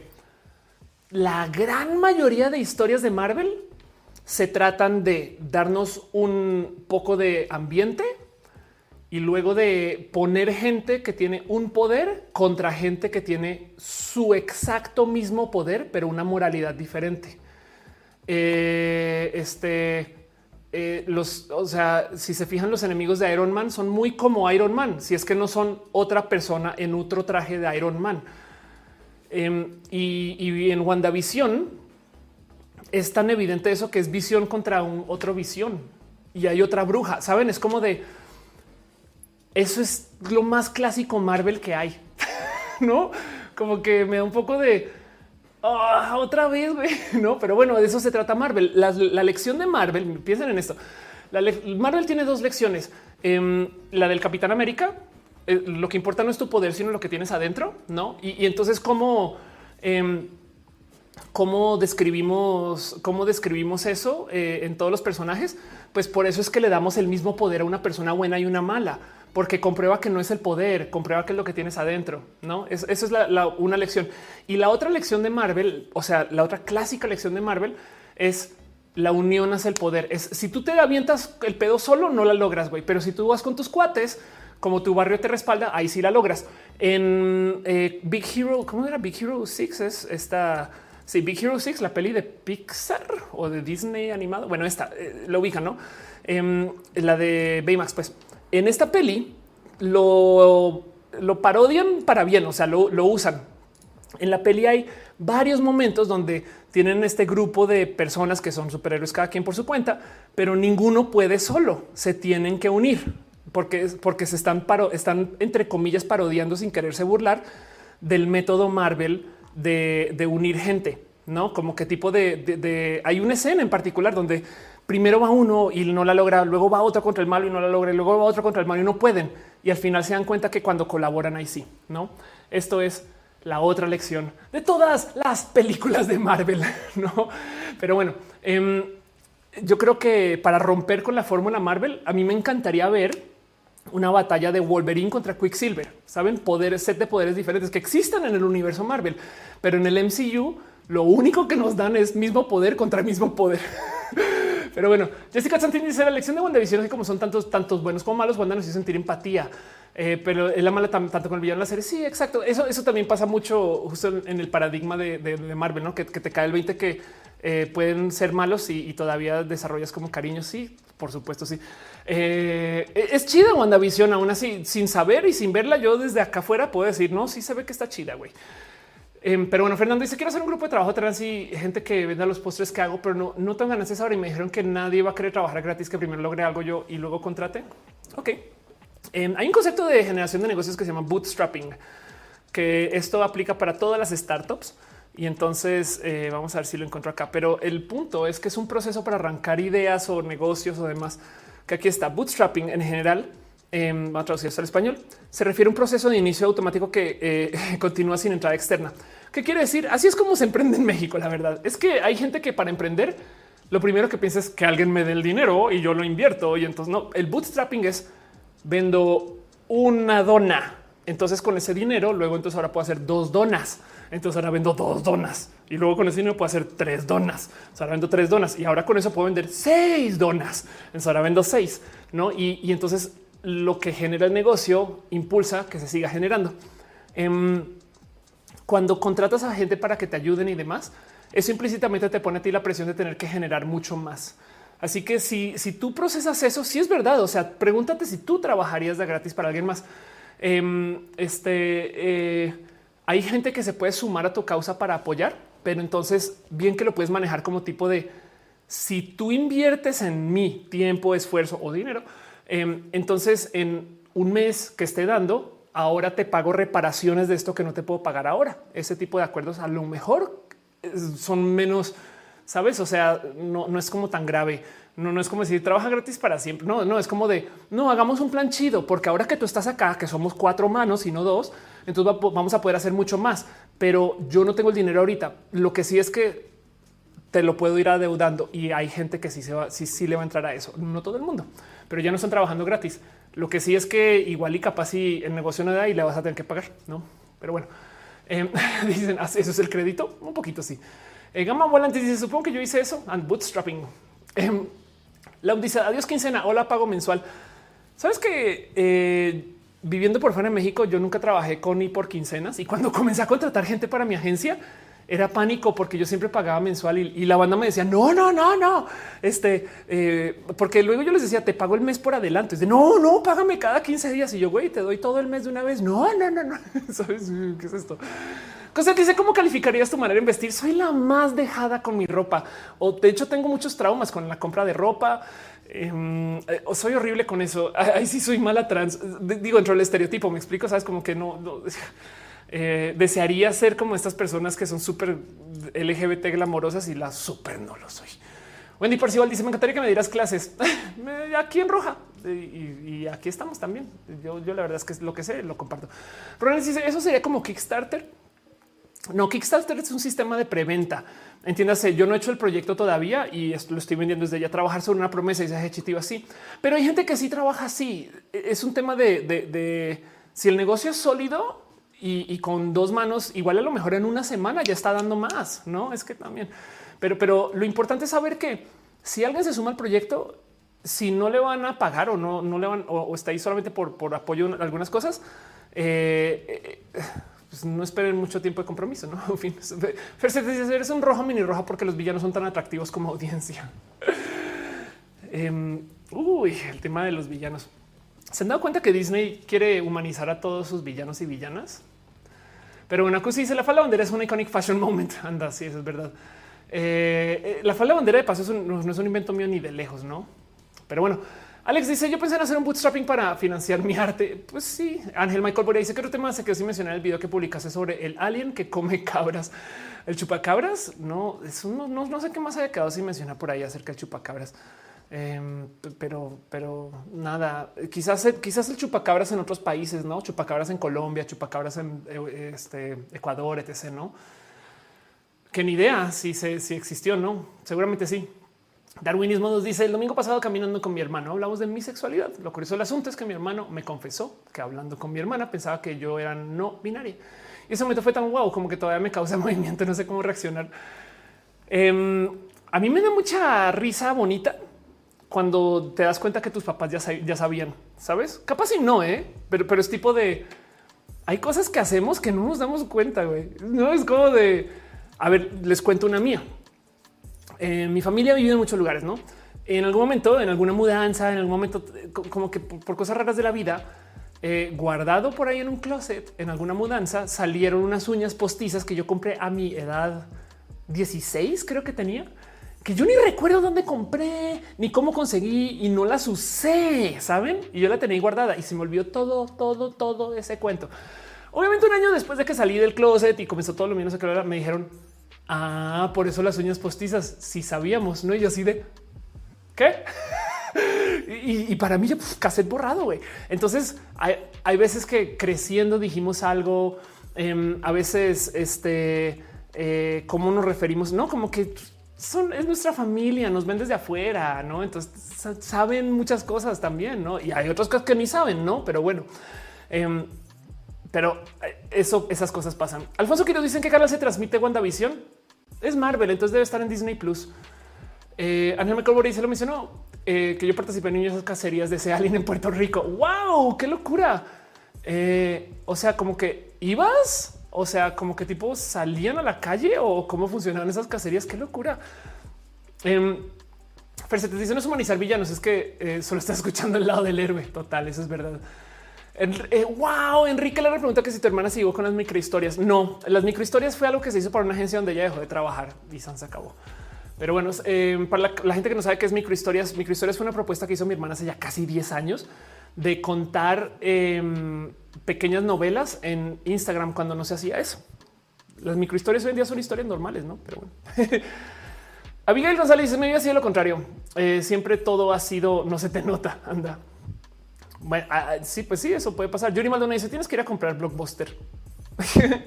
puede ser. Antes ya le dices: ¿Puedo darme un consejo? Quiero empaparme más del tema de feminismo, pero hay tanta información que no sé ni por dónde comenzar. Uy, uy, uy, uy, uy, em, ¿Por dónde comienzas con esto? Es un, es un buen tema. Bueno, yo diría lo siguiente. Primero identifica las feministas interseccionales, que son muchas, ¿no? Eh, eh, ya se dice que si fui a la marcha, fui a la marcha, sí. Em, son muchas y, entonces ya identificadas, checa como acerca de sus lecturas. De paso, acerca de lectura en particular, te voy a una persona eh, quien es bien cool, quien de paso eh, te puede solucionar el tema de lecturas en general. Pero em, a ver, espera, Dan este, Hernández, aquí está. Si quieren, eh, es que me divierte mucho porque es doña libros y hace cosas bien chidas, pero empápense de quién es Dan Hernández Em, y ruidosas podcast, porque justo hablan de estos temas, no temas de sáficos, etc. Pero además, bien que bien que Dan les puede guiar acerca de lecturas. Y como dice que el propósito no es leer más, es como su plataforma, sino leer más personal. Entonces acá tienen lecturas diversas, etc. No necesariamente todos, estos no son necesariamente todos acerca de feminismos, pero tienen esa, o sea, Dan maneja como este enfoque y la recomiendo. Pero bueno. En fin, em, están diciendo que WandaVision está en Disney Plus. Claro, exacto, sí. Eh, eh, dice: Te recomiendo el libro Feminismos para principiantes de Nuria Varela. Ándale, exacto. Denis con dos S eh, dice: Esta semana tomé tu consejo de abrazar las banderas queer, no binaria. Ahora quiero mucho, muero mucho amor cuando me hablan de ella. Eso, em, ok. Eh, acerca de ese tema, sí, mucha gente es más, les voy a decir algo. Yo misma, yo me cuestiono mucho porque, por ejemplo, a veces digo, o sea, soy una mujer, pues con falo. No, entonces eso, pues igual y a lo mejor llevo una identidad no binaria, no? Y ya, o, no sé, pero entonces ahora no está aceptando que las mujeres no, no, tienen que tener falo. no, pero yo me lo he cuestionado y no pasa nada. De hecho, es más, la mejor persona para eso es Elisa Sonrisas o para explicar eso, que algún día se montó un tweet de cómo los vatos homofóbicos a veces dicen me haces cuestionarme mi sexualidad. Y lo primero que les dice Elisa a estas personas es qué bueno, cuestionatela, cuestionatela todos los días. Eso yo creo que hace falta. Entonces yo mismo también me cuestiono cada rato una cantidad de cosas. Eh, y, en eso, eh, pues yo le digo mucho a la gente, si tienes dudas acerca de lo tuyo, uno de los modos es de saber por dónde van las cosas, es vívelo, ¿no? Como tipo de, Ofe, es que yo no sé si soy trans, pues mañana te despiertas y por un día eres trans. Y a lo mejor si te sientes bien con eso, pues por ahí va. Y no quiere decir que eres trans todavía, o sí, ¿no? Pero bueno, eh, eh, este, el, punto es que hay, algo ahí que estás explorando y se super vale y listo. Como que el, punto es que eh, podemos investigar sin problemas, ¿no? Y listo. Ulises dice, traigo temas con el género, un consejo. Eso, date gustos, a ver por dónde va la cosa y ya. Yo todavía no sé por qué transicioné, yo solamente sé que me hace más feliz y listo. Y entonces pues entré en el espacio de ser la mujer trans y acá siento que las cosas funcionan. Va chido, listo, acá soy. Vi que no escuchan el nombre del podcast, aquí está ruidosas y visibles. Arroba ruidosas podcast. Chequen eh, esto que es un bonito podcast por Dan. Pero bueno, Ay, Renault dice que bonito fue verte eh, hoy, en la marcha. Qué chido. Muchas gracias. Caro dice cómo vamos a celebrar el cuarto aniversario roja el siguiente mes. Ah, no sé, hay que ya, cuarto, ya cuarto. Doctor dice cómo estás muy bien. Elisa sonrisa, te admiro. Yo admiro mucho a Elisa también. Em, pero bueno, Patrick dice qué comes, de dónde sacas tanta energía. Yo estoy cansada y no fui a la marcha. Entonces es que la vaquita está llena de tachas. La dice: ¿Crees que el machismo mascara tanto la misandra que ya no la distinguimos del feminismo radical? Híjole. mira, te digo algo. Todo el día trato de tratar de entender. Todo el día hago esfuerzos para tratar de entender el odio y, a veces me parece tan irracional, no? Pero bueno, a nivel dices, ¿crees que el feminismo será? No, el feminismo ya es trans. Eso, no hay dudas. Es fin, sabes? Es como de eso no se pregunta. Eh, me preguntan acerca de mis episodios favoritos de Star Trek. Eh, hay un episodio de Star Trek favorito, eh, este que se llama aquí está Darmok y Yalad en Tanagra. Entonces yo he hablado de esto bastante en roja pero esto es una de esas cosas que digo, quien sea que escribió esto se fumó algo recio, güey. Entonces en Star Trek, por si no saben, cada episodio, sobre todo las viejas series, investigan raras y raras propuestas filosóficas. Hay un episodio que se llama Darmok que investiga la naturaleza de la comunicación y esto aplica para los memes, para los memes. Y la ironía es que el episodio se volvió memes. O sea, es lo más irónico de todo. Pero el cuento es el siguiente. Em, el capitán Picard en algún momento está es secuestrado por otro capitán em, que eh, se lo lleva a un planeta para que puedan tener un espacio de convivencia. Y entonces el tema es que en este episodio, cuando se encuentran originalmente con la nave de estas personas que quienes no son agresivas, son muy secas, pero no son agresivas, al comunicarse descubren algo muy raro y es que las palabras las entienden, pero el mensaje no. ¿Cómo puedes entender las palabras si no el mensaje? Ah, es que eso es lo bonito. Es como si alguien hablara con eh, eh, desorden. No, eso puede ser como a veces han escuchado a la gente hablar catalán que medio entienden, no se parece al español o portugués que medio entienden, pero no. Pero en este caso, las palabras que sí usan son palabras que se entienden, solo que, están diciendo puras cosas que ni al caso. Perdón, Mavila, Mavila Morales deja un abrazo financiero. Muchas gracias, muchas, muchas, muchas gracias. Pues bueno, resulta que el lenguaje es en dos partes eh, lo que aprendemos acerca del hablar y el significado y contexto en el cual lo aprendemos.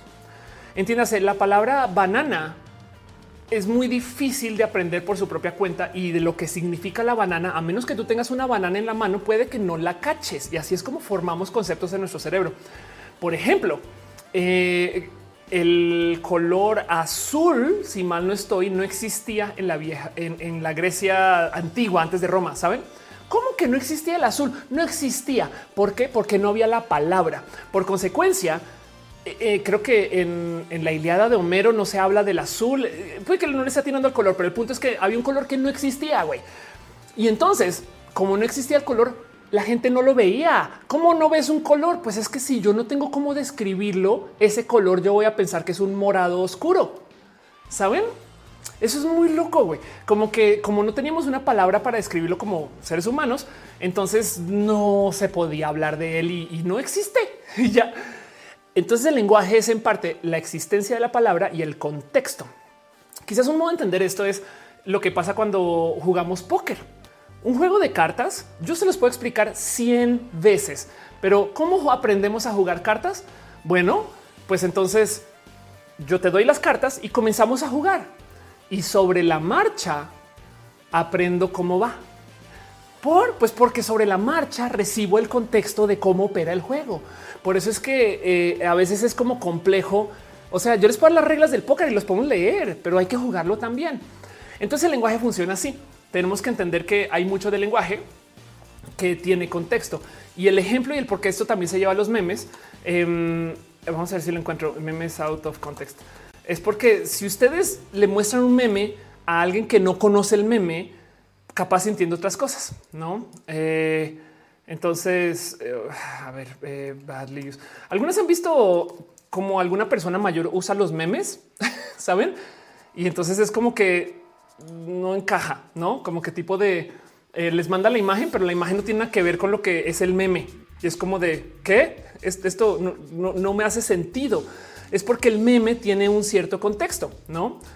Y, entonces no encuentro una ahorita, pero, pero hay páginas que se dedican a recopilar eso. Gente que usa los memes mal porque usa las palabras correctas, la imagen correcta, pero el meme no, no lo usa bien porque no tiene el contexto. Entonces, en este episodio de Star Trek en Darmo Cangelat, resulta que se topan con una raza de alienígenas que tiene las palabras, pero no tiene el contexto. Y, y entonces es de güey, están diciendo cosas, pero tiene un significado diferente porque tiene un contexto diferente. Y les voy a spoilear el episodio, aunque si quieren divertirse un rato, véanlo porque es un bonito episodio. Se llama Darmok y el cuento es que entonces se van a, a, un planeta a enfrentarse a un enemigo como una bestia, una clásica bestia. Y eh, digo, eso también es muy como bonito dentro del mundo de Star Trek, porque esto luego relata la historia de, de Gilgamesh. Y entonces nos cuentan cómo dos personas se tienen que unir para, enfrentar una bestia eh, en conjunto. Y lo que acaba sucediendo al final de cuentas es que el capitán Picard del planeta se da cuenta que el cómo se comunica esta gente no es por medio de referencias contextuales a significados, sino es por medio de referencias contextuales a historias. Y esto también lo manejamos en el cómo nos comunicamos hoy. El cuento es el siguiente se da cuenta que esta raza, en vez de decir cosas em, este, eh, como las diríamos nosotros y nosotros, o sea, solo la palabra amarillo ya tiene un contexto, lo que dicen es como Edgar cuando se cayó. ¿Qué quiere decir eso? Millones de cosas. Eh, eh, te la bañaste, no? En vez de decir te la bañaste, dirían como Edgar cuando se cayó. Y todo lo que dicen es eso, como que la comunicación de ellos es este, eh, eh, como, como, como Luis cuando llegó a la oficina. Como yo no sé la historia de Luis el día que llegó a la oficina, capaz si un día Luis llegó a la oficina y se tropezó. Entonces, en el mundo de esta raza alienígena, el modo de, de decir tropezado o me tropecé o me caí, es decir, como Luis cuando llegó a la oficina. Y eso, eso entonces dice mucho acerca del cómo se comunica. Entonces lo chido es que la conclusión del episodio es que toda la comunicación es por referencia y es muy bonito de ver porque lo más cabrón de todo es que una vez aprendes a comunicarte por referencias, cuando vuelves a ver el episodio desde ceros y por eso es de, de mis favoritos, cuando lo vuelves a ver, ya lo entiendes, porque ahora ya aprendiste su lenguaje de referencias y es como de no mames, güey, estos, estos escritores bien hechos, güey. O sea, el episodio no lo, o sea, lo tienen que ver ustedes por su propia vez y luego eh, eh, eh, si lo vuelven a ver, ya lo van a ver con ojos diferentes y de eso se trata. Y eso es. Y bueno, el caso em, habla mucho también acerca de cómo nos comunicamos. Lo amo mucho. Se llama Darmok. Chequenlo. o sea, se lo recomiendo de fondo de mi corazón. Pero bueno, hablando del episodio favorito de Star Trek. Pues bueno, em, creo que con eso voy a ir cerrando. Dice Cosette, ¿quién es Edgar? Exacto, ve, ve, ve, Ahí, ahí mismo está. ¿Quién es Edgar? No. Em, busca como Darmok. Preguntan qué temporada es. Eh, ahí está. Eh, D-A-R-M-O-K. Star Trek Darmok. Y véanlo. Pero bueno, tengo ganas de volver a ver Star Trek. En fin, em, voy a ir cerrando. Yo creo que ahora sí ya, es hora. Llevo hablando tres horas media eh, y media y ya entonces con eso pues les quiero dar las gracias. Espero no haber dicho demasiadas burradas hoy. Em, hubo una caída ahí con el tema volumen. Ya sé por qué. Gracias por dejármelo saber, pero bueno. Em, dice eh, este el bar que qué tan incorrectos son los Looney Tunes. No he visto Looney Tunes en mucho tiempo, pero según yo manejan paradigmas de cosas que ya ni aplican. Pero acerca de los contenidos incorrectos, mi posición es que no se deberían, deberíamos aceptar que son incorrectos y aún así poderlos gozar. Como que yo soy más proponente de que nos avisen, por ejemplo, al inicio de Friends. Oigan, esto que van a ver es transfóbico, gordofóbico, pero ahí se los dejo, no? En vez de eliminarlo. Pero bueno, em, en fin, Richter dice me quedé dormido hace dos horas. Hola. Bueno, em, eso es todo lo que tengo para ustedes hoy y quiero nomás eh, darle las super mega turbo hiper gracias. Va a pasar la famosa cortinilla de cierre.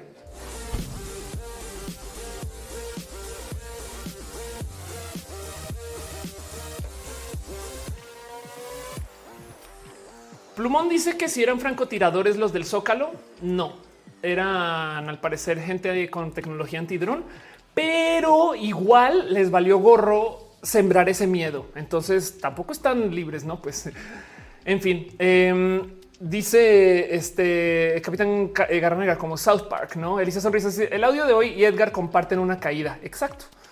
Como cuando Edgar se cayó. bueno, em, sepan que este show sucede gracias a que ustedes dejan su cariño y su amor y su apoyo y quiero de verdad, de verdad darles las super mega hiper turbo gracias porque decía yo en Twitter hace nada, este show por su propia cuenta no se sostiene. O sea, entiéndase, o sea, eh, este canal paga el hacer este canal. Pero además, si no fuera porque ustedes dejan sus abrazos financieros, no podría seguir haciendo roja. Saben como que eh, eh, el super dinero que llega de YouTube no es tanto. Y el mero hecho de que ustedes dejen sus abrazos financieros de verdad que me dan de comer. Entonces, muchas gracias. Y también me permiten invertir en roja. Por eso tengo tan buenos micrófonos y bajo el volumen. Pero también por eso tengo cámaras, luces, estas cosas. Saben como que en fin. Em, dice Zapatillas que es que la primera letra de la comunidad era la G. Pues sí, es que así comenzó. Luego se añadió LG y no pasa nada.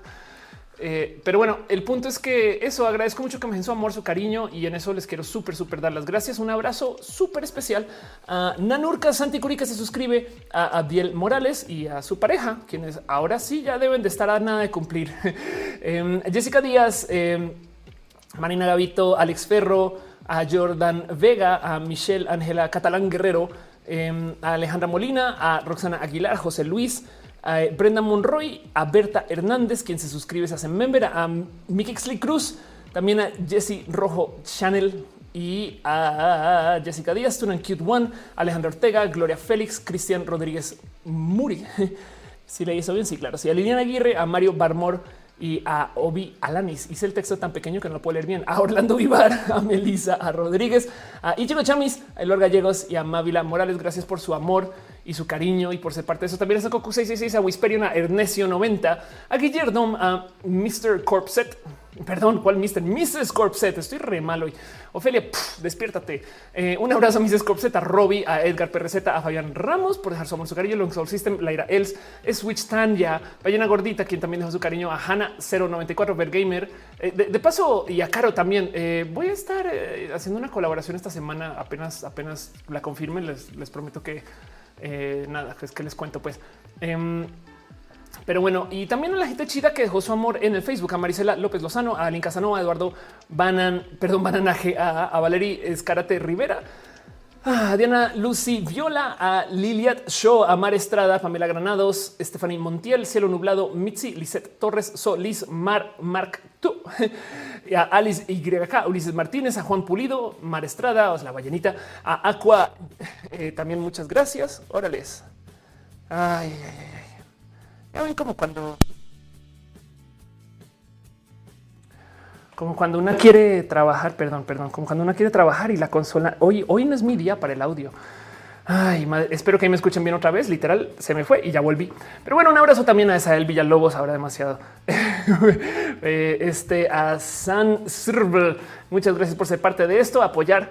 Eh, pero bueno, el audio otra vez. Sí, exacto. el audio, el audio. Saben que son las terfas. Es todo lo que va a decir. Mentiras, espero que todavía me escuchen bien. Yo me escucho bien ahora, pero, pero si no, solamente déjenme decir, murió el micro. Sí, murió el micro total. El micro dijo, yo no más. Dijo, yo no quiero ser parte de esto y no fue parte de esto.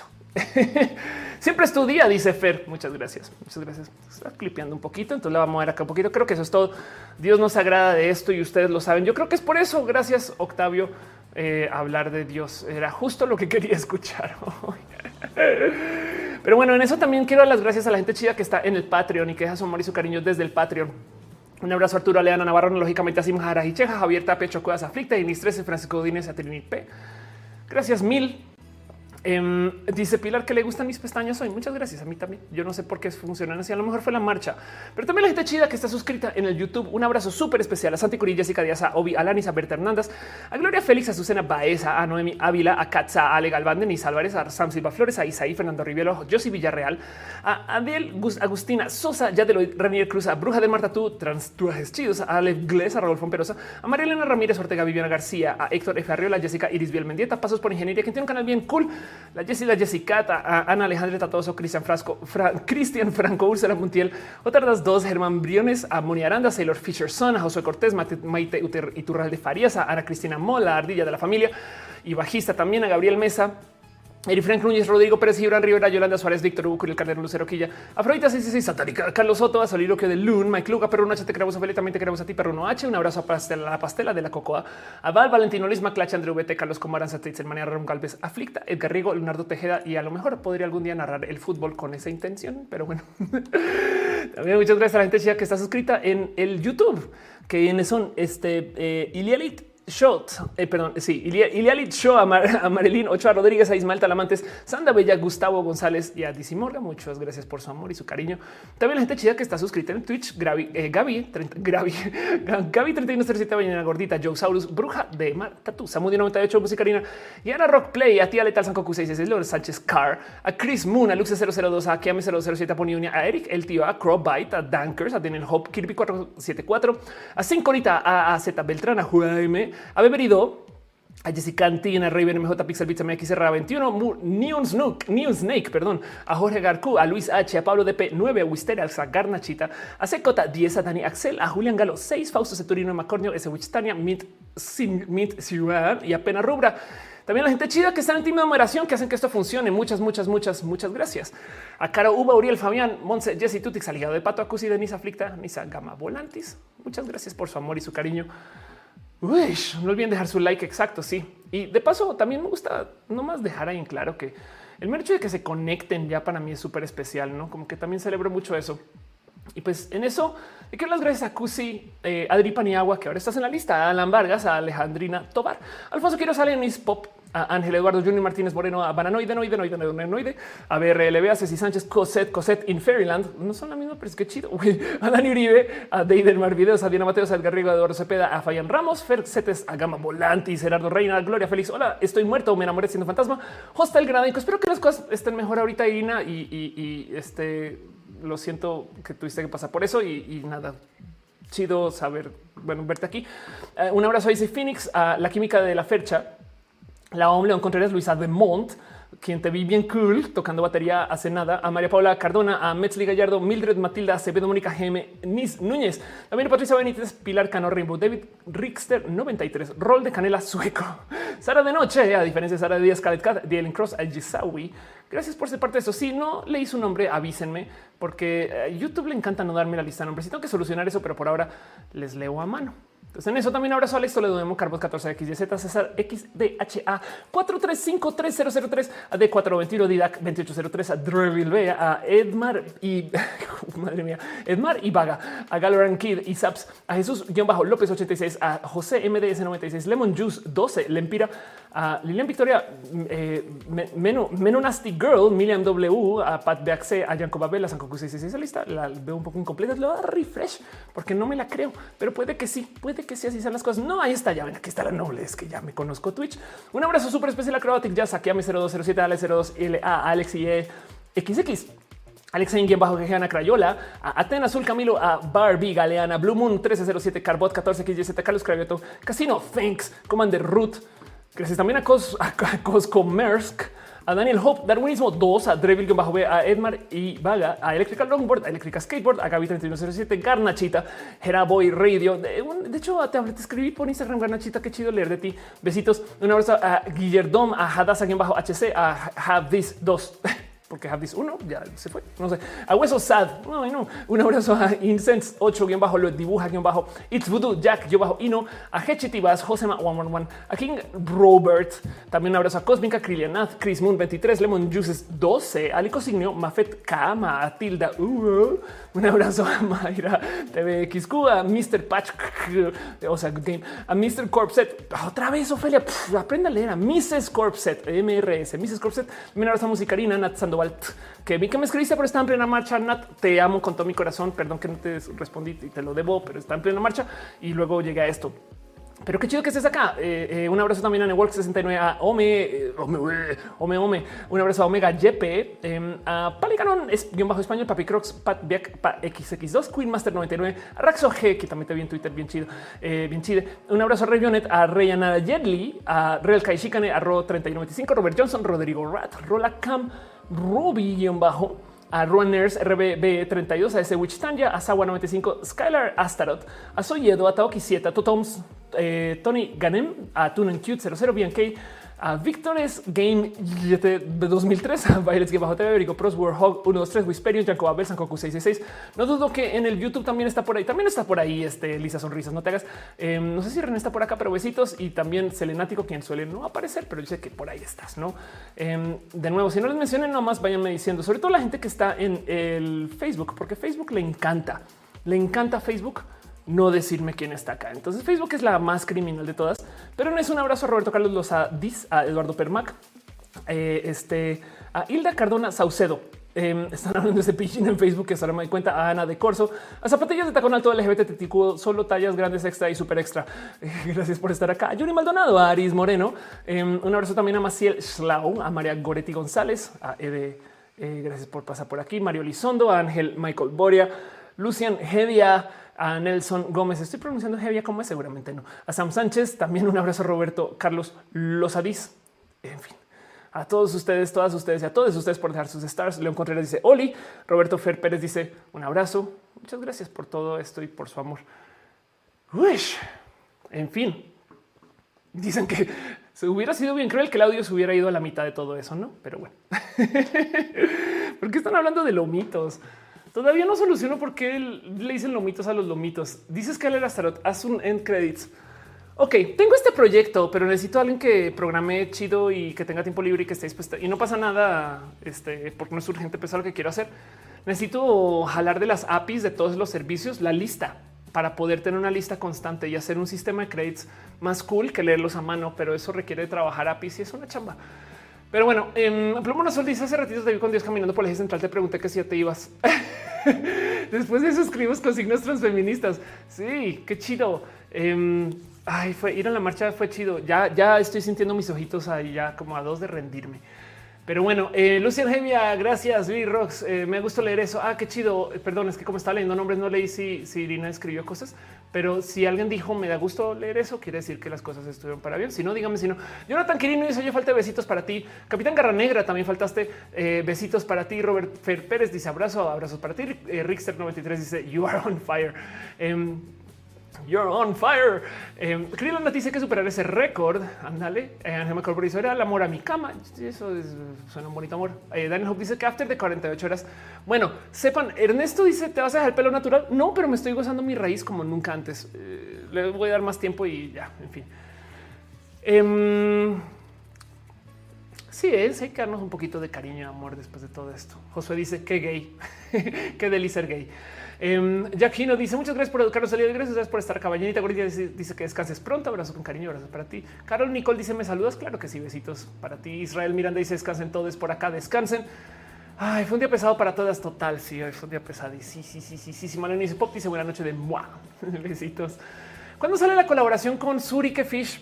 Um, no sé. También colaboré con Nath y no sé tampoco. Y, saben que me siento re mal porque me invitan estas personas súper cool a estar en sus espacios y yo no tengo mucho que ofrecerles a cambio porque pues, mi canal es súper chiquito. Pero eh, tengo que encontrar cómo darle las gracias a la Legión Pez, porque fue chido platicar con Suri. En fin, eh, no maestra de vida, tú también eres una maestra de vida. Cosa dice ya descansa, ya tengo que descansar. Sí. Mixley Cruz dice, me, perdón, Mixley Cruz, ves? Este Mickey Cruz dice, me saludas. Claro que sí. Bien, les Suri y yo, yo necesito ver eso. Fue chido porque además, ay, miren, les voy a decir algo. Em, es una persona muy diversa de su mentalidad, Suri, como que se nota que sobre todo este año para Suri o estos dos años o tres, quizás no sé, se nota que está muy empapada de la diversidad y que le tiene decencia, o sea, que lo que se acerca a las cosas como con decencia está bien chida. Pero bueno, de paso, claro, es verdad, acá lo acabo de ver. Em, que no se les olvide que roja no se acaba cuando se acaba roja. Hay un after. El after está en el Discord. El Discord lo administra el team de moderación y no yo. Y entonces hacen cosas locas y raras y diversas por allá. Pero es chido, es un lugar seguro y asómense porque a veces tengo entendido que el after ya no dura un día. Pensemos en eso. Entonces hay un link por ahí a un Discord donde está el after de roja. Alfonso Quiroz. Y, de paso aprovechen porque en ese Discord también, o sea, es que las cosas que hacen la gente del team de moderación son cosas chidas. O sea, cada quien con su proyecto y sus cosas. Entonces, conozcanles, no? Caro, Uba, Uriel, Fabián, Monse, Jessy, Tutix, de Pato, Acusi, Denise, Aflicta, Nisa. En fin, em, este todo está ahí en el corazón. Trans deja un abrazo. Qué chido. Jessica dice un récord de 36 horas. Eso quiere decir que se acaba roja y 36 horas después el after de roja. No sepan que Alia dice qué tan wild. Pues asómate. Darwinismo y se Legión. Pues te damos las gracias por hacer esa colaboración que uno sale. sí, em, no más por spoilerarles qué pasó. Suri quería platicar acerca de un video musical transfóbico que está bien pendejo. Y entonces fue muy divertido porque normalmente yo soy muy formal con mis voz. Hola, ¿qué tal? Soy Ofelia, la formal. Y sentarme al lado de Suri es como de güey, deschóngate un poquito y fue Deli. O sea, la verdad es que me gocé mucho soltar porque Suri da esa confianza. Pero luego también Suri es muy decente y formal y chida. Y entonces hablamos de temas trans desde la seriedad. y fue raro porque como que siento que Suri normalmente no discute los temas tan seria, pero lo maneja, pues, ¿no? Entonces grabamos un video tan desgraciadamente largo que yo no sé si va a salir en de a varios tramos. Ya estoy casada. No sé si va a salir de varios tramos o si va a salir de eh, uno largote o si van a borrar mucho. En fin, pero como sea, fue muy bonito porque mm, de nuevo, yo normalmente no me destrongo mucho en cuando contenidos va, saben como que soy muy formal con mis contenidos. Entonces se sintió bonito que me dieran una zona segura. Pero bueno, em, en fin, el video era un rap o algo así. No es una canción de un español que es transfóbica, horrible, horrible. O sea, también es que de dónde saca esas cosas Suri es como en fin, muy divertido, pues. Eh, pero bueno, eh, eso cuando pase. Dice Jessica de que define las pelis del martes en el after. Así las cosas queridas. Dice tenemos que llegar al récord de que el after dure hasta el siguiente show. Mis respetos. Pero bueno, em, dice Claudia Ángeles, ¿será que no me has saludado porque estás cansada? Besitos para ti. Bananoide Noide dice, corta siete horas de Office Uri. Esto está un poquito. Deschoncada, es un decir, es que para mis estándares, ¿saben? O sea, yo soy, yo soy muy como reservadita para muchas cosas. Em, eh, cuando se trata de contenidos, es que es que como, como soy, oh, yo sé que no lo parezco, pero soy insegura frente a los contenidos. Entonces, ser formal eh, es muy cómodo, ¿no? Pero bueno, Darwin, siento que Suri tiene potencial para ir una peli documental como 100, si es verdad bueno, Ana de Corso dice que está por acá. Eh, besitos por estar. Gracias. Pasar al show y nomás quiero dejarles de nuevo ahí el dicho que, nada, que me gozo mucho todo esto, saben? Y como que Roja es bien chido y entonces me gozo el poder estar con ustedes. Hoy hablamos tres horas 47 minutos y se marchó. Espero haber solucionado dudas y si no, espero por lo menos haberles acompañado un rato. Pero de nuevo, que no se nos olvide que la diversidad es diversa y, los feminismos también, ¿no? Y, los feminismos tienen, que, dice María, ¿qué significa deschongada? Eh, ¿De dónde eres? María Goretti, eh, voy a decir eh, chilena, argentina, bueno, em, colombiana quizás, ¿no? deschongada es nada, que me solté el cabello, o sea, que bajé la guardia, ¿no? O sea, que, que no que no estuve queriendo ser así formal y correcta. Pero bueno, Israel dice como uno al after, dale clic ahí el link de Discord y, entonces como el meme de las marihuanas, este y ahora ya te uniste a los Discords, no vas y te fumas dos Discords. Pero bueno, en su barco llamado Libertad dice que Exacto. Rol de canal sueco. Creo que no te viene la lista, pero besitos en cuyo caso. Ay, así. Em, es lo que es. Dice María, soy de Colombia. Sí, lo pensé.